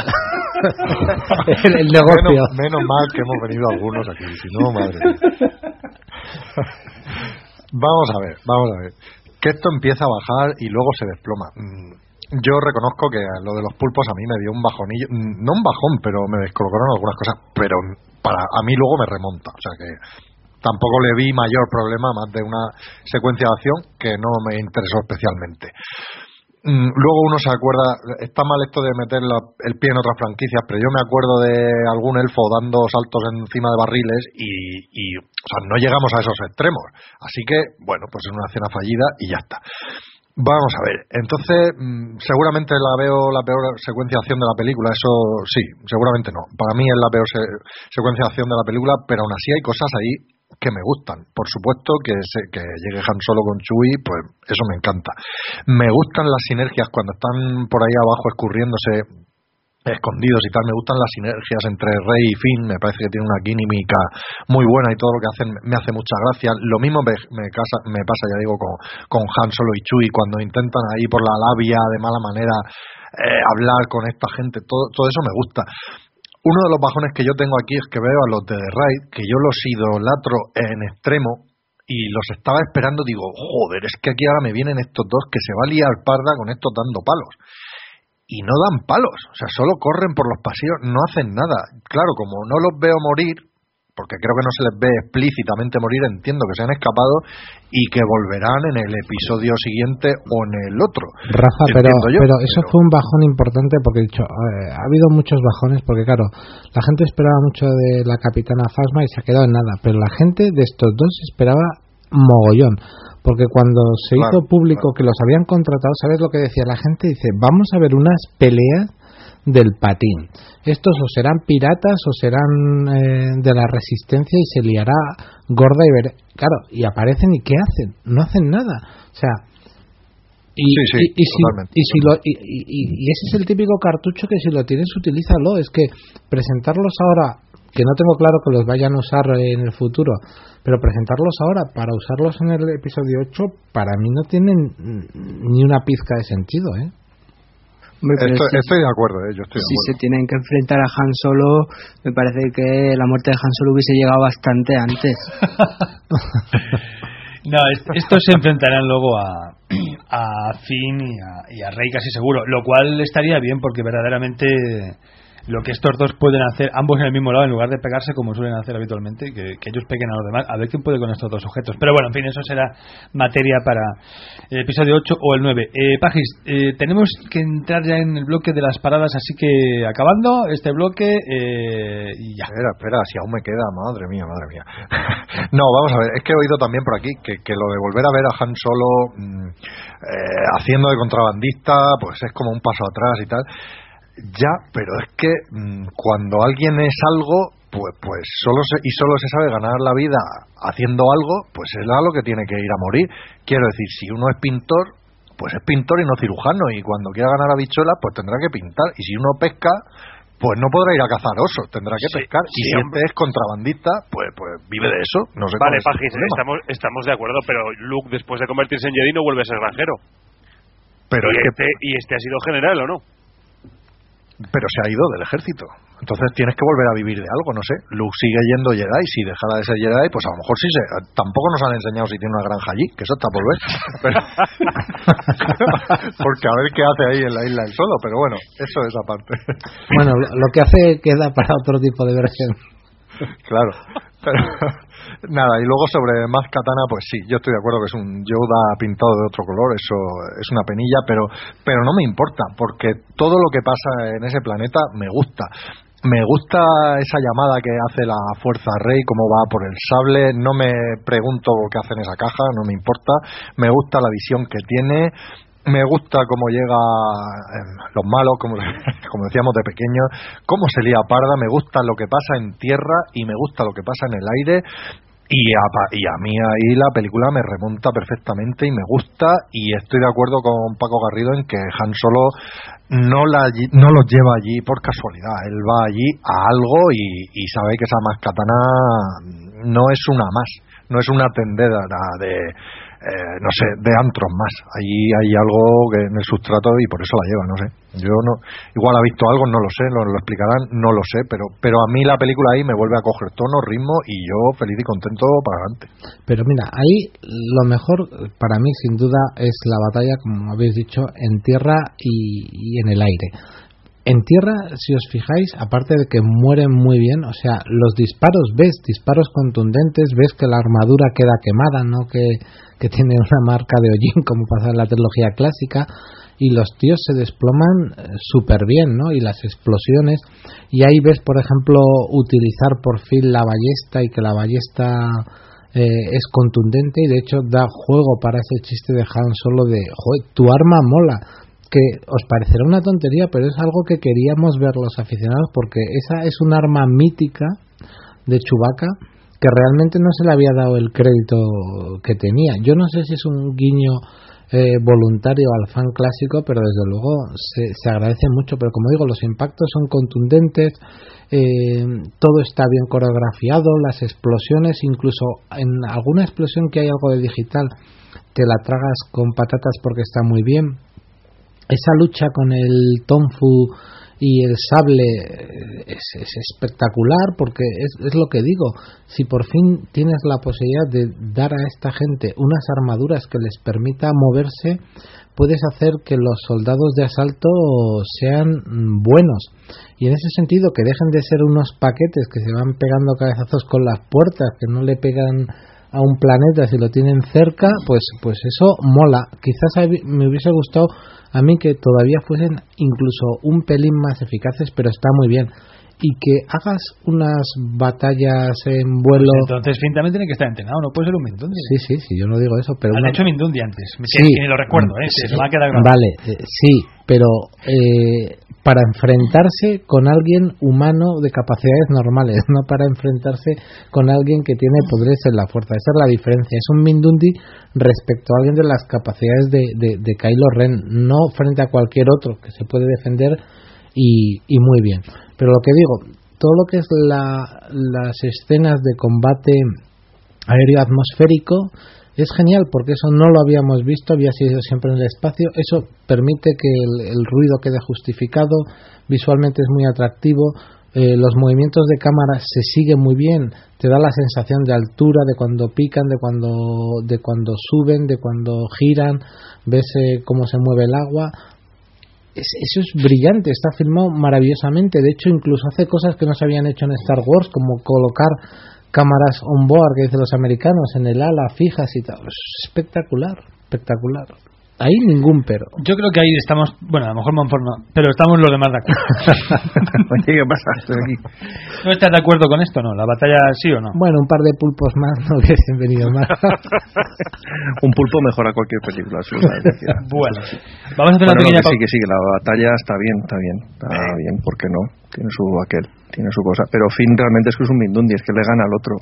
O sea, es que tampoco no, el tío no... Pero bueno, que está bien, oye, que a mí me gusta que sea un Mindundi, le da humanidad al personaje. Está guay. No, pero la batalla está, está bastante bien. Es un poco lo que dice Paji, realmente aquí remonta un poco, ¿no? Te han dado el palo de, de Mascanata, que dices, ¿esto qué es? Y el tema de la batalla, el secuestro de, de Rey por parte de Kylo Ren, yo no lo vi venir O sea, hay muchas cosas que pude haber venido a ver en esta película, pero que, será que pero esto otro no. Así que realmente, ah, bueno, pues eso, todavía la cosa no, no había ido a peor. O sea, realmente todavía aguantábamos el tipo aquí. Y sorprende mucho cuando deja quieta a, a, Rey, porque aunque has visto que congelaba rayos, no esperas eso. Y ahí, por ejemplo, es una actuación física que, me gusta mucho porque cuando hicieron en la trilogía clásica que se ahogaba eh, Moti, que todo el mundo lo alababa, todo el gesto que hacía con la garganta de, de, que me están ahogando, aquí Rey se queda tiesa y, y, tú físicamente ves que algo la está ahí reteniendo. Está, está muy bien. A mí, por ejemplo, eso me sorprendió perdona, Kurz, eh, yo creo que lleva ayuda digital ese congelamiento ahí de Rey, eh, me da a mí la sensación, porque, sobre todo porque lleva el blaster en la mano, en la espalda, si no recuerdo mal, y recuerdo haberlo visto vibrar de una manera absolutamente antinatural. Eh. Yo no sé cuánto hay ahí de actuación y cuánto de ordenador, pero bueno, el caso es que funciona, en eso sí que estaremos de acuerdo. Bueno, a mí me gustaría, y con mi poder, mi poder de la fuerza, os voy a congelar a todos durante una pausita y luego después os descongelo. No voy a necesitar ayuda digital. No rompas la cadena de frío.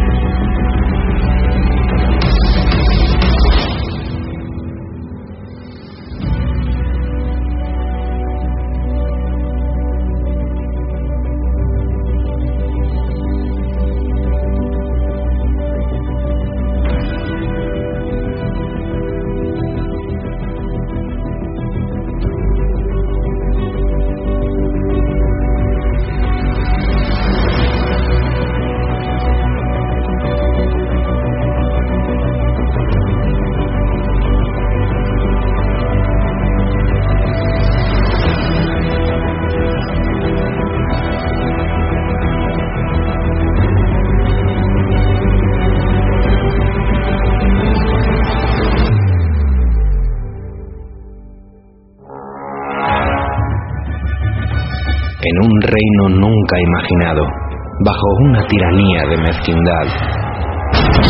Un grupo de guerreros surgió para cambiar las cosas. Tenemos que volver a reunirnos. Cuenta con nosotros.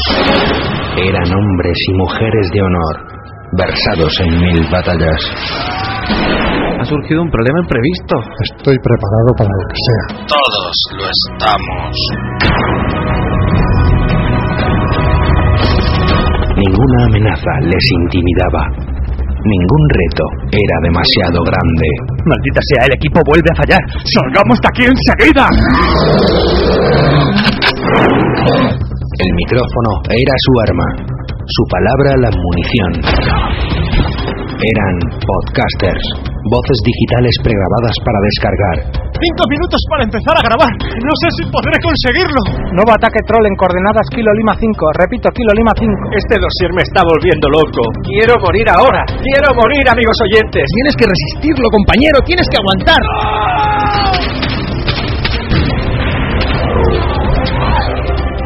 Su misión, honrar la fantasía y la ciencia ficción. ¡Ah! Me he vuelto a caer. Odio el Skype. Lo odio, lo odio, lo odio. Tengo solo una hora para grabar. 60 malditos segundos. Ya estamos grabando, ya estamos grabando. ¡Ah! ¡Morir, Lo he vuelto a hacer. He vuelto a subir el podcast sin oírlo primero.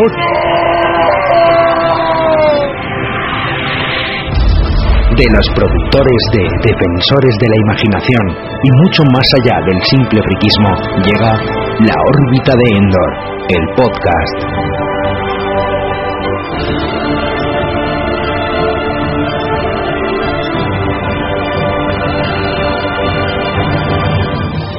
su reproductor de audio no volverá a ser el mismo. No sé cómo deciros esto, pero no se ha grabado nada. Bueno, vamos a ser positivos. Es posible que tengamos una psicofonía de 30 minutos. La órbita de Endor, próximamente en sus auriculares.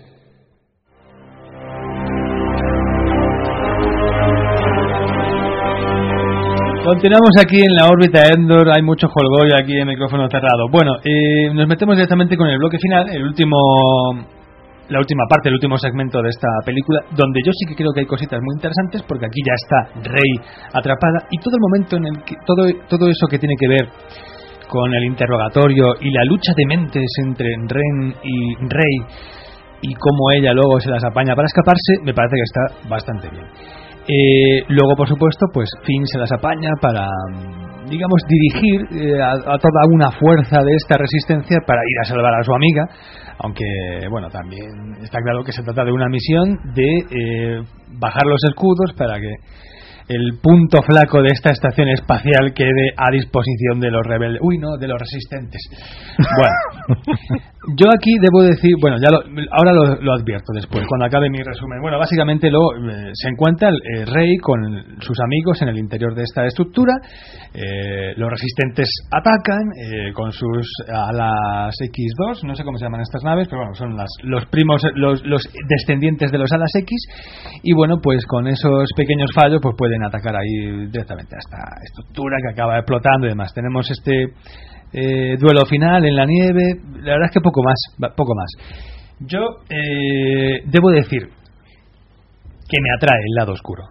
Y voy a dejar a Rafa Pagis, a Angulo y a Garrido vendidos y voy a igualar las fuerzas porque aquí me paso directamente al, al grupito de, de Montfort y de Kurz, que Kurz, en- en- de por sí tú ya eres un giro argumental de la órbita, ¿no? Nadie esperaba que tú fueras a estar en este punto, ¿eh? Este será un día largamente recordado. Pero yo, yo el último segmento, quitando la todo lo que tiene que ver con Rey fugándose por sus propios medios, salvo eso, ya todo este bloque me parece horripilante. Eh, afortunadamente sigue habiendo momentos, grandes destellos de lucidez, como el momento destroyer de Chewbacca, que nunca le hemos visto así de, salvaje, de brutal, matando aquí a uno, a otro y pegando blasterazos y quitándose troopers de encima, me pareció épico, aunque me duró muy poco. Eh, y aunque el instante en el que muere Han Solo pues puede ser emocionante y me emocionó la segunda vez que vi esta película, eh, bueno, no sé, quizá yo lo hubiera resuelto de otras maneras. A lo que voy, salvando esos pequeños destellos, el resto mm, me aburre. Así que, Coronel Kurz, Bueno, a ver, ¿sabes qué pasa? Que no, ahora, ahora no te pongas a defender. no, no, no. A ver, es un poco lo que hemos dicho aquí y que veo que, que ha dicho todo el mundo y es que es así. O sea, es, repito todo. O sea, porque desde el momento en el que llegan al cuartel general de la resistencia, que es prácticamente volver a ver Yavin, pues es ca- casi igual. Y te dicen, hay una gran eh, estación orbital, y además es tres veces más grande que la estrella de la muerte. Incluso Han se permite el chiste de hacer, sí, da igual, si seguro que tiene un punto débil, ¿no? Es como decir, me lo has hecho una vez, me lo has hecho dos veces, me lo vas a hacer una tercera base, tercera vez. Vuelves a hacer dos equipos, un equipo en tierra, más un ataque con X-Wing. Vuelves a ver los X-Wing eh, deambular por una trinchera ecuatori- ecuatorial. Vuelves a ver esa destrucción con una debilidad de, de la estación orbital.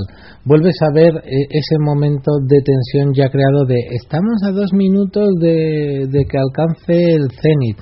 Dice, joder, es que lo he visto todo calcao, calcao, calcao, calcao, calcao. Es que es calcao, es que es no hay casi diferencia. Entonces, es vale, en- en- entrelazas eso con, con una lucha en un puente entre un padre y un hijo, que incluso ese concepto también lo tienes en la trilogía clásica, ¿no? O sea, es decir, joder, por favor, cuéntame algo nuevo, crea, eh, crea aunque sea una amenaza distinta, que no sea una superestación orbital, que, que hay más conceptos, de hecho te puedes ir incluso al concepto contrario, que haya alguien muy espabilado que diga, mira, en vez de gastarnos este pastón en un- una sola arma, que nos la petan con un disparo, vamos a gastárnosla en millones y millones de pequeñas naves y vamos a ganar por, eh, por número, por ejemplo. No sé, busca algo, inventa y, y luego está el tema de, lo- de los duelos eh, con los sables de luz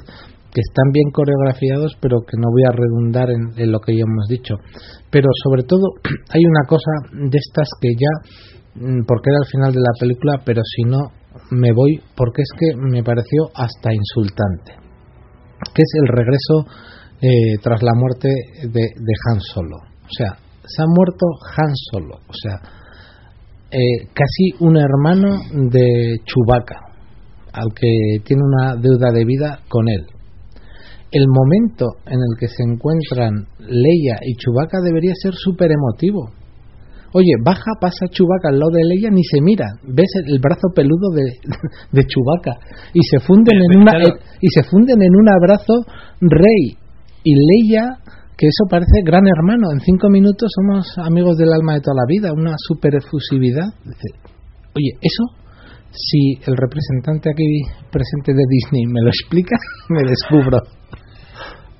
Además es que se ve a, a Leia que no mira a Chewbacca, va a saludar al rey y mientras está eh, en el, mismo plano está Leia, estamos viendo a Chewbacca ahí con los demás ahí pasando, o sea, coño, se han dado un abrazo antes, o sea, cuando se vieron por primera vez se dieron un abrazo, quiero decir, que no es que se haya mosqueado en plan, te llevaste a mi marido, no sé qué, peludo, no, hay mal rollo entre ellos, se llevan bien. Lo suyo, yo estoy de acuerdo contigo, lo suyo es que se hubieran, en cuanto él hubiera bajado de la nave, coño, son, han pasado por un montón de tretas estos dos, ¿eh? Y acaba de morir Han, que es importante para ambos, no sé, eh, y abraza a la otra que acaba de llegar, no sé. Eh, A ver, señor Pagis, esto... Un, mo- un momento, un momento, que, es que estoy llamando ahí al departamento contigo. Mira, pues que estaban las líneas saturadas. No, hay, hay cosas que no. Bueno, Pagis, Se han fugado todos, normal. eh, le damos paso ya a Pagis para que hable, pero Sí, luego sí, no me pidas paso. Nah, ya veremos Si es que, cómo le da, intentamos. que, si es que está todo dicho. Pagis. Eh, eh, esto, eh, esto es cada día más difícil de venir aquí. Vamos a ver. hay, una, hay varias cosas que evidentemente coincido. Mm, a mí también me supo demasiado a repetido esto de una. Porque yo no sé cómo, cómo lo llamáis ahora, eh, la Destroyer. ¿cómo? Esto es otra estrella de la muerte. No sé ni cómo se llama, ni. Base importa Star. Killer. Otra estrella de la muerte. Mm, a mí eso no, no me hizo gracia y me supo también mucho a, pues eso, a lo mismo. No sé, invéntate cualquier cosa, un campo de concentración o yo que sé, una Además- base militar de entrenamiento, lo que te dé la gana. Pero Además, esto- como, como concepto, es que es peregrino, ¿eh? No, no O sea, pero es que no, sé si es peligro o no, pero es el mismo y eso no me gustó. No, pero el funcionamiento, cómo extrae la energía y cómo opera es distinto, porque además eh, ni siquiera es novedoso, porque hay al- alguna gente que lo vende como novedoso. En, en el universo expandido tienes el triturador de soles, que lo que hace es acaba con un sol en un sistema, lo convierte en supernova y te cargas todo el sistema. Aquí ves una, una base que chupa la energía del sol. Y, y con eso ataca qué otro sistema porque ese sistema ya está muerto o sea, Claro, es que ya- pues, te chupas el sol y te vas, O sea, plan, entonces- jodeos ahora, Claro, lentamente. dice, ¿ahora qué, qué vais a hacer? ¿Dónde vais a sacar la energía del sol? Pero si es que a esa velocidad no puedes pasar de sistema con los rayos. Aparte, los rayos esos van lentos, ¿eh? O sea, y si vas a la velocidad de la luz, que puedes tardar 10 años en atacar un, otro sistema solar. Es que son a esa velocidad, o sea, tendrías que matar los propios planetas que están dentro de ese sistema, pero si ya seas jodido, ¿eh? pero es que ya están, no, no le des el, no sé, es que son Mm, creo que en algún momento dado, no sé si se menciona que los rayos van entran hiperespacialmente en velocidad de la luz o algo de eso. No, lo mencionan, se lo, vamos, lo pasan por el forro. Pero yo ahí, ahí, ahí tengo que poner un asterisco. Y ya digo que el concepto no me gusta y aunque coja la energía del sol y sea otra máquina, pero es lo mismo. Es otra estrella de la muerte y punto y hace lo mismo. Y punto. Más o menos. Pero do- mm, todas esas cosas que estamos hablando ahora, que si se apaga un sol ya los planetas se van a tomar bien, todo eso, mm, os pregunto, ¿vosotros fuisteis capaces de meditarlo durante la película? Porque yo durante las dos horas de peli, yo estaba... mm, pasándomelo bomba, deslumbrado. Fue luego cuando ya salí en mi casa, me senté y me puse a pensar y este día así de trabajo horrible que he llevado, que gracias a Dios me permitía estar pensando en la peli, iba yo atando cabos diciendo, estas cosillas son así rarunas. Pero durante la película, pues yo no tuve mayor, no sé, no tuve esos problemas. Ya digo, esos son posteriores. Problemas tienes, pues, eh, eh, bueno, no quiero volver a la parte de atrás de la película. Hay cosas más, más evidentes. Con los pulpos, por ejemplo, ¿no? Ahí lo ves y dices, esto qué mierda es.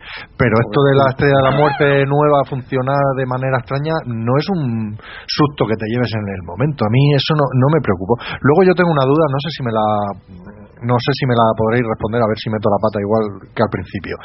Eh, hay un momento que se dice, vamos a destruir el, el no sé si es el Senado, bueno, donde debaten, y uno de los planetas, creo que del único planeta del que se muestra imágenes, parece Coruscant. están destruyendo Coruscant, pero lo es o no lo es, no lo sé. Porque no, sé si, no se dice si eso no es, lo parece. Te hablan en un momento determinado de la, de la capital, de la donde está la capital de la, de la actual república. Se supone que destruyen eso. Pero parece Coruscant, ¿no? Sí. es que aquí todo parece lo que ya hemos visto, ese es el problema. Pero, pero, aún podría serlo o sabemos que no lo no, no, no, no, yo no, no, lo sé, yo todavía no lo sé y ah, creo, y, creo que no está definido. Tiene el aspecto de una megacapital. Dice que es el centro donde está donde está ubicada, o sea, el centro, vamos, de la, de la República, ¿no? Porque es como una represalia. Pero, pero la lógica dictaría que, como siempre ha sido Coruscant la, la, capital de gobierno del imperio de la antigua república fuese esa pero podría ser otra. El aspecto de megacapital lo tiene he leído que dijeron hmm. que no o sea que no era Coruscant porque Coruscant no habían podido establecer allí la capital porque todavía estaba controlada por el imperio cuando aparece la república que tendría, y mucha aparece una nueva capital que tendría mucha mucha lógica pero no puedes echar o sea un mundo un mundo capital donde reside el poder político del imperio donde, donde hay policía, donde hay tropa, donde hay militar, no lo puedes echar de un día para otro. Es lógico y de hecho muchas veces se hace. Hay gobiernos en el exilio hasta que consigues el control total de, de la zona. Sí, sería que de hecho hay un momento que dicen ataque, ataque a la República, o sea, atacan al sistema capital de la, de la República, que eso si estuviera mejor explicado hmm. tendría medio sentido, por el hecho de decir, la primera orden ha conseguido o sea, primera orden es algo marginal, es algo como muy de la periferia, ¿no? Pero de pronto tiene un arma que es capaz de atacar al núcleo de esa nueva república y cargárselo así porque sí, y lo hace. Entonces, cuando realmente hay que ponerse las pilas para cargarse eso otro, porque de pronto la primera orden es una amenaza de verdad. Pero todo eso es que no nos lo explican, lo pasan como muy de puntillas. La destrucción de esa nueva capital resulta que es prácticamente un nuevo Alderán. Pero no lo conocemos de nada y ha volado.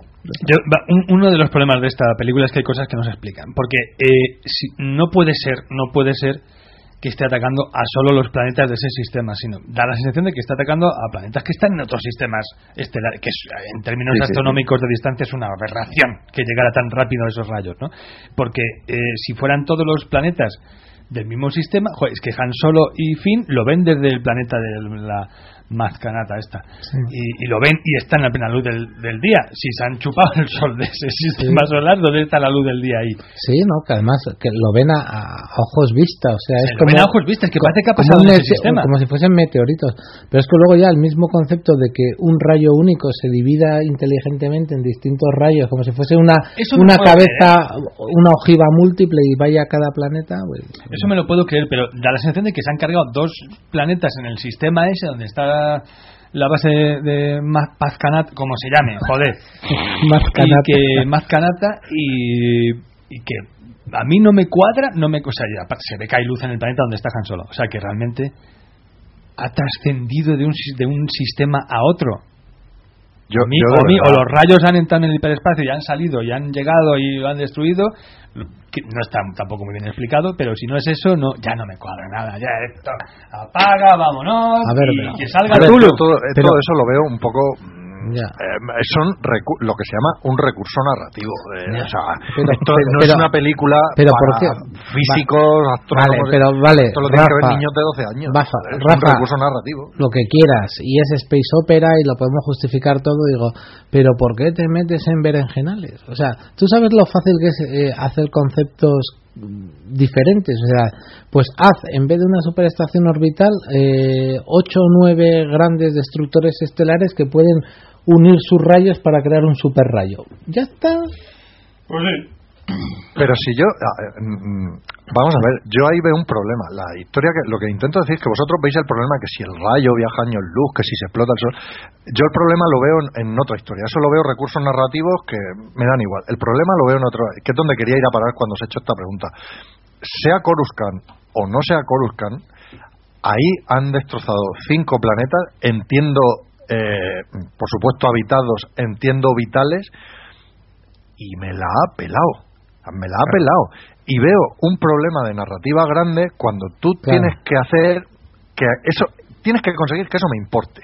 Ese es el problema que yo le veo a ese momento, no lo del, lo del rayo, me da igual, no me importa. Sí, como hacen en Galáctica, descoloca pones, pones, por ejemplo, una guardería de gente mirando hacia arriba que viene el rayo, cosas así. Algo así, exactamente. Eh, pero esto es Disney, no puede poner una guardería. No había guarderías en ese plan. Ni- los niños se habían ido. Vale, pues Los niños ha- han visto morir a Bambi y van a ver morir a Han Solo. Y ahí se han destrozado ci- cinco planetas. Si no quieres pillarte los dedos, pues no los destruyas. Pero si los vas a destruir, haz- hazme que lo padezca. No, no sé, No, yo ahí vi un la- cogeo. Bueno, Monfort, defiende tú esto, que los papeles han cambiado. Esto es un sin Dios. Venga, defiende la, tú la actitud de la gente de, de Leia al respecto de esto es como si les hubieran hundido una nave o algo así. Es como decir, ay, nos han dado un golpe, venga, a ver cómo podemos contraatacar. No, no, no cuadra nada. No sé, a mí es que de este, de este último bloque es que pff, acabo antes y digo lo que me ha gustado que lo que no me ha gustado. O sea, me ¿Qué ha te ha gu- gustado qué te ha gustado? ¿El qué? ¿Qué es lo que te ha gustado? Hombre, me gusta el rollito que se traen Finn y Han Solo. Creo que funciona bien. El escape de, Rey por sí sola de la base es un poquito a lo Obi-Wan, pero, pero bueno, pero venga, vale, eh, hasta ahí funciona. ¿Y qué más funciona? Eh, pues, pues no sé, la conversación de Leia y Han hablando de su pasado es emotiva, tiene su cosita, te toca un poquito la fibra sensible. Y, y bueno, pues esa, toda esa zona funciona y ya está. Y yo creo que muy poquito más. Lo demás se mueve entre lo lamentable y lo calamitoso. O sea, eh, yo me encontré en el cine diciendo, pero ¿qué pasa? ¿Me he equivocado de película? O sea, están pasando el episodio 4 otra vez. O sea, esto no...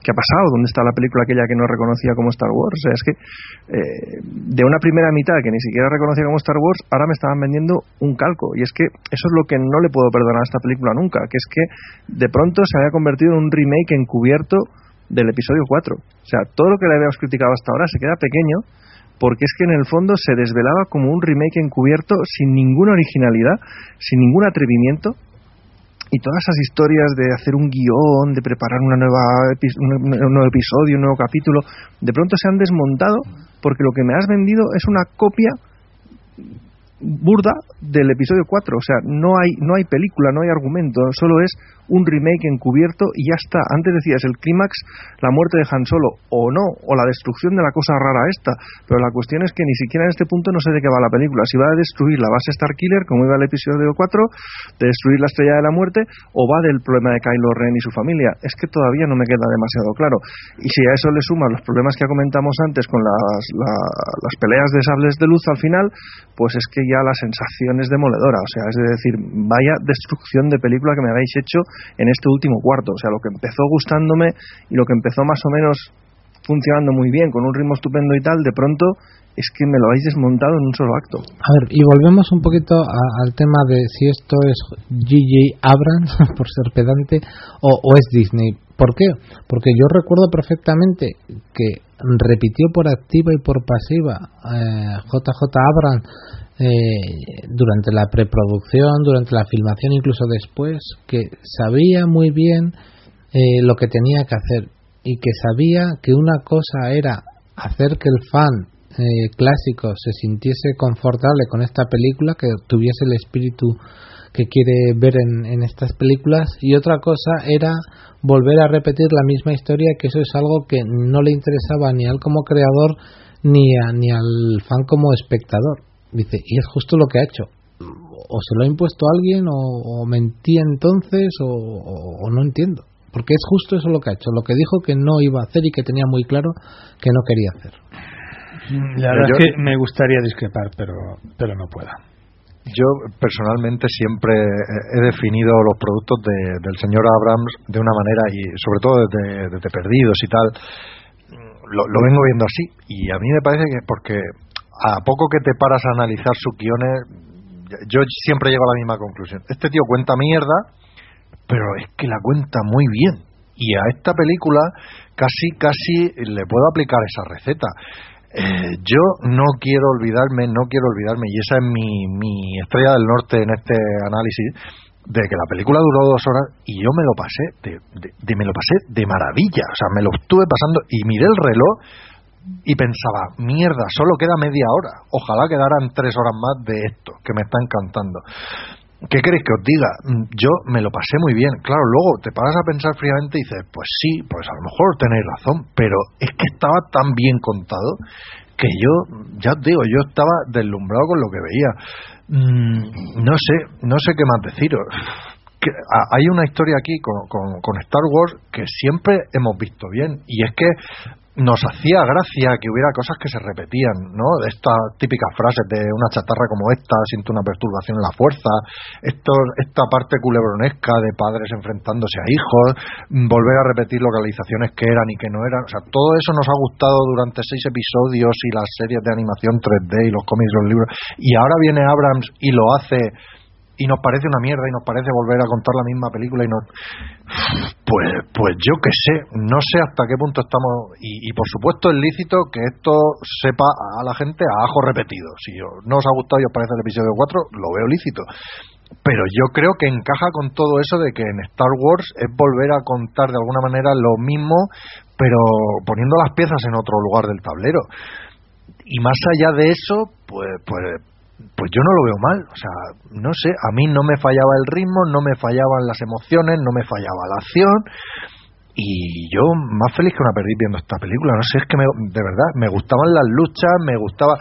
Curiosamente, mira, a mí me ha pasado una cosa muy cu- curiosa. Yo siempre he sido de los críticos en el episodio 4, cuando están al final en la estrella de la muerte, está eh, Obi-Wan por allí paseándose y dices tú, pero esta estrella de la muerte que son cuatro pasillos, a mí eso siempre me ha dado mucha rabia. Y en esta, que pasa lo mismo, que dices tú, la Star Destroyer, esta no me aprendo el nombre, que vuelven a aparecer cuatro pasillos, pues me ha hecho gracia. ¿Por qué? Pues porque me remitía a esa película que yo tanto quiero, ¿no? O sea, lo que a vosotros os sale a repetido, yo, os sabe repetido y os fastidia, pues a mí mm, era la gracia que yo encontraba en este producto, ¿no? Entonces, bueno, tan lícito será una cosa como la otra, entiendo yo, pero, pero a mí me, me gustaba y me lo, me lo pasaba muy bien viéndola. De todos modos, tú, al ser de Marvel, a ti que te cuenten la muerte del tío Ben, pues a ti te da igual. Que te lo cuenten 18 millones de veces. Es salirme de... No, te estoy troleando, Pajis, tranquilo. Te quiero mucho, ¿eh? Bueno, Paco Garrido. A ver, joder, después de todo lo que habéis dicho, es difícil eh, saber por dónde tirar. Vale, para empezar, eh, a mí el concepto de Nueva Estrella de la Muerte tampoco me gusta porque me parece que, que, que era innecesario. Porque realmente eh, creo que la chicha de, toda este tramo final es el enfrentamiento de Han Solo, todo lo que tiene que ver con, con Rey y Ky- y Kylo Ren.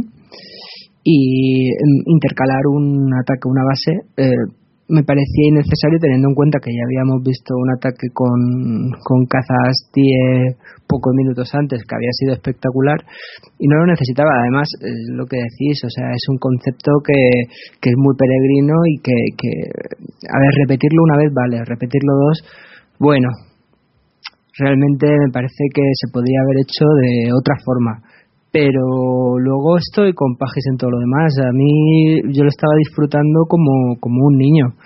Es cierto que desde que vi la, en los pósters la base Starkiller era, era lo que más me chirriaba por, por eso mismo, porque creo que podrían haber aprovechado cualquier otro concepto. Y de hecho, el propio Pagis ha dicho un campo de concentración o cualquier otra cosa que, que podría haber funcionado. Total, no, no era lo importante pero, pero todo lo demás, como ya hemos comentado hablando de los personajes, a mí sí que me gusta, a mí eh, sí que me ha emocionado ver todo lo que estaba pasando. Poco más puedo añadir, eh, lo habéis explicado tan bien todo, o sea, no sería redundante. Bueno, Jaime Angulo, entonces tú qué tienes que decir? También más o menos... Bueno, cuéntame. Sí, para seguir aquí con el Sálvame de la Fuerza, yo me, me uno al grupo. Bueno, me uno sobre todo a lo que has dicho, Antonio, y. Antonio Runa, quiero decir. Y luego también con páginas estoy bastante de acuerdo. Es que eh, luego todo lo que es todo lo que supone este bloque es eh, creo que es necesario un esfuerzo por parte del por parte del espectador, o sea, es un esfuerzo para meter, estar dentro continuamente. Y bueno, eso dentro de que no me como yo ya estaba comprometido, ¿vale? Como con la película no me va a sacar. Pero pero joder, eh, luego ya cuando analizas fríamente, cuando lo meditas, mm, tener que estar haciendo constantemente eso, mm, no sé si me acaba de gustar del todo, francamente. Pero bueno, en fin, dentro de lo que cabe, lo que ya digo, no te saque la película, con lo cual, bien. Eh, ¿Qué más quería decir? Eh, hay, hay muchas cosas que me gustan en este bloque, no obstante. ¿eh? Eh, Chewbacca, coincido también otra vez, que me, el- cuando se vuelve loco me parece brutal todo eso. El combate entre Ren y entre Rey y, y Kylo a mí me parece muy muy bueno. La, la escena de la muerte de Han Solo mm, hasta el momento en que le clava el sable y Harrison Ford le, le toca la cara a, a Kylo Ren. No sé, no sé qué tengo, pero las dos veces que la he visto no me gusta nada cómo le toca la cara. Me, o sea, me da la sensación de que está forzadísimo o de que está a punto de meterle una, un, un ostión. De verdad, ¿eh? Que le toca así como diciendo, ¿qué, qué hostia te daba, mío? sí, sí. De verdad, ¿eh? Entonces, ahí tengo el problema con la actuación de Harrison Ford. Totalmente. Pero ya digo que de todo lo demás me, me parece, bueno, pues Ay, lo que que- hemos dicho. brome- bromeábamos ayer, antes o después de la película, cuando eh, no sé quién dijo, en vez de, si en vez de haber ido el padre hubiera ido la madre, volví yo. a casa, pero vamos, a la boda ya. Déjate de mascaritas y para casa. Lado oscuro, lado oscuro. Sí, co- como aquella, como aquella madre que sacó a aquel chaval de las protestas raciales. ¿Os acordáis? Pues igual. Bueno, eh, vamos a hacer eh, un pequeño paréntesis para hablar de John Williams y de la banda sonora de esta música con el Kurz y luego ya vamos a ir por vamos a ir eligiendo nuestra escena Mm. favorita, conclusiones finales y luego ya nos metemos con las teorías sobre el episodio 8 y el 9. Esto ya es pura elucubración. Pero bueno, la banda sonora, yo ya debo decir que a mí, eh, bueno, la de las películas me dio ah, tenía siempre había algún tema que me gustaba, pero no puedo decir que sean bandas sonoras que me gusten mucho. Esta me ha dado un poco igual casi todo el tiempo. Bueno, sí, yo creo que aquí la gente está un poquito quizás en tu línea, ¿no? Eh, yo lo que he oído los comentarios, eh, la gente en general la, la trata como una banda sonora muy poco original y demás. No estoy de acuerdo. Mm, Sí que voy a reconocer que, que John Williams, eh, evidentemente, no está en su mejor momento. Y de hecho, si alguien recuerda un poco en las noticias de producción, hubo un momento en el que nadie apostaba porque John Williams, por los problemas de salud que tenía, i- iba a firmar esta banda sonora. ¿no? De hecho, ya se estaba hablando de Giacchino como su sucesor y de que podían hacerla incluso, como se suele decir, a pachas y tal, pero bueno, al final el maestro se recuperó, hizo la partitura. Creo que esta partitura eh, se nota que, que su música pues es ya más, más asentada, ya no es tan vibrante como antes. Quizás se note un poquito de, cansancio en, lo que es la creación musical, pero sin embargo sí que creo que tiene cosas que son un poquito distintas a otras. Mm, me faltaría, debo ser sincero, eh, un gran tema de estos que digas, lo voy a recordar siempre, que, que es un poco lo que le ha pasado en, en las anteriores bandas sonoras de Star Wars, es decir, me voy a acordar siempre del Duel of the Fate, del, de la Cross de Star, del Binary Sunset, de la Marcha Imperial y demás. Yo creo que aquí realmente un tema de estos contundentes que lo escuches y lo recuerdes por, por sí solo, realmente, si soy sincero, no lo encuentro. Sí encuentro, sin embargo, eh, detalles eh, curiosos. Encuentro que la marcha de la resistencia es eh, un momento súper épico, que, que realmente suena muy bien. Con Scherzo for X-Wing me, me pasa un poquito lo mismo, también con I Can Fly Anything, que son temas pues con mucha caña. Temas que además tienen todas las características del maestro. Tienes, eh, tienes los metales, tienes los timbales, tienes eh, el viento como, como le gusta a él, toda la orquestación. Mm, sí que eh, incluye algunas cositas que me parecen novedosas y diferentes. De hecho, en el leitmotiv de, de Rey, que es el, el, único que realmente se repite a lo largo de, de toda la película y se incluye en varios temas, en ese leitmotiv de, de Rey lo hace un poco y recuerda para mí claramente a, a Morricone en algún spaghetti western. Es una melodía muy característica y, la repite a lo largo de la película. Me gusta también porque eh, introduce algún elemento un poco, no voy a decir novedoso, pero sí que no suele utilizar, se suelen, suelen arpas, suenan los violines en algún momento al estilo de Bernard Herrmann y casi es como si estuvieses en una película de Hitchcock por momento.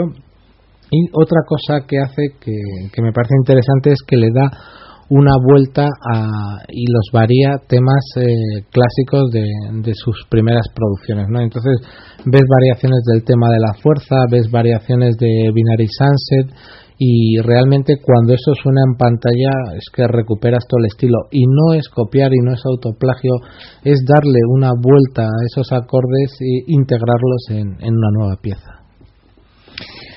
Bueno, pues poco más se puede decir sobre este tema. Así que eh, decir, yo solamente debo decir antes de las conclusiones que me ha ayudado mucho el segundo visionado. Eh, lo digo porque Mm. parece que no la primera vez vas así un poco.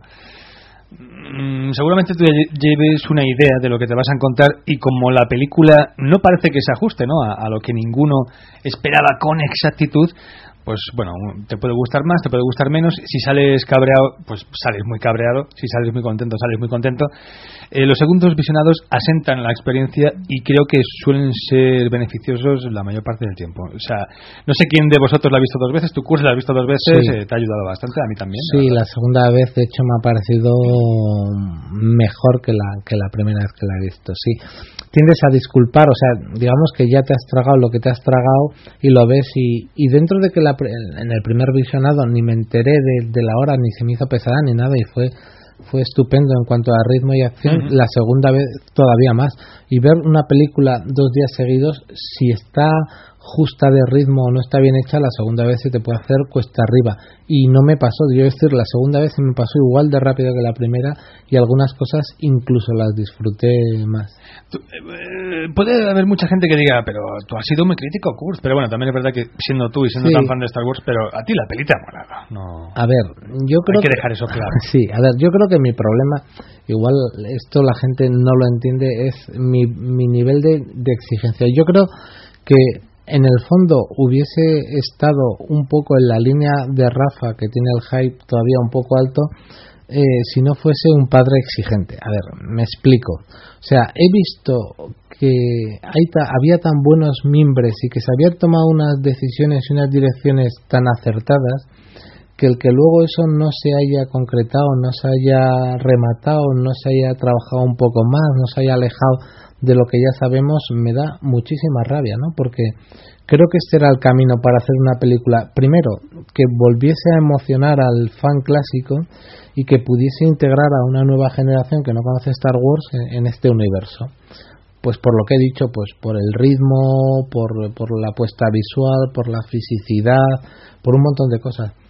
Y, y bastaba con haber cuidado un poquito más el guion, con haberse alejado más de lo que ya sabemos, con haber hecho eso que es el único mm, valor que muchos dan a Lucas, pero que me parece un gran valor, que es el de saber crear mundos grandes, visualmente atractivos, poderosos, y no repetir lo que ya había y dejarlo tan parco, ¿no? Entonces, eso me da mucha pena, porque si aquí pones unos, eso, unos mundos súper vistosos, algo visualmente súper atractivo, y, y ajustas el guion, pues hubieses visto un peliculón. Entonces, la idea de no ver un peliculón, sino de ver un poco lo que ya he visto, me frustra mucho. Bueno, pues vamos a ir ya concretando. A ver, eh, Jaime Angulo. Yo como por suerte no iba con... Hombre, iba con un hype espectacular, la verdad, pero no, no tenía como Kurz esa, ese tema del, de, preconcebir lo que había, no, no era el padre exigente, por así decir. Entonces me dejé llevar. Y, y ya lo ya- o sea voy a no, no puedo sino repetirme otra vez en lo que os- ya os he dicho a vosotros un par de veces eh, y creo que es fundamental aquí como la película es tramposa si caes en su trampa todo va a ir bien. Si no caes en ella ahí es cuando estás estás jodido y la película no la vas a disfrutar creo que es lo que le ha podido pasar a, mucha gente y que, y que puede volver puede seguir pasando porque obviamente esta película va a dar mucho que hablar eh, ya cuando llegué al, al estreno y, me encontré gente que no le había gustado, yo en ese momento no lo podía entender, porque claro, yo me, me había metido tan en lo emocional en esto que, que decía, pues es imposible que esto no te guste, tío. Y luego realmente te das cuenta de que es muy posible que haya mucha gente a la que no le guste. Entonces, bueno, Pues esto, esto es lo que tiene, esto es lo que tiene. El problema es que, claro, mm, ya no podemos pensar en la película que pudo ser, sino en la película que es. Y la película que es, pues, es una película muy conformista, es una película muy, eh, en fin, con, con- sin ningún tipo de ánimo de arriesgar. Es una película que, en definitiva, pues ya lo hemos dicho, intenta contentar a todos, dando un poco más de lo que ya hubo. Así que bueno, mm, ¿te gusta? Pues ya sabes lo que hay. Y si no, pues chico, intenta pensar que esto va a ser, como yo creo que realmente va a ser, el pilar o, o la, la base en la que se va a sentar lo que va a ser esta, esta nueva trilogía. Creo que todo lo, el riesgo lo vamos a ver después. Y eso espero, ¿eh? Bueno, pues esperemos que lo que venga después sea mejor. De todos modos, eh, no te lo he preguntado a ti, coronel, luego te lo pregunto después. Eh, a medida que os voy a ir dando paso para que deis vuestras reflexiones finales y eh, os voy a preguntar vuestro gran momento, vuestro momento preferido de la película y vuestro mm, peor momento de la película. ¿De acuerdo? ¿Con qué os quedáis y qué descartaríais? Jaime, lo mejor y lo peor. a mí el, el primer vuelo de del halcón milenario toda esa escena vaya en cuanto eh, van corriendo explota la primera nave vamos al montón de chatarra el montón de chatarra servirá aparece el halcón milenario entonces ya se produce la persecución toda esa parte es mi favorita sin duda alguna. Y es donde donde ahí me meto y me es muy difícil salir. La peor parte probablemente probablemente los pulpos. Los pulpos es una parte que, que rompe muchísimo. Y sí. Pobres pulpos de verdad. Muy bien, Paco Garrido, eh, reflexiones, últimos comentarios. Bueno, yo para decir, yo creo que cuando para que me gustase, me guste esta película, para que me, haya gustado tanto, creo que tengo que decir que claro, para mí era la primera vez que veía en el cine una película de Star Wars como fan, porque yo la primera, la trilogía de las precuelas eh, tenía 11 años cuando empezó, me daba un poco igual, no no era un fan como soy ahora y realmente el escuchar la, la banda sonora de William, las letras fugadas, yo ya cuando cuando había empezado la película yo ya estaba, o sea, eh, era fácil contentarme, pero a pesar de todo yo encuentro muchas cosas positivas, que sí, hay cosas negativas y, y eso no se lo puedo negar. Eh, de todas formas, hoy en día creo que con, con la cantidad de cine que tenemos, los blockbus- blockbusters que tenemos, eh, esta película no, no es peor que, que otros que están triunfando y que está gustando a la gente. Claro, eh, como dice Kurt, muchas veces cuando queremos a un producto eh, le exigimos más, pero tal vez eh, esta no, este no era el momento de exigirle más. También ha dicho Ángulo que, posiblemente eh, se arriesgará en el futuro. Yo creo que las bases eh, para, para lo que puede venir están muy bien sembradas. Nos, precisamente el peso tiene que recaer en los personajes y creo que a todos nos han gustado los nuevos personajes, que era un riesgo bastante eh, difícil de asumir. Eh, los personajes de la trilogía principal eran, eran unos iconos y creo que por lo menos por ese camino van bien. Por lo tanto, eh, es lógico que, que las críticas eh, estén ahí porque todo lo que hemos dicho está argumentado, no, creo que sea eh, trolear por trolear, pero creo que también es una película muy disfrutable. Y en cuanto a mi escena favorita, me la ha quitado Jaime. En concreto, eh, me hubiese me gustó muchísimo el momento en que el, en que el halcón milenario se pone en vertical para que el arma que está destrozada pueda tener un tiro. Ese me pareció muy original, no se había visto antes y me pareció muy chulo. Pero para quedarme con una escena, pues eh, podría decir pues el ataque al, al castillo de Mascanata y algo que no me gusta en concreto la base Starkiller yo la hubiese eliminado y hubiese hecho cualquier otra cosa. Bueno, podéis repetir momentos preferidos y también momentos negativos, ¿vale? Porque, en fin, creo que tampoco quiero que, que estemos buscando si, si vuestro momento preferido es uno, lo decís aunque ya se haya dicho. Monfort, Bueno, yo me quedo con lo que decíamos con Kurz al principio, la sensación de oportunidad perdida yo le pedía mucho esta película, eh, estoy de acuerdo con él también con el tema de las expectativas, yo le pedía mucho, mucho a esta película, creo que tenía que dar mucho, mucho porque tenía una asignatura muy fuerte, tenía que hacer muchas cosas esta película y al final pues hace básicamente casi ninguna, de hecho lo único que hace bien es entretener. Efectivamente si solo le pides eso pues muy bien pero es que esto es Star Wars yo se lo pido todo. O sea esto tenía que refundar Star Wars tenía que ser mucho más grande de lo que ha sido. Y yo no puedo dejar escapar esa sensación de, de decepción. Dicho esto yo disfruté de la película mucho más la segunda visión que no la primera con lo cual pues me reafirmo en que una vez has asumido lo que ya hay lo que tal pues bueno la película se hace más disfrutable tiene muchas cosas positivas, eso segurísimo.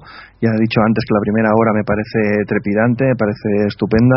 Los nuevos personajes positivos, que no los negativos, creo que están muy bien presentados y muy bien introducidos y creo que podrían soportar muy bien la nueva, la nueva trilogía. Así que por ese lado, estupendamente.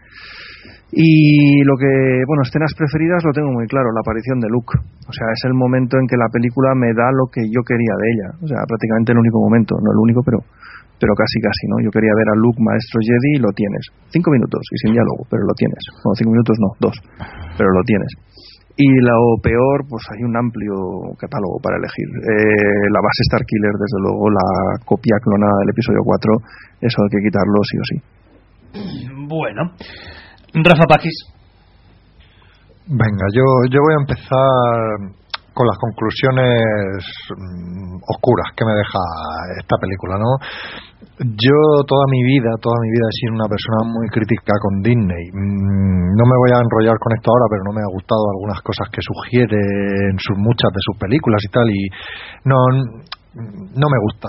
Como concepto Disney hay muchas cosas que choco con ella. ¿Y por qué le digo esto? Porque lo he visto en películas de superhéroes ya de Marvel y lo estoy viendo también en esta nueva película de Star Wars. No me gusta. Me voy a no me voy a enrollar con este tema, pero huele mucho a edulcorado y a quiero vender, ¿no? Y eso me, me fastidia. En, mira que la primera trilogía, o sea, la, el, las precuelas ya se notaba, pero aquí huele excesivamente y eso me ha fastidiado. Y hay otra cosa que me ha hecho sufrir mucho, mucho, mucho, mucho, y es que he tenido que luchar para proteger mi reluciente imen mental y, y, y no que no me, se me cosiera spoiler. Oye, se puede reconstruir, ¿no? Ahí tienes ejemplos de actrices No, famosas. yo quiero decir, yo quería llegar a esta película absolutamente virgen y no saber nada.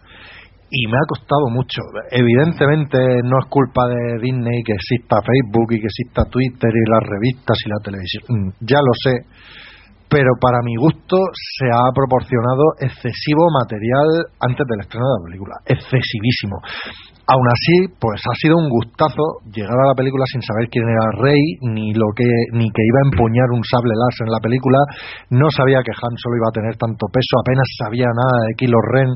Yo no sabía prácticamente nada. Sí que sabía del casting, pero yo no sabía quiénes iban a un bando y quiénes iban al otro. Entonces, creo que eso ayuda bastante a disfrutar la película, ¿no? Que la gente, cada cual que haga lo que quiera, ¿no? Pero yo creo que haberme cuidado muy mucho del material que Disney iba soltando a mí me, ha- me ha ayudado a disfrutar esta película. De todas formas, ahí tengo, perdona que te diga, que te Sí, sí. interrumpa, tengo que discrepar. El material que se ha difundido en realidad es poco.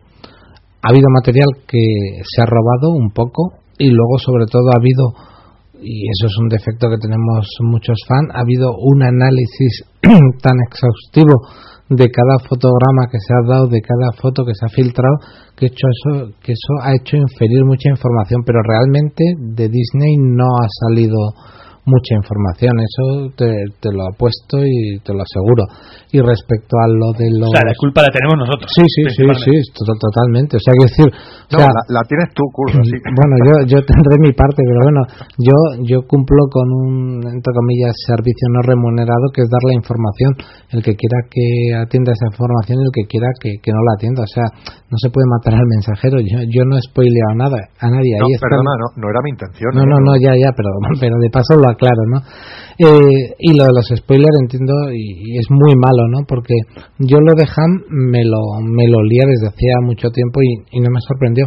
Pero hay gente, y estoy pensando en, en Álvaro, un, colega de, de Maltés, que a este yo he visto cómo le han reventado la película a falta de 10 minutos y, realmente ver este tipo de cosas es, es, es muy duro, ¿no? El chaval se había protegido mm, constantemente de los spoilers, estuvo con nosotros mucho tiempo y parte del equipo la había visto y parte no, y fuimos escrupulosos para que nadie se enterase de nada.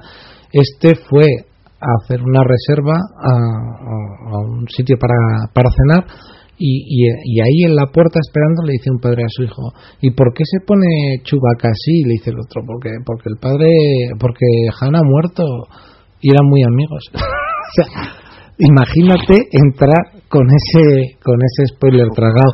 Por eso me parece y, lo, lo quiero denunciar indecente lo que ha hecho gente en Twitter y, Facebook.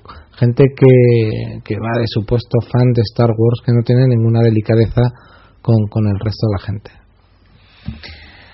Pues sí, bueno, Álvaro, Álvaro Santos, que es una de nuestras voces en off por aquí, que, en fin, lo, lo escucháis, le escucháis aquí en la órbita de Endor muy a menudo. Bueno, eh, eh, ¿quién más queda? Per- perdona, yo estaba con los palos, todavía no he empezado con cosas buenas. Venga, pues venga, dale, dale. Vale, no, no, por terminar así con los palitos. Mm, creo que esta película adolece de, de algunos problemas con las prisas, ya se han nombrado aquí. Esto también lo pude apreciar en Vengadores 2, o al menos así me pareció. Marvel, eh, perdón, Disney detrás nuevamente. Yo sé que esta franquicia funciona y va a funcionar como funciona y como va a funcionar, pero en otro tipo de productos alguien en estas condiciones habría dicho esto no se puede estrenar en diciembre, se estrena en marzo y no pasa nada. Si, si vas a recaudar tropecientos mil millones de dólares y de euros y de yens y de lo que haga falta igualmente, y quizá más, porque a lo mejor cocinas el producto mejor y, y, y el boca a boca hace que vaya más gente y en vez de ir dos veces al cine vamos tres. O sea, no sé, ese empeño tan tan tan militarizado de que esto hay que estrenarlo el 18, pues pues a lo mejor tenéis que haber esperado, joder. En fin, eso me, me fastidia y eso no es culpa del guionista y no es culpa del director, eso es productora absolutamente y filosofía de empresa. Con eso digamos que acabo las partes malas. En las partes buenas, pues al final que esto no era la lista de Sidler y yo, yo no iba a ver allí una cosa que me hiciera usar mis engranajes cerebrales mucho. Quería pasarlo bien y me lo pasé bien y la película me lo dio así, tal cual. Todos los problemas, prácticamente todos los problemas que yo le he encontrado a este producto se los he encontrado después de salir del cine. Pero durante el visionado yo fui, salí de allí muy, muy feliz. Me, he queda- me estoy, ahora mismo estoy, me muero de ganas de cenar, pero aparte me muero de ganas de saber más sobre el rey, saber más sobre Kilo Ren, volver a ver a Luke, a Chewbacca y, a Tokiki, como se dice en mi pueblo. O sea, tengo ganas de más. Yo, mm, a mí me importaban tres huevos, lo digo así de, de sincero. mm, Rogue One es la precuela esta sobre Han Solo. Pues mira, como vayan en esta línea, yo feliz. O sea, esto lo, lo compro, lo quiero, me sirve, me huele y me sabe a Star Wars y por mí feliz. Y mm, bueno, como mejor escena yo la he nombrado ya antes, me quedo con, con este interrogatorio entre Kilo Ren y Rey. Y, sé, y sé lo que digo porque aquí no hay nadie de la trilogía clásica, o sea, estos son nuevos, con lo cual mm, huele a que en futuras películas podemos tener momentos así de buenos y de intensos y eso me alegra y me tranquiliza. Lo peor lo de los pulpos y también quiero decir que, bueno, pues que cuando me voy a la playa con mi sobrinillo a jugar al tenis, tiene su gracia, si hay suerte te devuelve una pelota o te devuelve, te lo has pasado bien, pero cuando de verdad se divierte uno es con los combates entre iguales, ¿no? Un partido de tenis entre dos cracks es algo que mola. Y aquí, pues sentarme aquí a hablar con vosotros cinco y poder intercambiar golpes así de bien, pues me gusta, me divierte y espero que a los oyentes les gusta también. Muy bien, eh, Conan Kurz. Vale, a ver, eh, escena, peor escena, lo siento Monfort, lo- los pulpos, pero vamos. de- sois, sois terribles con los pobres pulpos, de, de, de verdad. aquí a Lima, sí, vamos, pero convencidísimo además. Como mejor escena, mm, yo fíjate, con lo que he dicho, me quedaría con, con el doble duelo de, de, sables de luz. Creo que está magníficamente hecho. Y, de, y, si soy sincero, tenía mm, mis dudas y ahí es donde más me ha sorprendido. ¿Por qué? Porque aplicando un poco la lógica, yo pensaba que esta era una película en la que no podía haber eh, duelos de sables o que no iba a haber y que yo los iba a echar de menos. ¿Por qué? Porque sobre el papel no tenías gente que los pudiese hacer. Dices, no tengo Jedi, Luke está desaparecido, ¿quién va a combatir con el malo? O sea, no hay nadie. Vale, tienen un sable, pero no son oponentes. Eh, si a eso le uno que, que, la labor siempre, lo que es la coreografía de duelos, ha estado bien hecha. En la trilogía clásica creo que Bob Anderson lo hizo muy bien, más allá de que evidentemente el primer duelo que ves en, la saga Star Wars eh, se queda muy corto, pero eso es lógico que sea así, porque al fin y al cabo Sir Alec Guinness era una persona mayor con muy poca movilidad y Darth Vader en ese momento el traje estaba diseñado de una forma que el que estaba dentro, que además era el actor, eh, no veía, pues hicieron lo que pudieron. Pero si repasáis los duelos de la trilogía clásica, la labor que hace Bob Anderson en los siguientes duelos, donde ya él mismo puede interpretar a Darth Vader, eh, con una máscara en la que además ve, pues, pues son, a mi entender, brillantes. Nick Gillard lo hace también genial, pero genial, genial en las precuelas, más allá de que, y lo comentaba el otro día con Jaime, que algo de Kendo sabe, que pone unas florituras en ocasiones que son un poco ridículas y aquí sabía yo que lo iba a hacer Paul Vincent pero pensé que no iba a tener mucho trabajo. Sin embargo las coreografías que hace con variaciones del kendo me han resultado muy atractivas. Cómo hace estocadas frontales eh, Rey pues me parece sólido. Y cómo está todo coreografiado cómo le quema con el hombro utilizando la guardia eh, de luz del sable Kilo Ren y, demás está muy bien. Más allá de que entiendo que, que Finn debería morir y que no entiendo muy bien, y es otra cosa, bueno, le pega un espadazo de arriba, de arriba abajo que le destrozaría la columna al más pintado, eh, pierde la conciencia, ves que se lo llevan y no sabes si ha muerto, qué le pasa exactamente, no te lo explican, ni siquiera tienen la decencia de metértelo en un tanque de Bacta, que es algo que puedes repetir y rescatar del universo expandido y que quedaría bien si no te dejan tumbado en una cama.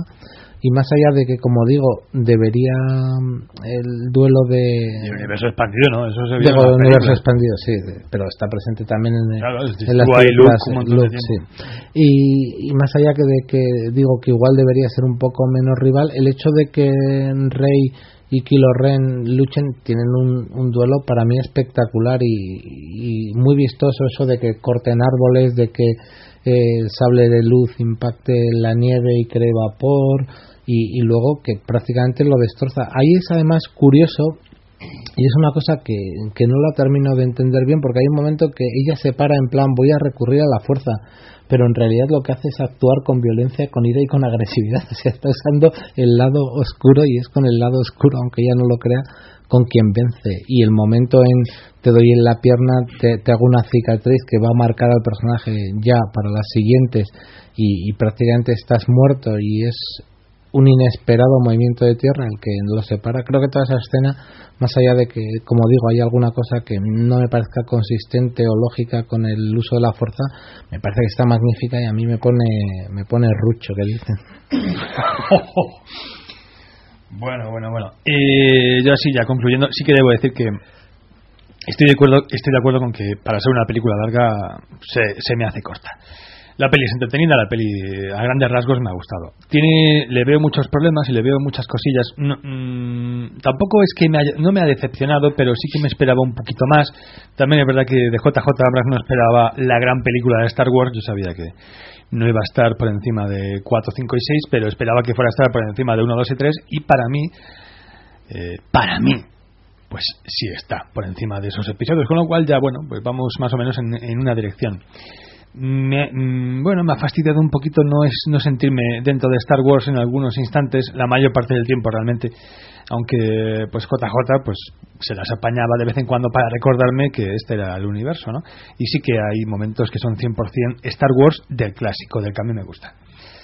Y en conclusión, yo voy a defender esta película, a pesar de sus grandes problemas, y, tengo fe en que las siguientes películas sean mejores, aunque de entrada quizá no pinten muy bien, pero bueno, tampoco tenemos mm, realmente, no tenemos ninguna prueba para que vayan a ser peores que esta. Yo creo que a- todo, todo apunta que van a ser mejores, o sea que realmente confiemos en que la trilogía vaya a más. Desafortunadamente para mí esta película ha ido cada vez a menos. O sea, me ha gustado cómo arrancaba y luego poco a poco se me ha ido desinflando. Pero bueno, eh, a grandes rasgos vuelvo a insistir en que como a la manera en que hace BB8, de un modo muy cachondo, con el mechero, yo pues pondría el pulgar en esa dirección. Eh, bueno, lo mejor, no- básicamente, es que prácticamente habéis dicho lo mejor. Hay, a mí es que me gusta muchísimo cómo se escapa Rey. Entonces a mí ese momento en el que intenta probar la fuerza, ¿no? Cuando ella ya ha comprendido que es sensible a la fuerza y trata de manipular al, al soldado, al trooper, eh, me gusta. Además me, me gusta el recurso de, de que la música de repente se pare, la banda sonora está ahí muy sutil y de repente se para y, y en el intento bueno y en total silencio vemos que ella vuelve a usar la, esta, este controlar y con además con ese sonido de la fuerza que, que se metió en las ediciones especiales de la trilogía clásica como efecto de sonido que recreaba y le daba más potencia y, act- y acto seguido pues eh, zasca no pues cumple su efecto. Perdón y luego ya el instante en el que dice, bueno, y tira ya tu arma, y el otro dice, y tiro mi arma. Me parece que encima es rematar ese gran momentazo con un gag bastante cachondo. Me gusta, me gusta mucho ese momento. Lo peor, pues para mí, lo peor de la película de todo es sin duda el, discurso del general Hux a todas las tropas con el gesto de final, o sea, ni el discurso es bueno, el tío me pone enfermo, o sea, mientras está gritando en ese primer plano que la cámara se va acercando, dan ganas de machacar ese rostro con un bate de béisbol, de estos de metal, no de madera, y hacer algo con él. Pero bueno, en fin. Eh, Pobres nazis, porque son, nazis. O sea, es- eso es una cosa que me, ha, que me ha sabido quizás un poco más. Vale que los nazis eran un poco el referente de los imperiales en la trilogía clásica, pero no hagas tan evidente. Ya el logotipo, ya en el hombro y tal, lo han acercado más y ya me pudo que hiciesen el saludo, ¿no? En plan, levantar el brazo ya. Y si te das cuenta un poco, tal como lo han hecho, eh, como no hay clones, pero sí hay gente aleccionada desde joven, pues ca- ca- casi casi parecen juventudes hitler- hitlerianas, ¿no? Te quito de tus padres y te programo, se supone que ideológicamente. Pe- Perdonad una duda que me quedó a mí en la película. Eh, tú has usado la palabra aleccionados. ¿Yo entendí algún tipo de control mental ahí Sí, o eso es cosa mía solo? Es que está no, sugerido, hombre, no se entonces, si no, entonces Finn no podría tener dudas. Pero Bueno. por eso ahí, fin, de alguna manera escapa el control y escapa. No sé, yo, Yo creo que tengo- se trata más. dudas al respecto. Yo sé- no creo que se trata de una de estas lobotomías mentales, entre comillas, de las que se hacen en las sectas, de lo que se hacen en los grupos Vale, eh, yihadistas y demás. O sea, en, ese, en esa línea. Que realmente no te hace falta tener un psíquico o un telépata para comerle la cabeza a alguien y que. Es que convertirlo en no, pero hay, un momento que hablan ahí, pues eso, hablan del lavado, hay que reacondicionarlo, no, utilizan expresiones así y da- no sé, yo tuve la sensación, digo, esto les lavan la cabeza, pero pero de verdad, no solo en plan con un discurso, sino igual con la fuerza, no, yo, no lo sé. yo estoy convencido que eso va a tener explicación y recorrido en los siguientes episodios, pero estoy convencidísimo. Bueno, sobre los siguientes nos quedamos sin tiempo material. Eh, habíamos prometido que ahora hablaríamos sobre eh, teorías, sobre lo que nos podríamos encontrar en el episodio 8 y 9, sobre si Rey es hija de Luke y todas estas cosas, sobre lo que hacia dónde va la trama de Kylo Ren, todo es elucubración, como digo, pero bueno, lo vamos a dejar para el siguiente programa de la próxima semana con los oyentes aquí a granel, con más miembros del grupo de la órbita Endor que quieren hablar sobre esta película. Eh, volverá a haber debate, volverá a haber debate y creo que va a haber gente defendiéndola, gente atacándola. No sabemos cómo de reñido estará la próxima semana, si habrá más a favor o más en contra y sobre todo pues la presencia de docenas de oyentes que van a entrar entre comillas en directo. Sí, además eso está bien porque alguien dirá, joder, eh, os tiráis una hora con un minuto de tráiler y solo, y para esta película solo cuatro horas. Somos conscientes de que se nos quedan cosas en el tintero, pero esas irán al segundo programa, o sea que esto no ha terminado. Ciertamente. Tú, eh, Coronel, además, repites pues sí, intentaré repetir, claro. Sí. y, y, bueno, a todos los demás sí que os doy las gracias por haberlo pasado por aquí. Paco Garrido, Antonio Monfort, eh, Jaime Angulo y Rafa Pagis, pues ya no sé si hasta el próximo año, ¿eh? Puede que sí, ¿eh? No, no lo descartéis. Bueno, os digo feliz Navidad y ya está. Ah, lo que sea sonará. Feliz Navidad a todos. Exactamente. Igualmente, que, que la fuerza os acompañe y salvemos a los pulpos. Eso es. Hasta luego. Hasta luego. Chicos. Hasta luego. Hasta luego, gente. Un placer. Adiós.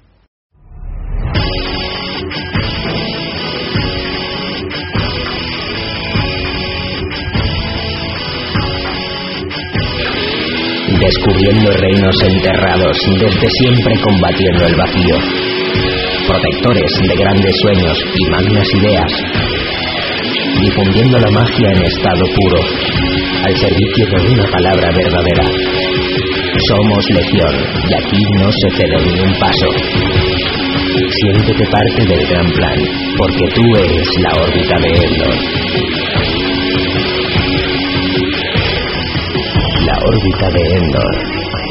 Defensores de la imaginación. Defensores de la imaginación.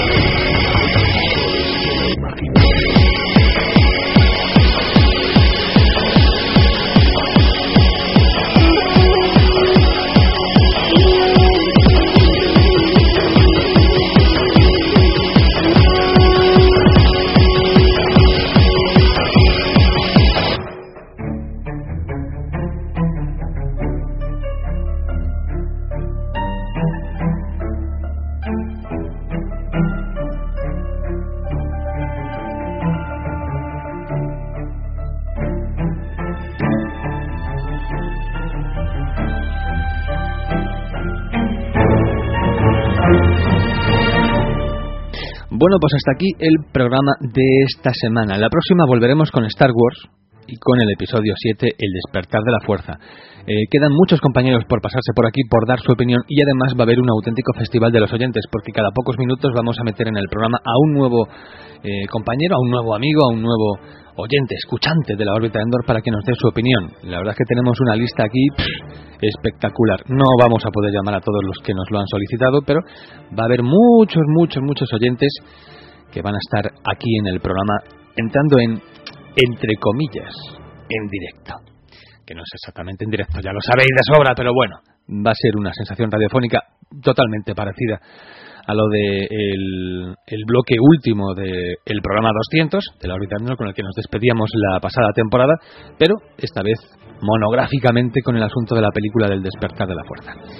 Las músicas con licencia Creative Commons que han sonado en este programa pertenecían a Celestial Ion Project, a Mark Teichert, a Epic Soul Factory, Gregoire Lurm, a Roger Subirana Mata, Nanten y ya. Pues eso, la próxima semana más. Seguiremos con Star Wars El despertar de la fuerza y ojalá, ojalá todos los que vayan a participar hayan tenido tiempo para verla otra vez y para ir asentando sus sentimientos. Como ya hemos dicho, es una película que en los segundos visionados, cuando ya sabes lo que vas a ver, se disfruta de otra manera y la verdad es que suele ganar muchos enteros. Pero bueno, entendemos que va a haber gente con... Nosotros no queremos aquí evangelizar a nadie. Va a seguir viendo gente que le va a dar mucha tralla. Esperamos que la crítica vaya a ser feroz porque muchos de los compañeros que quedan por opinar pues son muy, muy críticos. Pero bueno, eh, también esperamos que haya gente que se parta la cara por la película. Eh, queremos que haya variedad y buen rollo, así que se pueden decir cosas buenas y cosas malas, pero siempre desde la satisfacción de estar aquí entre amigos haciendo un podcast que a fin de cuentas lo único que quiere es pasárselo bien mientras se está realizando y mientras luego después se escucha. Sin más dilación, que la fuerza os acompañe. Hala, hasta luego. La órbita de la órbita de la órbita.